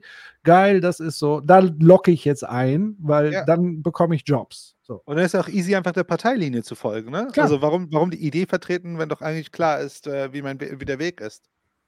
Genau. Aber ist das nicht sozusagen auch Zeitgeist, wie, wie du sagst? Und wenn es Zeitgeist ist, kann ich immer sagen, es ist ein dummer Zeitgeist. Ja, klar. Patrick, du hast gerade gesagt, ähm, man setzt sich nicht mit den Ideen auseinander, was ist links, was ist rechts. Hm. Wollen wir Anna-Maria doch mal fragen, was ist ah, für sie links? Okay, sehr gut. Wir, wir werden es jetzt erfahren. Was ist denn für dich links und progressiv? Ich, ich glaube, dass es möglich ist, Mehrheiten für Fortschritt ähm, in der Gesellschaft ähm, zu sorgen. Ähm, progressiv bedeutet für mich, dass ich nicht nur konserviere und an dem festhalte, was jetzt ist, sondern auch mich an dem Wandel anpasse. Dass ich auch gucke, wie ich ähm, zum Wohle der Gemeinschaft äh, wirklich um den besten Weg ringe, Interessen ausgleiche und ähm, sozusagen nicht alles dem freien Markt überlasse, nicht neoliberal einfach hinzugucke, wie alles von alleine dann läuft und das Kapital eigentlich nur noch äh, dort bleibt, sozusagen, wo es ohnehin schon ist, und ähm, die anderen tragen die Lasten. Also wir müssen hier ja feststellen, sie wurde ja von Thilo nicht nur gefragt, was versteht sie unter links und progressiv, sondern sie hat sich selbst als links und progressiv beschrieben. Das war ja der Knackpunkt, den ich so spannend fand an der Stelle. Dass sie vorher sagt, nee, die Linke, nein, I'm out, gefällt mir nicht. Und hier definiert sie sich selber aber so. Und deswegen hat Thilo, glaube ich, nochmal so nachgebohrt. Genau an der richtigen Stelle, wie ich finde. Ja, und ich in der Selbstbeschreibung habe ich auch zuerst gedacht, also was unterscheidet dich eigentlich von einem Moderator? Unterschiedliche Interessen äh, zusammenbringen, die in ein, in ein ja. Verhältnis setzen, daraus dann einen, einen Konsens schaffen. Also. Ist eine Mitteposition. Ist eine Mitteposition, ja. Ja. Und es sollen dann nicht alles Partei. Patrick kann schon nicht mehr. Ja, nee, weil das ist ja auch eins zu eins im Grunde die Talking Points des letzten SPD-Parteitages. Also einerseits, ich muss einmal sagen, Neoliber Neoliberalismus ist scheiße, so das wollen wir nicht und wir wollen es auch nicht dem Markt überlassen, aber sie machen halt die de facto die Scheißpolitik. Genau dazu. das, ja. So, also das sind Sprechfloskeln, um die letzte verbliebene Basis von Ü70-jährigen SPD-Mitgliedern noch irgendwie wach zu halten oder sonst was oder zu beruhigen. Und der Rest ist gestanzte, gequirlte, das höre ich sowohl von Söder wie Lindner. Also der erste Part ist einfach, das kann jeder sagen, das sagt jeder. So wird demokratischer Betrieb heute äh, beschrieben, Kompromisse, bla bla blub äh, da nickt dann jener und das zweite ist dann, wie gesagt, dieses, ja, man darf nicht alles dem Markt überlassen. Wo, dann zeig mir doch wo. Also, wo. Gute Frage. du? Ja. Nächsten Clip bitte. Okay. Als hättest du es gewusst. Aktuell Ich hab's tatsächlich in Deutschland gesehen. oder in Europa, was der Staat der, dem freien Markt sozusagen überlässt, was du geändert haben möchtest. Was nicht mehr so sein soll.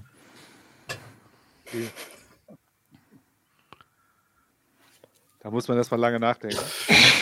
Die, die, die, die, die, die, Hängt der Clip gerade?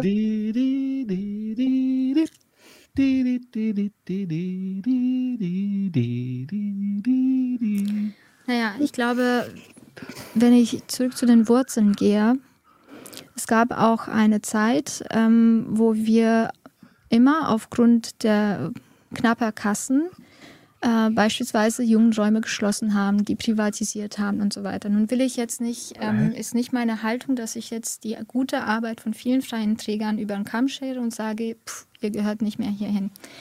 Aber ich glaube schon, dass es auch wichtig ist, dass der Staat sich dazu mit verpflichtet, auch in solchen Infrastrukturen für junge Menschen, wo sozialer Zusammenhalt stattfindet, Werkstätte der Demokratie stattfinden, dass, dass wir dort da reingehen. Und ich glaube, das ist ein Beispiel aus, meinem, aus meiner Fachwelt, wo ich sage, auch als Staat müssten wir da noch stärker reingehen und das eigentlich zur Pflichtaufgabe auch ähm, komplett durchdeklinieren, weil es ist bereits eigentlich eine Pflichtaufgabe im SGB VIII.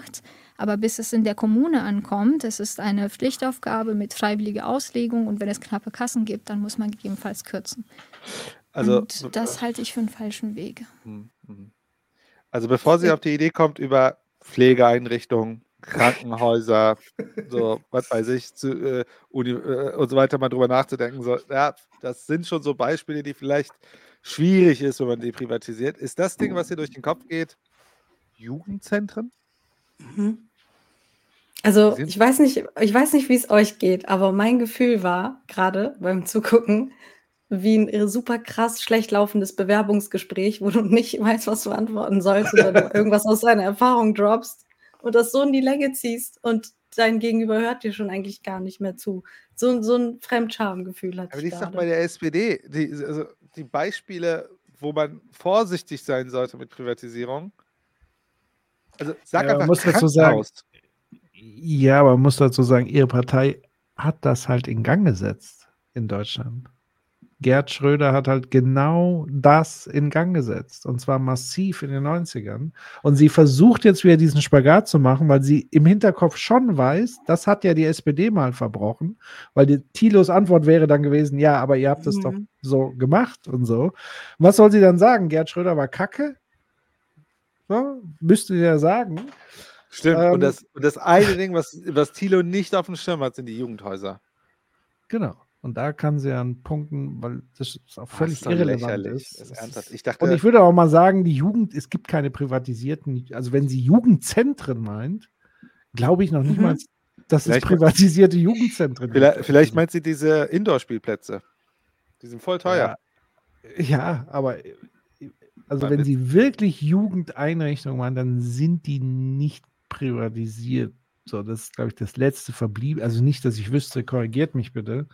Das ist ja das letzte Verbliebene dann noch, was nicht privatisiert ist. Vielleicht wird darüber schon diskutiert in der Koalition, dass man die vielleicht Aber auch privatisieren sollte. Wie willst du denn die privatisieren? Da verdienst du doch kein Geld dran.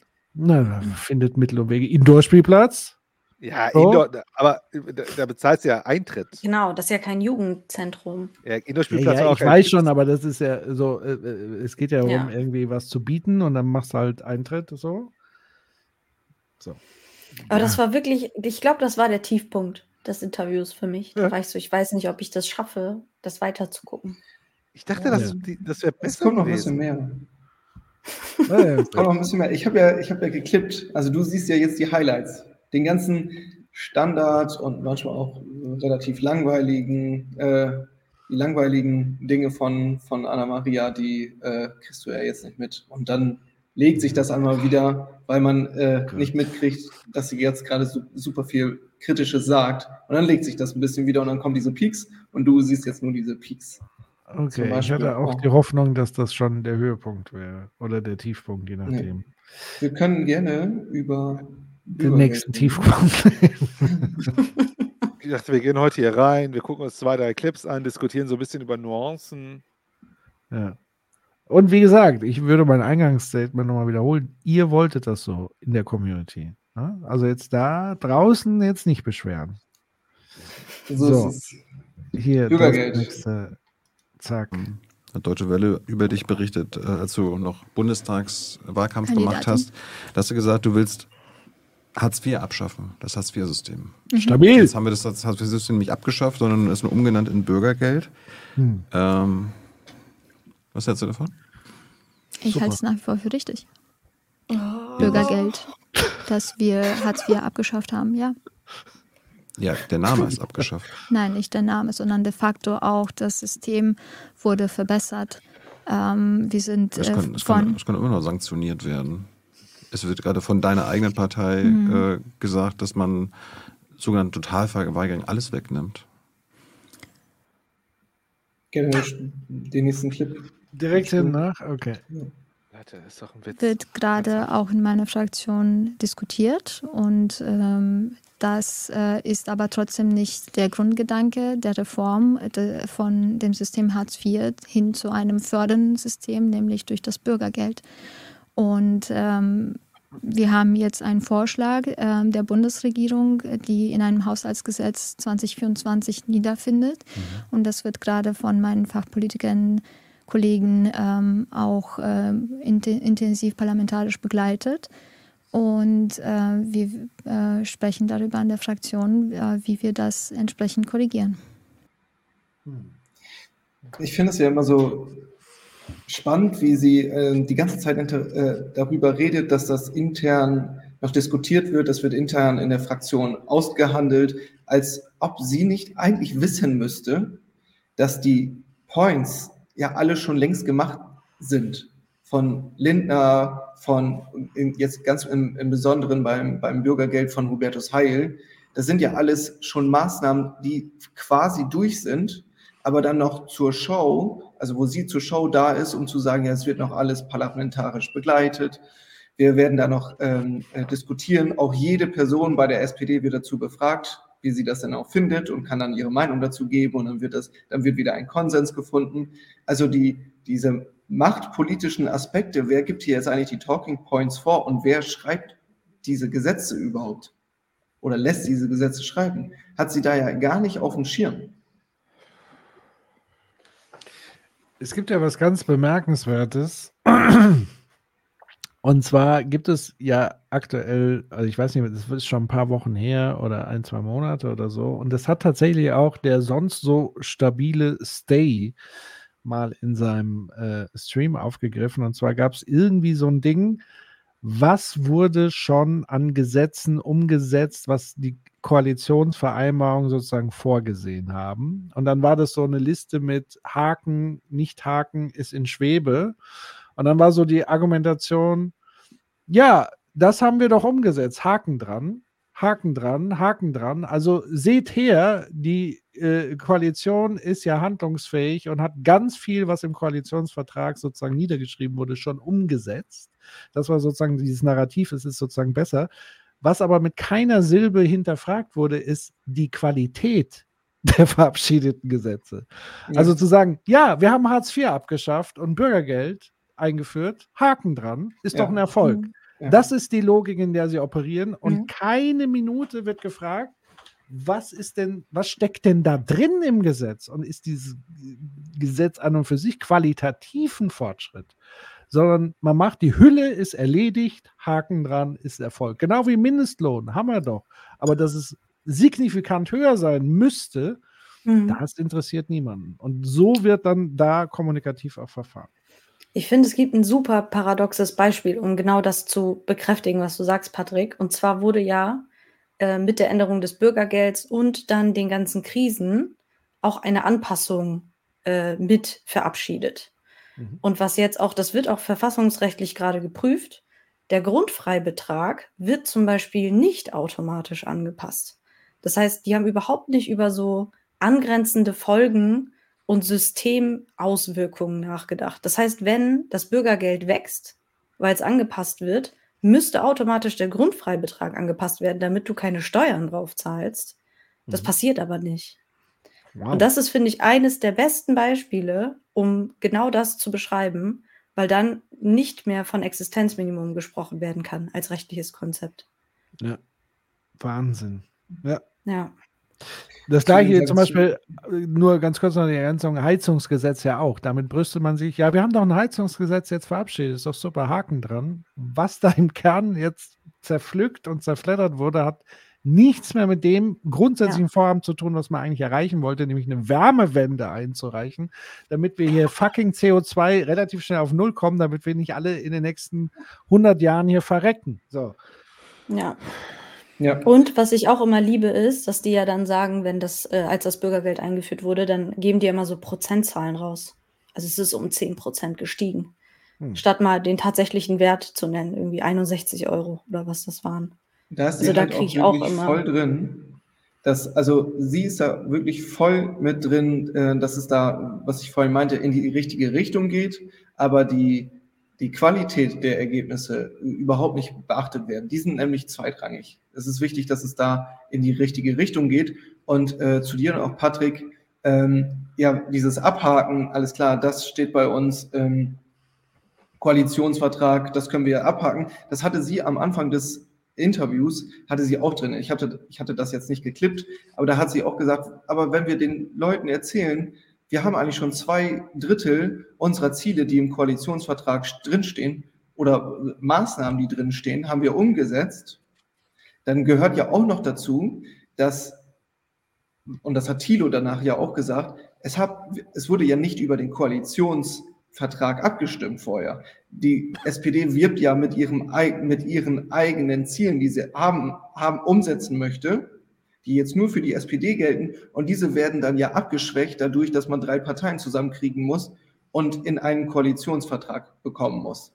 Also erstmal wird von den, von den Versprechungen, also was, was gibt die SPD den Leuten, die sie wählen oder allgemein, was, was will sie umsetzen, ist ja auch, kommt viel weniger davon raus, wenn es in den Koalitionsvertrag geht und dann nochmal weniger, wenn es einfach nur heißt, okay, wir müssen jetzt einfach irgendwie was umsetzen, was einen anderen Namen hat, was an der, an der Qualität der Ergebnisse aber so gut wie nichts ändert. Hm. Absolut. Ja. Ja. Nächster Wird Clip, besser. das ist vielleicht, nee, Okay. äh, nee Wird also ich denke, ich würde jetzt jetzt sagen, Hoffnung. jetzt ist es nochmal, äh, jetzt ist Tiefpunkt. Hör doch Aber ich, vielleicht wird es danach noch ein bisschen äh, besser, das müssen wir mal schauen. Aber jetzt, jetzt äh, möchte ich mal anteasern, jetzt haben wir einen Tiefpunkt. Jetzt bin ich wirklich gespannt. Äh, Du glaubst, dass es jetzt das Bürgergeldsystem ein förderndes System ist? Es gibt doch immer noch Ja. die Sanktionen. Naja, aber come on. Äh. In einer Demokratie kannst du reformieren. Du brauchst dafür keinen Putsch oder kompletten Systemsturz. Ähm, und es ist eine deutliche Verbesserung, ähm, weil man sozusagen noch stärker guckt nach den Chancen. Wo kann man ähm, auch sich umbilden? Ähm, man hat äh, die Beiträge auch ähm, erhöht, auch die. Ja, ähm, Inflationsausgleich, das wurde doch nicht erhöht. Das musstet ihr erhöhen, weil das steht äh, laut Verfassungsgericht. wir müssen gar nichts. Doch. Als Bundesregierung Das kann man. Verfassungsgericht hat gesagt, ihr müsst äh, Mhm. wegen der Inflation das erhöhen, aber ihr habt es an sich nicht erhöht. Sie haben doch, aber es gibt eine Vorgabe, ja, durch das Bundesverfassungsgericht, aber was ich sagen möchte, wir müssen gar nichts, ist, Kein Staat ist dazu verpflichtet, gute Sozialpolitik für die Menschen zu machen. Er kann es. Er kann es und er sollte es. Äh, das sagt sie auch zum Schluss. Aber steht da einer nicht Blick. irgendwas im Grundgesetz?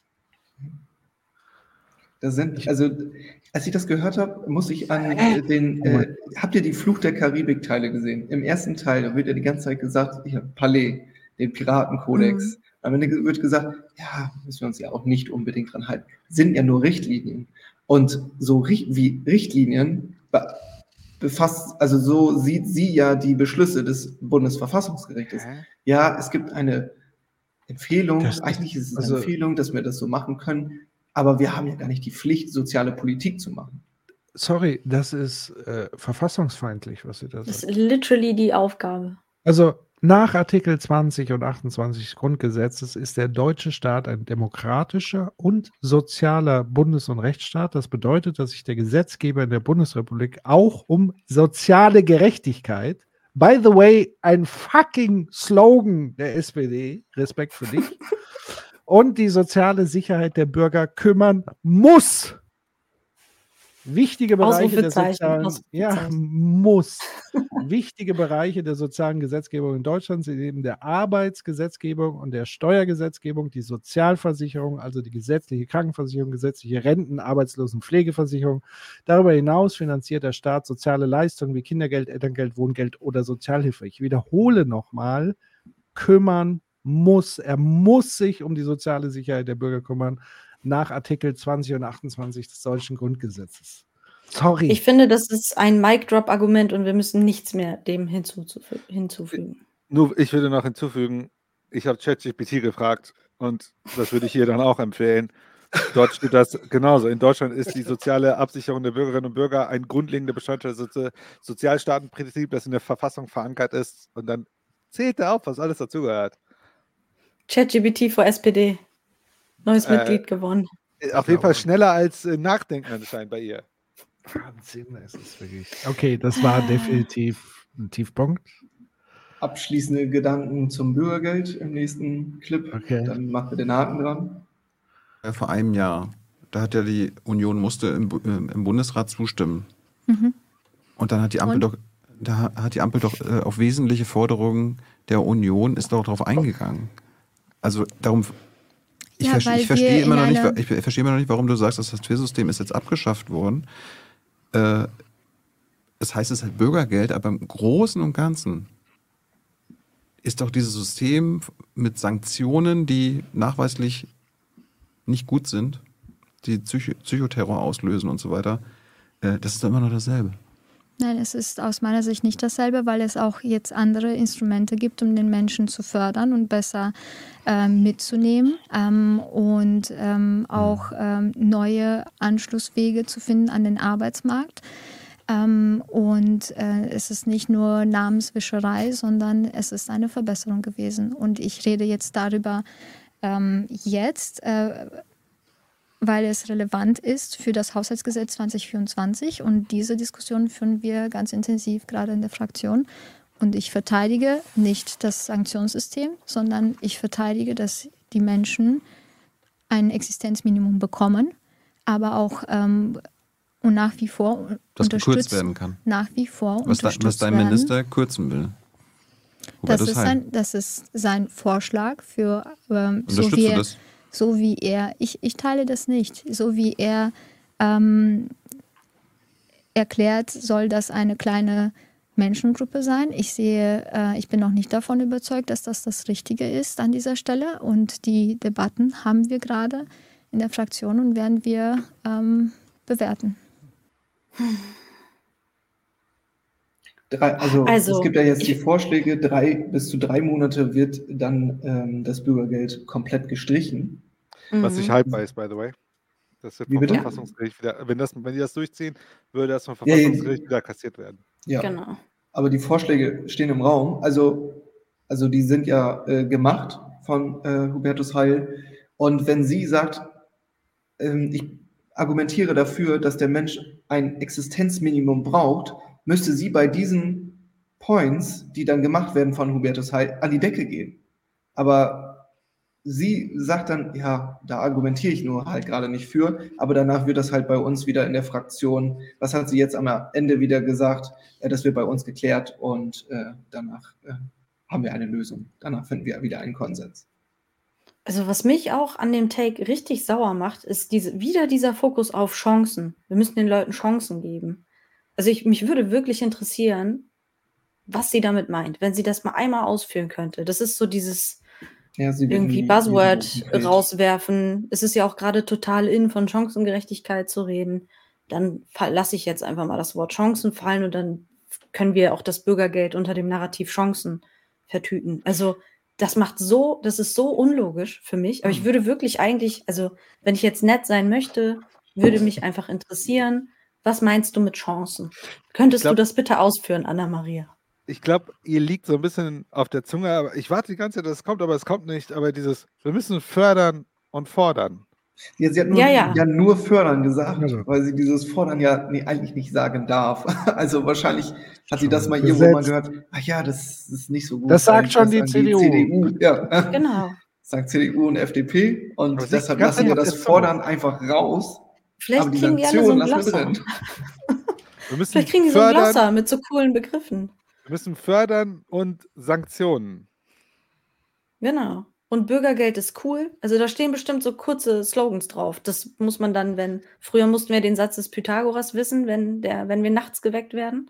Und das müssen die wahrscheinlich wissen, wenn sie nachts geweckt werden. Also wenn sie, wenn sie so cooles Unternehmensberatungsbranding hätten, dann würden sie sagen, wir müssen enablen und motivaten. Genau. Wisst ihr eigentlich, von wem ursprünglich Fördern und Fordern kommt? Nazis. Tippe ich mal.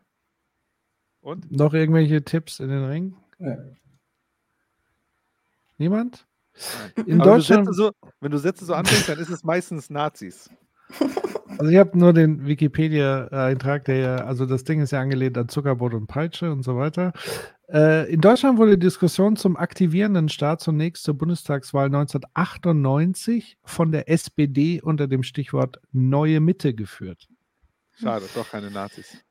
Das stand äh, sozusagen auch in diesem Schröder-Blair-Papier. Äh, der Slogan Fordern und Fördern wurde gleichwohl zur Legitimation der schließlich reali realisierten Reformen in der Arbeitsmarktpolitik genutzt, die ihren vorläufigen Höhepunkt in den Hartz-IV-Gesetzen fanden. Also sie hätte es ruhig sagen können. Fordern und Fördern, das ist tatsächlich SPD-Parteilinie der 1998er. Herzlichen Glückwunsch dafür. Aber dann müsste sie auf Sanktionen wieder zu sprechen kommen. Und das möchte sie ja an der Stelle nicht. Nee, weil sie ja gleichzeitig vertreten muss, das Versprechen, um den Haken dran zu machen. Wir Mhm. haben ja Hartz IV abgeschafft. Wir haben ja Genau. dazugelernt. So. Und gleichzeitig ja auch, wenn sie wirklich von Chancen spricht und angenommen, wir würden das mal so halb ernst nehmen im Sinne von, naja, man muss die Leute halt qualifizieren, dann sind wir ja auch ganz schnell wieder bei dem Thema Sanierungsbedarf für Bildungseinrichtungen plus äh, jetzt gerade eben, was wurde gekürzt in diesem ganzen Kürzungsmarathon aufgrund der Schuldenbremse? Äh, Bildungsboni, äh, Boni, so, also Ja, stimmt, Weiterbildungsboni Weiterbildung, ja. für Menschen im Bürgergeld. Also es ist einfach komplett verrückt. Also und dann sich da hinzusetzen bei Thilo und sich dumm zu stellen und sagen, die Leute fühlen sich nur deshalb verarscht, weil wir es nicht gut genug kommunizieren. What the fuck? ChatGPT gibt dir, by the way, recht mit fördern und fordern. Vielen Dank, ChatGPT.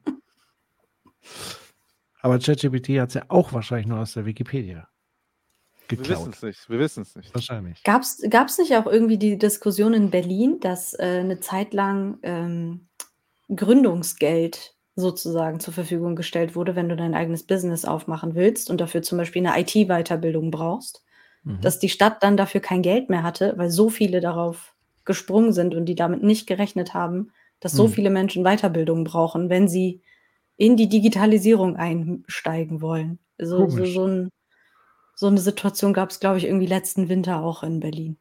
Okay. Ja. Und dann hat man den Hahn relativ schnell zugedreht, oder was? Ja, dann hieß es, also wir müssen gucken, wer das kriegt. Und dann wurde sehr, sehr selektiv scheinbar verteilt. Genau, also wenn man schon mit diesem Argument kommt, Chancen und Bildung und bla bla blub, dann kann man nicht gleichzeitig sozusagen da die Hähne zudrehen. Das ist einfach, es ist in sich schlimm. So. Das ist bei der FDP schon schlimm, aber hier ist es ja nochmal hundertmal schlimmer, weil es aus einer SPD-Position kommt, die den ganzen Schlamassel ja überhaupt auch erstmal eingeleitet haben. Aber gut. So, Dennis, jetzt kommt was Positives. Abstimmungsverhalten. Abstimmungsverhalten und Fraktionsdisziplin kommen. Da geht Kommen es jetzt die schönen Sachen auf. Drum. Ich. Ich glaube, es, äh, es wird äh, jetzt mit unserem Tiefpunkt wird es vielleicht ein bisschen schöner, aber schön wird es auf jeden Fall nicht. Schade. Das müsst ihr jetzt selbst Wie gesagt, du bist jetzt seit Mai äh, Abgeordnete. Ja. Du hast bisher allem zugestimmt im Bundestag. Ja. Warum? Also all, allem, was die Ampel eingebracht hat, hast du, hast du Ja gesagt. Warum Du nicht? ja, du bist ja eine freie Abgeordnete. Du kannst ja auch mal theoretisch Nein sagen. Warum hast du immer zugestimmt? Aber meine Karriere ist nicht frei. Weil ich, War immer alles super? es war nicht immer alles super. Ich habe auch einen Fall, ähm, als wir über die GERS gestimmt, äh, GERS-Reform gestimmt haben, da habe ich die eine was? die ge, ähm, gemeinsame europäische Asylpolitik-Reform. ähm, Hast du da und zugestimmt? Da habe ich zugestimmt mit einer Protokollnotiz, wo ich erklärt habe, dass wir, ich erkenne an, dass die Mehrheiten, die politischen Mehrheiten der Europäischen Union äh, nur diesen Konsens ermöglicht haben. Aber ich bin nach wie vor nicht damit einverstanden, ähm, dass Kinder ähm, und Jugendliche in haftähnlichen Verhältnissen äh, sozusagen dort ähm, in den Registrierungszentren festgehalten werden oder dort äh, sich aufhalten müssen. Ich b- bin dafür, dass wir auch ähm, nicht nur theoretisch, sondern de facto auch Dolmetscher und Rechtsberatungsdienste ermöglichen müssen, damit Menschen ähm, nicht eingeschränkt werden in ihrem Recht auf Asyl. Äh, Entschuldigung, wofür hat sie zugestimmt? Ich habe das irgendwie nicht so ganz verstanden. Ähm, bei, warte mal, wir können es ja am Anfang, kann ich das? Warum? Also all, allem, was die Ampel eingebracht hat, auch mal theoretisch Nein sagen. Warum hast du immer zugestimmt? Weil ich, War immer alles super? es war nicht mal alles super. Ich habe auch einen Fall, ähm, als wir über die GERS gestimmt, äh, GERS-Reform GERS. gestimmt haben, da habe ich Die eine was? die ge, ähm, gemeinsame europäische Asylpolitik-Reform. Ähm, Hast du da und zugestimmt? Da habe ich zugestimmt mit einer Protokollnotiz, wo ich erklärt habe, dass wir, ich erkenne an, dass die Mehrheiten, die politischen Mehrheiten der Europäischen Union äh, nur diesen Konsens ermöglicht haben. Aber ich bin nach wie vor nicht damit einverstanden, ähm, dass Kinder ähm, und Jugendliche in haftähnlichen Verhältnissen äh, sozusagen dort ähm, in den Registrierungszentren festgehalten werden oder dort äh, sich aufhalten müssen. Ich b- bin dafür, dass wir auch ähm, nicht nur theoretisch, sondern de facto auch Dolmetscher und Rechtsberatungsdienste ermöglichen müssen, damit Menschen ähm, nicht eingeschränkt werden in ihrem Recht auf Asyl.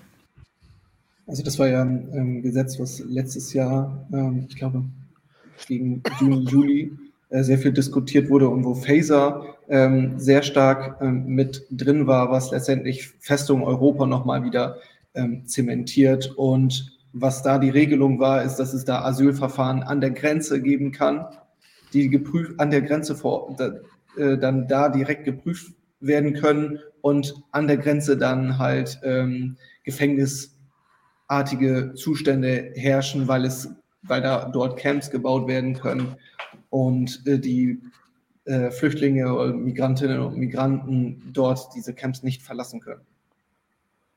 Und ähm, was ich dazu sagen wollte, ist, also da hat sie natürlich dann halt zugestimmt, aber im Protokoll verlauten lassen, dass es, äh, dass sie das doch eigentlich gar nicht so gut findet. Und ich finde, das ist ein Zeichen dafür, auch wenn Olaf, also Olaf Scholz immer als so, ja, wer Führung bestellt, der bekommt auch Führung und wie, wie sehr scheitert er an diesem, äh, an diesem Anspruch auf? Wo ist Olaf Scholz? Hat, sagt er mal überhaupt zu irgendeinen Sachen was? Und wenn, dann bitte nichts unbedingt was Rechtes.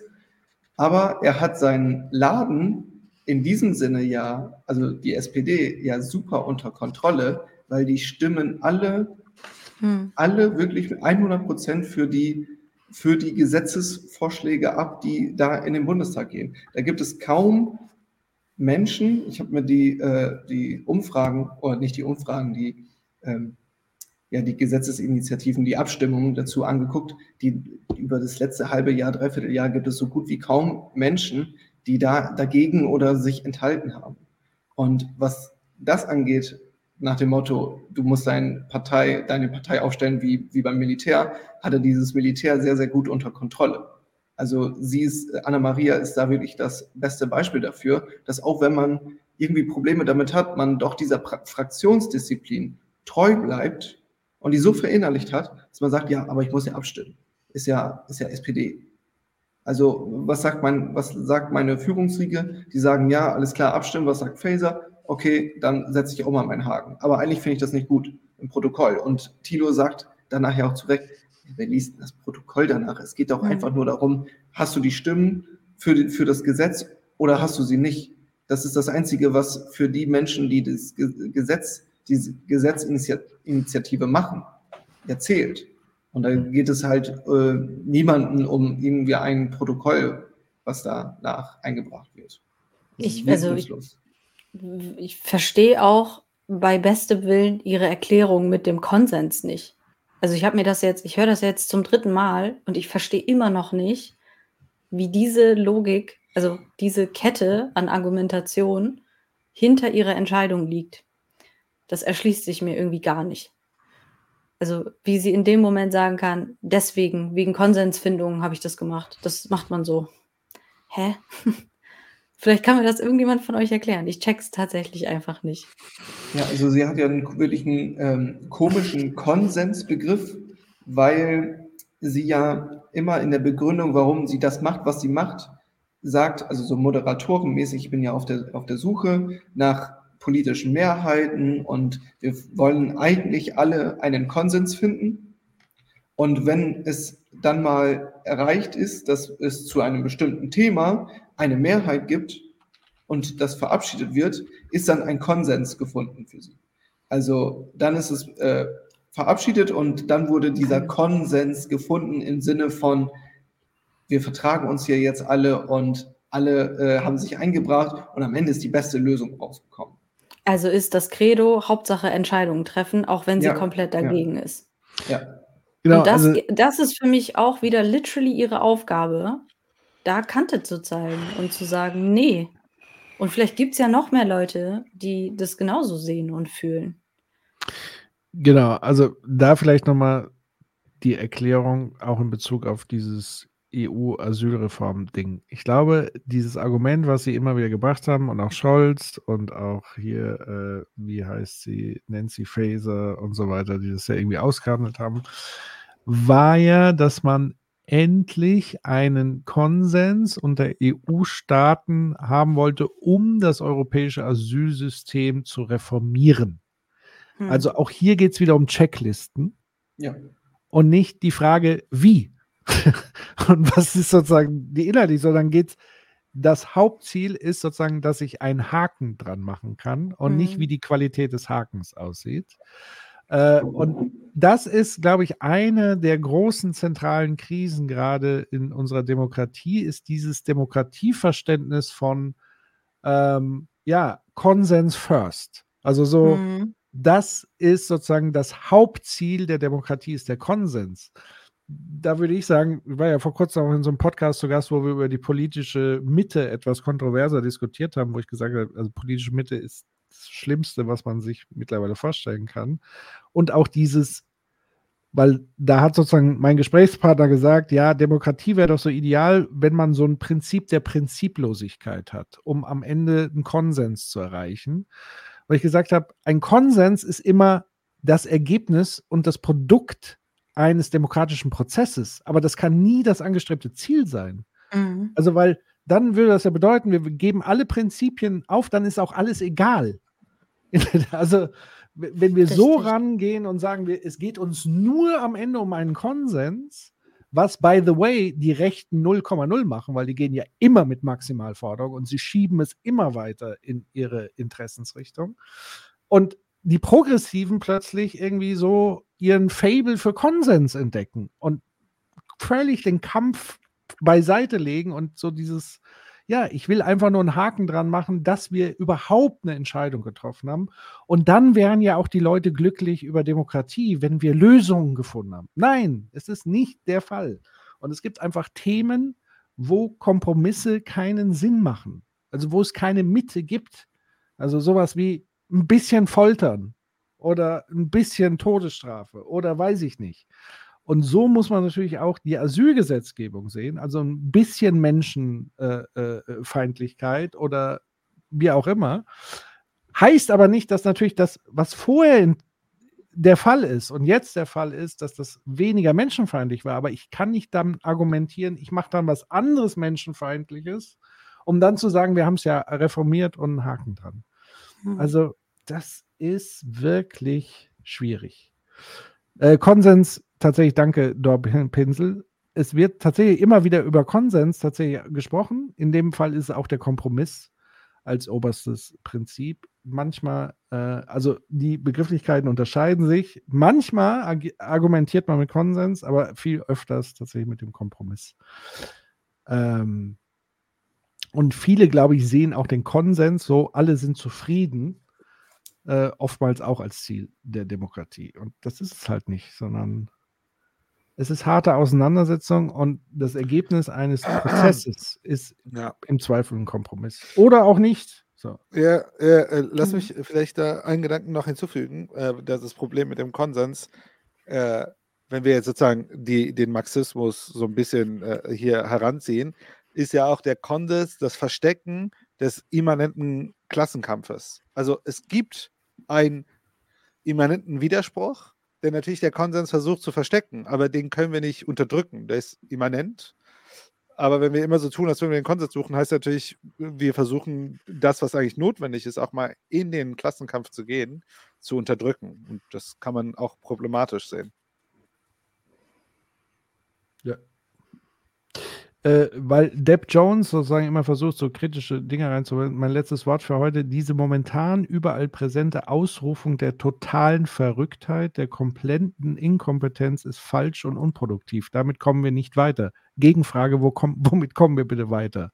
Mhm. Äh, also, man muss an manchen Stellen einfach benennen, was der Fall ist. Und es sind verrückte Positionen. Verrückt im Sinne entrückt. Ja, also es geht ja nicht darum zu sagen, äh, äh, äh, weiß ich nicht. Und man muss Inkompetenz einfach an den Stellen benennen. Und natürlich muss man, weil vorhin diese Kritik auch kam, man soll ja nicht nur Politik angucken, sondern auch Medienbetrieb und so weiter. Ja, das tun wir ja auch. Heute speziell schauen wir uns ein Interview von einer Politikerin an und deswegen kritisieren wir das und so weiter.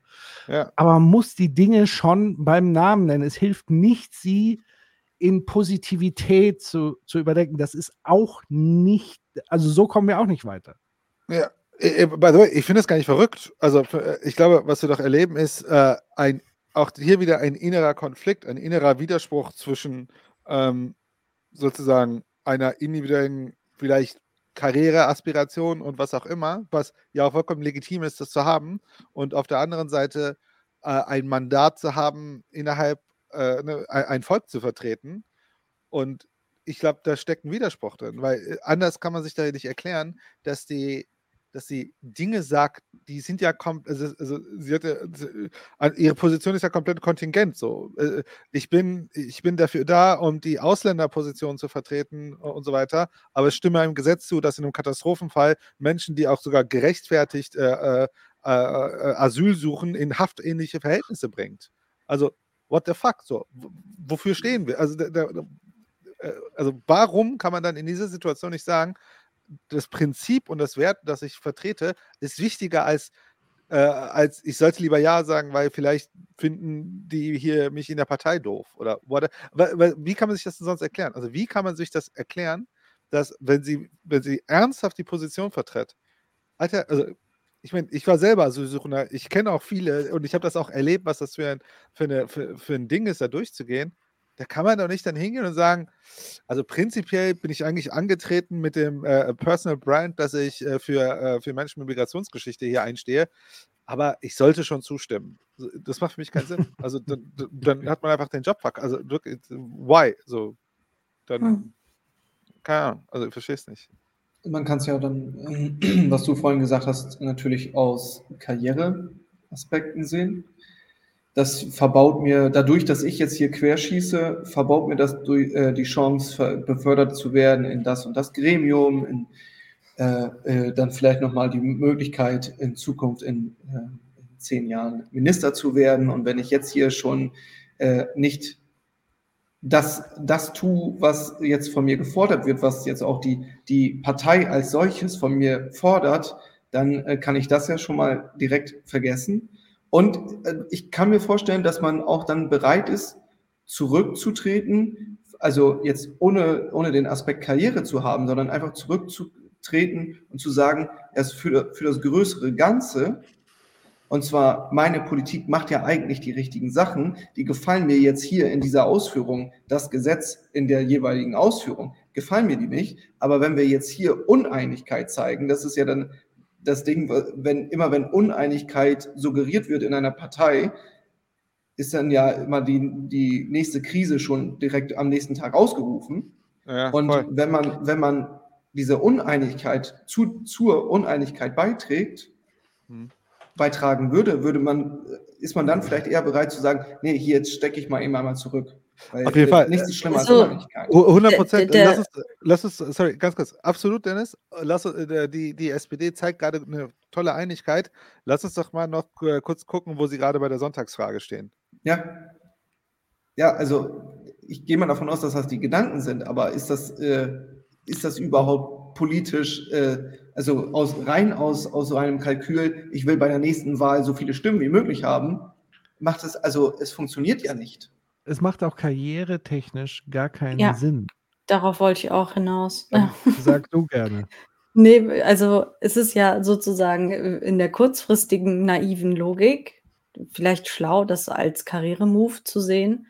Aber wenn deine Partei dann immer kleiner wird und es keine Listenplätze gibt, dann bist du halt irgendwann auch raus. Also die, die Leute, das ist ja das Schöne, was Thilo gesagt hat, die Leute fühlen sich verarscht.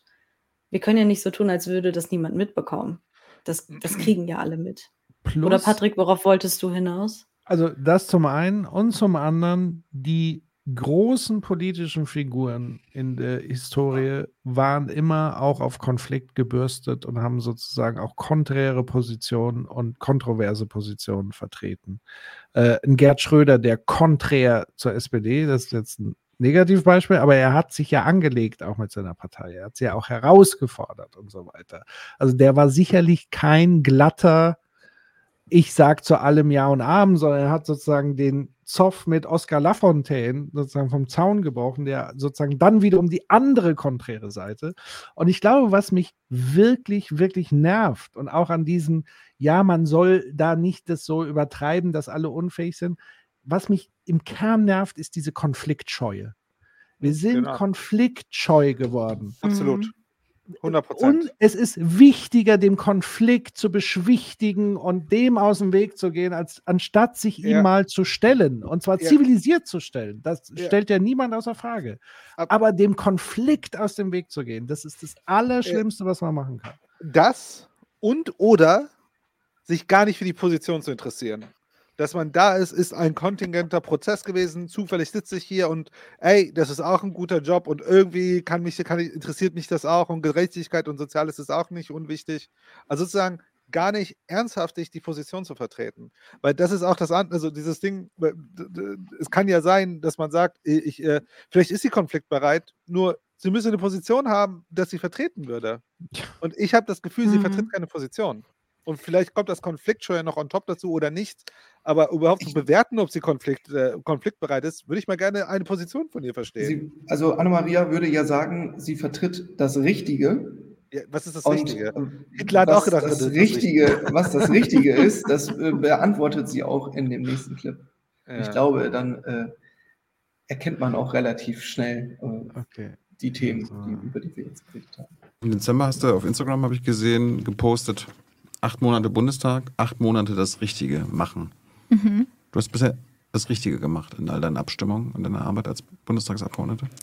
Ich bin davon überzeugt, dass ich nach bestem Wissen und Gewissen das Richtige gemacht habe, ja. Was heißt denn das Richtige? das Fall kannst du das Falsche. natürlich immer ähm, nach Lage neu bewerten. So ist es jetzt nicht was äh, Absolutes. Äh, es ist aber im Übrigen ein Wahlkampfslogan, den ich mit meinem Team ähm, dann entwickelt hatte äh, zu dem Zeitpunkt, weil Also wir gefragt haben, okay, worum wird es dann gehen und wofür stehe ich? Und ich, ähm, wie jeder Mensch, äh, habe auch Fehler, aber ich ringe danach auch äh, zu schauen, was ist der richtige Weg. Das war's. Also Das steckt war- sie mehr Ernst. Power. Das ist jetzt nicht dein Ernst. Das war's doch jetzt nicht, oder? Das ist ja Also- die äh, komplette Erklärung. Also, Das ist nicht, dein- so, das das, nicht was sie sagt, was das Richtige ist, das kann man von, raus das hängt je nach Zeitpunkt und äh, Ort und äh, was sind gerade die politischen Mehrheiten. Das hängt davon ab. Ja, und am Dritten Reich, das Richtige war was anderes. Das, das Richtige ist nichts Ab Absolutes. Ich finde, das spielt voll in Patricks Argument rein. Weil, also ganz böse gesagt, äh, als du eben gesprochen hast, Patrick, hätte man ja sagen können, äh, laut sozusagen dem Narrativ darüber, äh, Konflikt killt den Vibe. So, hätte man jetzt äh, als böse Zunge sagen können. Und auf Instagram ist das ja genau so. Also er hat ja, glaube ich, einen Instagram-Post gezeigt. Und dahinter fragt doch, da ist doch kein Mensch diskutiert da in den Kommentaren, was mit richtig gemeint ist. Für diese Orte Ich funktioniert es komplett.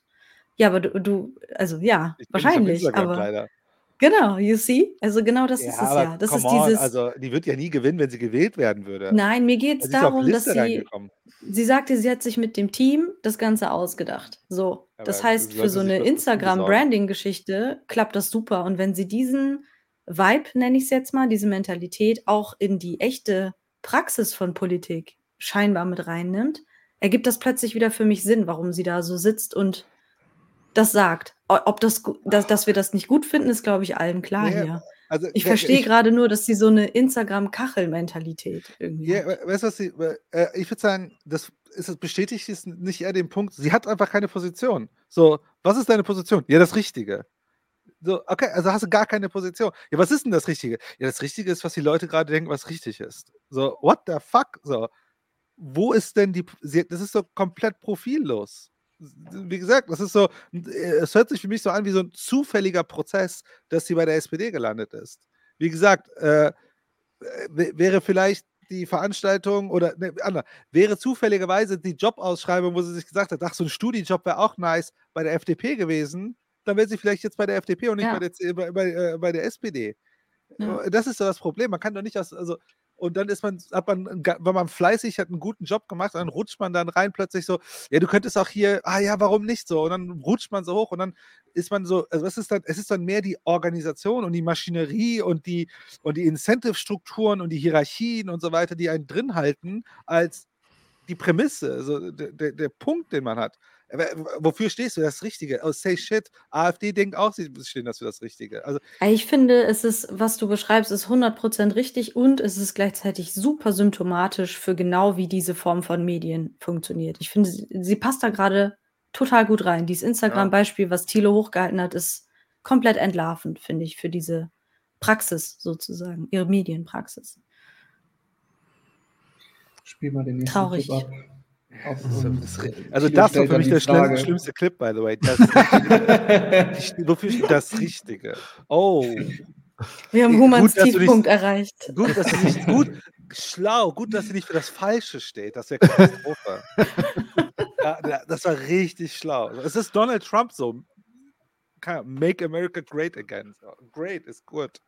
Ich frage mich Great dann, ist aber besser als good again. warum stimmt sie dann für falsche Sachen ab? Aber egal. Nein, das war schon das Ja, Richtige. Du, hast, du musst es aus der, du musst es aus der Dennis, du musst weitermachen, sonst kriegen wir Patrick hat nicht schon mehr wieder runter. genau, hat, hat schon wieder genau das gesagt, als hätte er den nächsten Clip schon gesehen. Aber Ach weiß so, ja, dass er den nee, nicht habe ich hat. wirklich nicht. Dann Nein, äh, mal ich bitte zum nicht. nächsten Clip. Okay. Perfekt. Eine Sache ist mir aufgefallen bei deinen Abstimmungen. Nee, du hast äh, zugestimmt, dass ein Antrag der Linken abgelehnt wird. Was denn? Doch, passt. Entschuldigung. Okay. Äh, da ging es um die Privilegien bei Milliardenerbschaften, die gestrichen werden soll. Jetzt bist du ja auch Sozialdemokratin, du willst auch hier Erbschaftssteuer und so weiter, dass das sich ändert. Erklär doch mal, warum es richtig war, Nein zu sagen, dass Privilegien bei Milliardenerbschaften gestrichen werden. Weil in Deutschland ist es so, je mehr du erbst, desto weniger musst du Erbschaftssteuer zahlen. Warum war es richtig, dass du das abgelehnt hast? Obwohl Kann, du kann, ja ich, dafür kann bist. ich die Antwort geben? Ich Sorry, bin kann dafür Antwort und ich bin dafür, dass ja, ja, mach. Denn es wäre nicht das Richtige für meine Karriere, wenn ich dort für die Linken gewählt hätte. Ich glaube, das hat sie nicht gesagt. Aber wir werden es überprüfen. Wir wissen es. wir auch die politischen Mehrheiten innerhalb unserer eigenen ähm, Ampelfraktion dafür schaffen. Und äh, ich bin auch ähm, mit Blick ähm, auf die Umsetzung, auch im Bundesrat, ähm, dafür daran zu arbeiten, dass es auch Mehrheiten gibt, ähm, auch irgendwann einen gesellschaftlichen Konsens auch bei der CDU. Aber weil ich es Hä? nicht für ähm, zu dem Zeitpunkt äh, Für das Richtige? aussichtsreich gehalten habe, habe Nee, ich ähm, entsprechend dagegen gestimmt.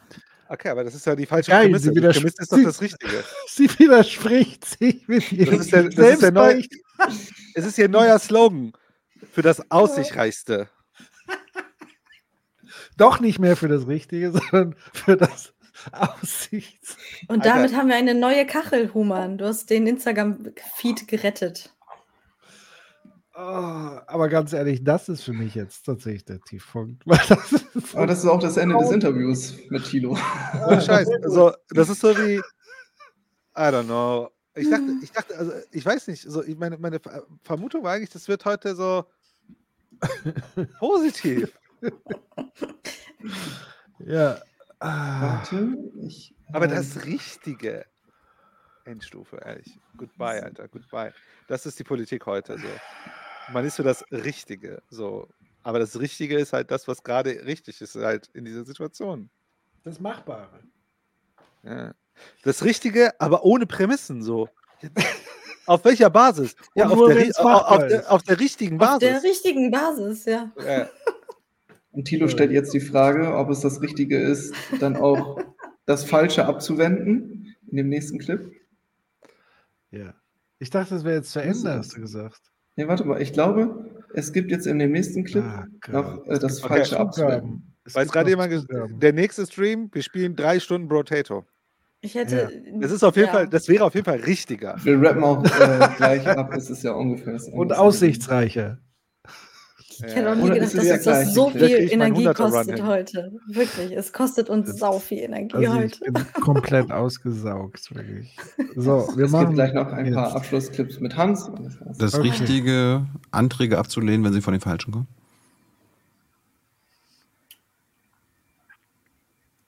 Warum von den Falschen? Ja, weil es jetzt von den Linken gekommen ist. Und nicht aus deiner Regierungskoalition. Die Mhm. Linken halt sind so uncool. Den Gedanken kann ich verstehen. Ähm, Good point. kann sein. Wenn es nicht richtig ist für mich. Leute, ehrlich. So, das ist- Ich glaube, sie hat auch keine. Energie mehr. Ja, To be honest. Good So. for her. Aber ehrlich, das kann doch nicht sozialdemokratische Politik in Deutschland sein von jungen Leuten, die vielleicht mit ein bisschen Ambition sagen, okay, wir wollen mal Dinge anders machen. Das ist ja schlimmer als die alten Säcke. Also die Frage war jetzt hier nochmal von Dorpinsel. Hattet ihr das Interview heute das erste Mal gesehen? Ich Yes. ja, Ich auch. aber Ja, Dennis. ich hab's schon Ich habe es geschaut. Ihr hättet Ich habe mir es gesagt, geschaut und ich habe es äh, gesagt, ein bisschen, ich habe es milder verkauft, als es die, diese Clips hergeben. Man hat mir gesagt, ey, da gibt es gar nicht viel zu kritisieren. Also wie gesagt, ich hatte es angefangen, musste abbrechen. Ich glaube, Thilo hat mir noch ein, Ja. zwei Clips, Highlights zugeschickt und dann habe ich gesagt, okay, und dann den Rest habe ich tatsächlich alles nicht gekannt. Das Ich musste auch am. Anfang gucken, dann abbrechen, weil ich es nicht ausgehalten habe. Und ich habe gerade gedacht, warum habe ich schon geguckt? Weil es kostet mich gerade sau viel Energie, weil ich mich die ganze Zeit wieder aufrege. Also meine Emotionalität hat überhaupt nicht nachgelassen jetzt beim zweiten Gucken. Deshalb rappen wir das jetzt hier auch ab. Ich spiele noch zwei Clips. Einmal ähm, mit Tilo. Warte, ich muss mal das hier noch vernünftig hochladen. Äh, Aber nicht hier, mit Tilo, weil- mit Hans. Ja, weil hier auch immer wieder kommt, kann sowas nicht ohne Begleitung schauen. Ich finde es tatsächlich ohne Begleitung viel angenehmer zu schauen, weil dann plätschert das ja so durch. Ja, Aber wenn man die das so fokussiert guckt, so wie wir jetzt Mhm. hier und immer was dazu sagen, dann fällt einem ja erst Ja, auf. was Und das da war ja auch mein erster Eindruck nach, äh, nach dem ersten Schauen.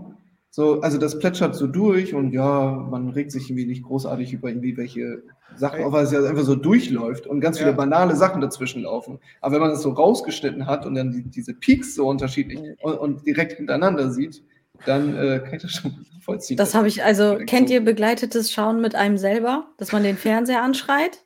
Das, so habe ich das gemacht. Geil. Aber äh, vielleicht, vielleicht noch, guck mal, ich bin, ich bin jetzt eh so im Full Destruction Modus. Ohne Scheiß, die FDP-Interview, die, die Adler oder was ist das? Die, die haben ja noch wenigstens Prämissen. Naja, Ja, Alter. Also, guck mal, Substanz. Nenn mir mal. Ich hab's mir, also ich hab, also ich, ich bin davon überzeugt, Dennis hat ja alles aus dem Kontext gerissen. Und das ist eigentlich ein brillantes Na klar. Also, Klar. wenn, wenn irgendwas falsch ist, bitte bei Herrn Sandmann beschweren. Ja, könnt ihr Äh, gerne machen. Also sie sagt ja immer, Twitter oder so. Hm. Ähm, aber vielleicht noch ein Ding. Nennt mir mal eine Aussage mit Substanz, die sie hatte. die kommt zum Schluss. ach so, Da das kommt hast du noch jetzt Substanz auf, oder was? auf, aufgehoben. Ja, ja.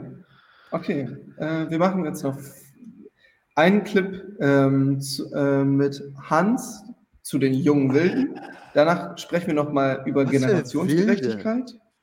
Und äh, dann gibt es noch eine kleine Motivation von Anna-Maria zum Abschluss. Voll gut. Soll ich das Play machen? Okay. Oh, ich Ja, glaube, ich, ich hau ab. Alter. Manchmal werden die äh, Abgeordneten, die jüngeren Abgeordneten bezeichnet als die jungen Wilden.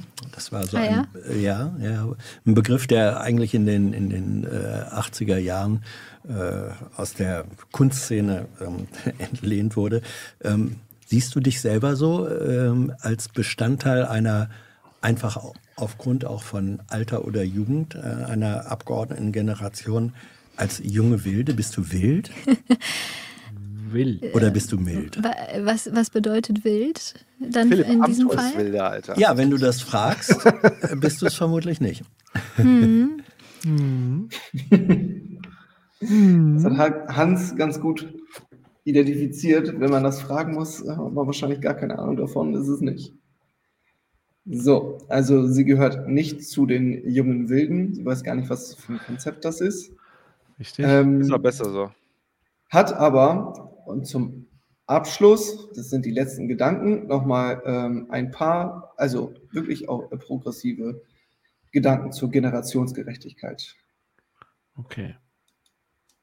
Und ich glaube, wir haben schon nochmal die Perspektive, was ist eigentlich in äh, hier schiefgelaufen, dass wir nicht mehr wie unsere Eltern vielleicht innerhalb einer Generation uns äh, hocharbeiten können, um uns ein Häuschen und vielleicht äh, äh, ein, Mhm. Auto zu äh, ähm, ähm, leisten zu können, äh, selbst wenn man zu den Spitzverdienern in diesem Land heute gehören, gehört, so wie es auch Bundestagsabgeordnete tun, ähm, aber auch wie anderen, an, wie eine Kosmetikerin oder eben auch wie ein Mechaniker, ähm, müssen damit umgehen, dass sie ähm, das nicht mehr schaffen werden, wahrscheinlich in ihrer Generation. Und ich glaube, dieses Bewusstsein, dass wir über Umverteilung sprechen können und nicht über irgendwelchen Scheindebatten, kürzen wir hier ein bisschen und dann geht es noch hier um Klickerbeträge und können wir uns eigentlich die Kindergrundsicherung leisten äh, und so weiter, sondern wir müssen hardcore Umverteilungskämpfe äh, durchführen. Und da, das nehme ich wahr. Geht das mit Olaf Scholz? Und jetzt äh, Antwort? Warum denn nicht? Ich glaube, ähm, es wird nicht auf Anhieb gehen, so weil er nicht natürlich sozusagen äh, uns auch aus seiner Erfahrung erzählt, was geht und was nicht. Und er war auch Finanzminister und so weiter. Deshalb habe ich ja gesagt, er hat den Laden gut unter. Kontrolle. Weil sie wird, äh, sie sagt ja, ja, warum sollte das mit Olaf Scholz eigentlich nicht gehen? Aber eigentlich hören wir dann schon noch, was er sagt, weil er weiß ja, was geht und was nicht geht. Und er war ja auch Finanzminister und so weiter. Er hat ja eigentlich auch alles im Blick. Und dann gibt er einmal ein Statement raus und dann sagen wir alle, ja, okay, alles klar, jetzt wissen wir, was geht und was nicht. Was ist denn mit dieser Partei los? Das ich, kann doch nicht die Antwort sein. Aber- Olaf ja. Scholz weiß, kennt die Welt und weiß, was. Und sie hat da ja wieder diesen Widerspruch drin, dass sie also einen Satz sagt und zwei, zwei Sätze Ja. danach äh, weicht die das alles schon wieder auf, weil sie sagt, Hardcore-Umverteilungskämpfe. Ah, okay, alles klar. Now we're talking. Und danach, Mhm. ja, okay, äh, ach ja, stimmt, Olaf Scholz, der sagt uns dann, ob das geht oder nicht. Und es ist ja vollkommen klar, dass es mit dem nicht zu machen ist. Nur gar nichts. Ist nicht mit ihm zu machen, sondern Olaf Scholz sagt, es geht nicht. Also es ist nicht, ich will das Ja. nicht, So, Ja, er das sagt, es ist einfach technisch nicht möglich. Möglich. So.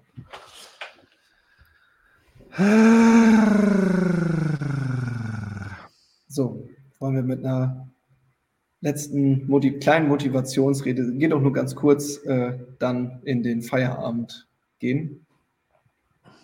Ja. Dann spiel den Clip. Eine mit. Berge versetzen geschieht nicht von heute auf morgen. Äh, man kann Ziele auch langsamer erreichen, wenn es halt eben nicht anders geht. Aber Hauptsache, man macht einen Schritt nach vorne. So.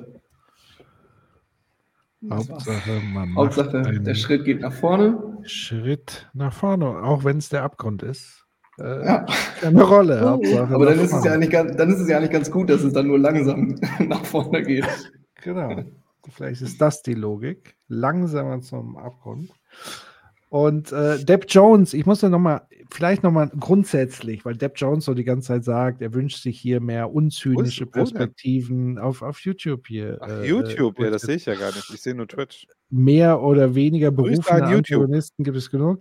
Vielleicht kann noch mal jemand, Setup, du kannst, glaube ich, Hm. sehr gut erklären, was ist dialektisches Prinzip? Wow. Also, Oder Hat ist das mit Delikatessen zu zu tun? Also ich glaube, Human muss mich als Hegelianer unbedingt unterstützen. Also erstmal Das- muss ich sagen, das äh, dialektische Prinzip ist relativ einfach. Es ist eine äh, Pro- und äh, äh, Kontraliste. Und dann guckt These, man sich die Liste an. Synthese. Das war doch das, was Hegel meinte, oder nicht? Genau. Genau. Und dann äh, muss man am Ende feststellen, dass nur weil eine Sache nicht eins ist, sie nicht gleich null ist. Das ist eigentlich, glaube ich, das, das wichtigste Takeaway von Hegel. Das heißt, ja, äh, ich habe ich hab mich auch mit dem unzynisch angesprochen gefühlt. Human. Ja. Sind Was? wir, also wenn wir, wenn wir kritisieren, sind wir dann automatisch zynisch? Das ist eigentlich, glaube ich, die dialektische Frage dahinter. Äh, also ich würde sagen, nein, denn ich glaube, die Arbeit ist ja nicht das Positive rauszuarbeiten. Also mein Anspruch heute war eigentlich hier reinzugehen und sagen, ey, ähm, also ich würde sagen, das, also den, den Zynismus-Teil teile ich auf gar keinen Fall an der Stelle, weil ich, ich wär- wäre super vorsichtig. Ich finde tatsächlich ihr Interview zynisch. Ja, also ja, äh, äh, voll. aber ich glaube, was ja, was ja wichtig ist, also Kritik hat ja ein Potenzial und einen Wert. Und die Arbeit von Kritik ist es ja, den Widerspruch rauszuarbeiten und erstmal zu verstehen, ne, zu, zu schauen, wie gehen wir damit um. Also, und eigentlich diesen Prozess, den Widerspruch zu verstecken, äh, zu, zu untergraben, ne, äh, d- diesen das zu drehen, äh, genau, zu drücken. Und das ist ja im Grunde der Ansatz, den wir haben mit diesem kritischen oder ideologiekritischen Ansatz den Mhm. Zynismus ganz kann ich nicht drauf. Man, man kann natürlich an einigen Stellen sagen, wir sind vulgärkritisch vielleicht hier und da, aber sorry, also dieses Ding ist ja auf einer E, also dieses Interview war ja auf einer Ebene ja zynisch, dass da jemand sich mit sozialdemokratischen Positionen hinsetzt und nicht mal eine Idee hat. Und am Ende, ganz am Ende, als ob sie irgendwann gecheckt hat, ach ja, ich bin mal jung und naiv, hier sind so ein paar Leute, die so progressiv und so, dann sollte ich auch noch irgendwas über Klassenkampf und Umverteilung reden. Ja, sorry, die, die, also wie gesagt, außer Dennis hat dieses Interview komplett auseinandergerissen aus dem Kontext, würde ich sagen, wo war das? Wo war das denn bei den konkreten Positionen? Das war ja nirgendwo. das, das, das kommt immer mal als Halbsatz. Ich kann nicht immer äh, die, diese Dinger nehmen, weil die als Halbsatz einmal kurz vornehmen, vorkommen und dann gibt, gibt, kippt es wieder. Also diese dauerhafte Widersprüchlichkeit, die zeigt das ganze Interview ja von, von A bis Z. Und Weißt du, äh, es ist ja ich- schon, dass sie, sie, sie will ja dann sagen, sie ist progressiv, sie ist links. Aber dann Ja, aber ist dann halt das? die Tilos richtige Frage, was heißt das? Und dann Ja. kippt es wieder. Also, und und so was- Ja, ist die das geht ganze, immer zwei Schritte das, das ganze vor Interview aufgebaut. Ich habe ich ich hab ja jetzt auch nicht nur fünf oder sechs Clips genommen und äh, an, als Beispiel aufgezogen. Ja, ja, so ist die. Ich will dich nicht das waren ja schon ich nur als, äh, 50 Emo- Clips, die ich hier hatte. Ich, Ich glaube, das ist eigentlich die Zusammenfassung, oder Human? Also sie geht zwei Schritte vor, rudert, prescht vor und dann merkt sie so, oh shit, oh shit, das war vielleicht eine ich Schippe zu viel und dann geht sie wieder zurück. Aber deswegen, also ich habe, mein Problem ist bei diesem Interview ist, ähm, äh, also äh, es hat halt keinen kein Fokus. So, es hat kein, also ich frage mich Mhm. so, weil, also es ist so, als hätte man ihr wirklich so, die, so drei Talking Points gegeben, so, ey, und by the way, äh, weil wir SPD sind, sollten wir auch mal Umverteilung droppen. So, das ist uns auch wichtig.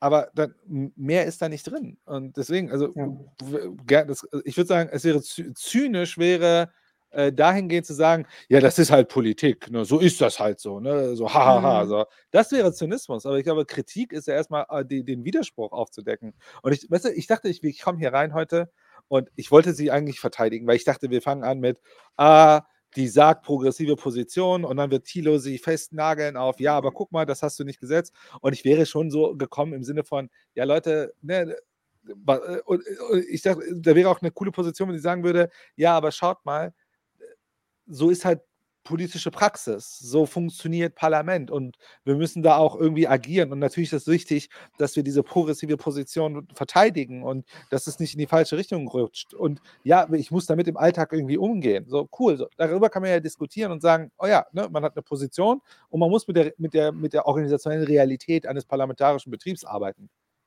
Also Aber den Punkt hatten wir cool. am Anfang, dass sie halt eben diese Ehrlichkeit eben nicht hier an den Tag legt. Das ist genau der Knackpunkt. Es Ähm. hätte ganz oft Situationen gegeben, wo sie genau so hätte antworten können. Aber it was a choice, so. Sie hat es nicht gemacht.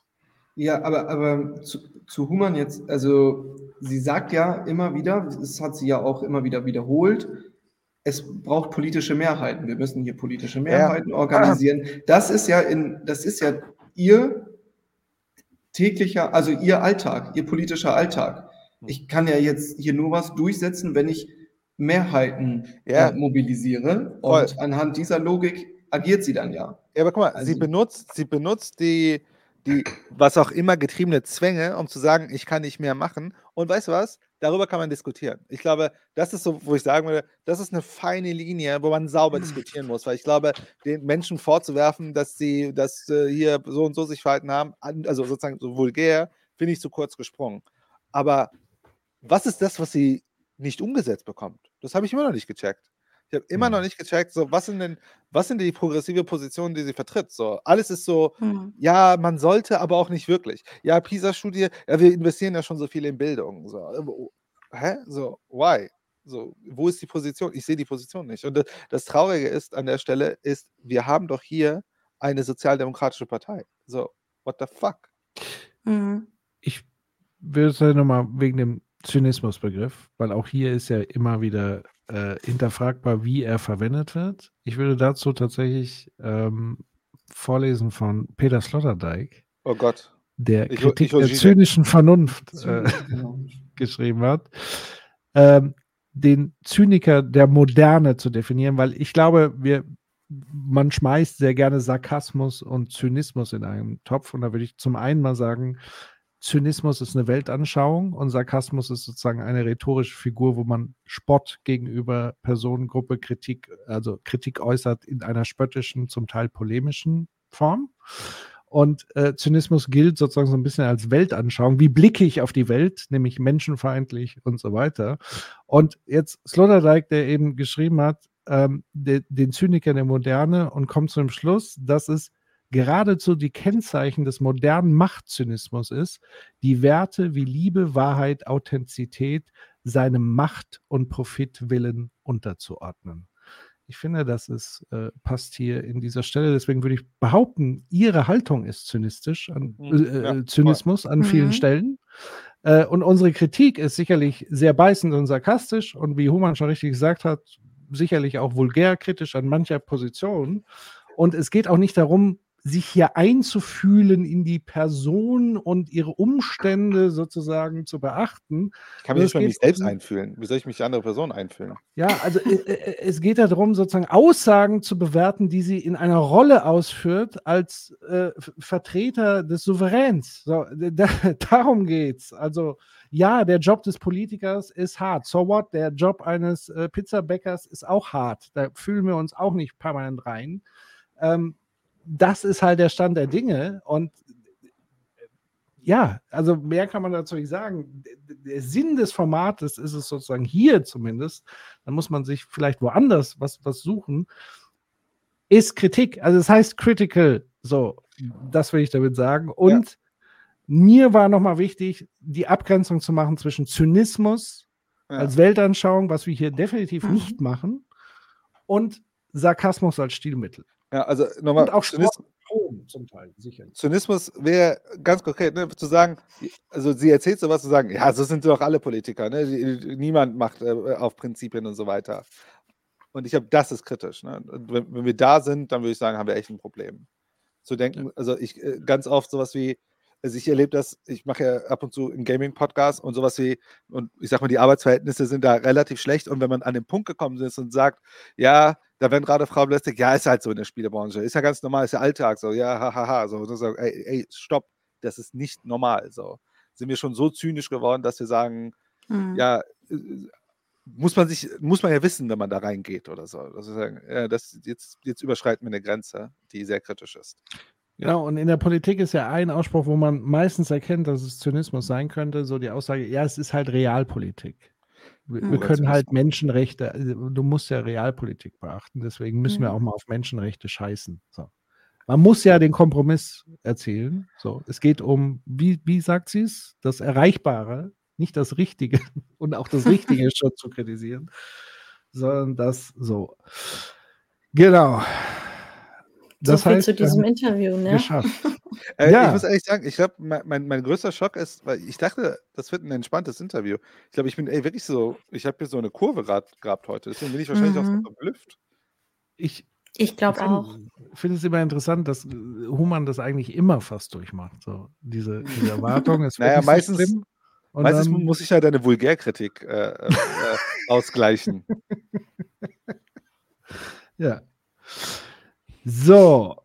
Ähm, genau. In diesem Sinne, ihr Lieben, ähm, es gibt offenbar noch einen Aftertalk. Ich weiß nicht, ob ich es da rein noch schaffe auf dem Discord-Server. Ähm, den Einladungslink habe ich geschickt. Dort gibt es den Channel Community Schnack und da sind schon ein paar Leute drin. Ich spiele wahrscheinlich Äh, Potato währenddessen. Genau. ähm, das heißt, wer Lust hat, da jetzt nochmal im Nachgang kurz reinzuhüpfen, der Link geht raus, beziehungsweise ich schicke ihn hier nochmal rein. Kommt vorbei und äh, schnackt noch ein bisschen weiter. Es war mir ein äh, großes Fest heute. Schön, Setup und Dennis, dass ihr dabei wart. Es hat riesen Spaß gemacht, hat super alles funktioniert. Danke, dass wir dabei sein durften. Und Ja, danke für die Einladung. Genau. Und Human auch schön, dass wir auch mal wieder streamen. So, hier. Hab ich auch sehr gefreut. Du willst mich ja nicht mehr dabei haben. Ja, genau. That's the point. Ich sag nur Potato. Äh, so ein, eines dieser Dinge. Ähm, genau. Wie oft ist jetzt das Wort Potato gefallen? Zu wenig. Sehr oft. Sieben, 27 Mal. Zu wenig. Hast du einen Affiliate-Vertrag mittlerweile mit Potato? Ich will kein Geld von denen, Alter. Ich schenke denen noch mehr Geld. Sie wollen es nur nicht. Wir müssen bei Human in die Namensanzeige Anzeige Schrägstrich at Human Nagafi reinschreiben, sonst kriegen wir rechtlich Probleme. Dauerwerbesendung ist das. Ja. Ich kriege kein So. Geld dafür. Also alles gut. Ja. In diesem Sinne, ihr Lieben, macht's gut. Ähm, ich weiß gar nicht, wann der nächste Livestream ansteht. Es müsste wahrscheinlich Sozialklimbim sein, äh, wenn es mich nicht täuscht, nächsten Mittwoch. Wenn ich jetzt nichts Falsches sage. Das wäre normal der Turnus. Ansonsten, ja, sehen wir uns vielleicht irgendwann mal wieder. Und wenn ihr Ideen habt, was wir uns angucken wollen, auch da wisst ihr Discord. Es hat ja diesmal funktioniert. Wenn ihr das hier, ihr habt das ja hier gedroppt und wir gucken es dann.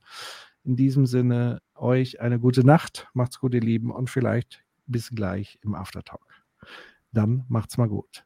Ciao, ciao. Ciao. Tschüss.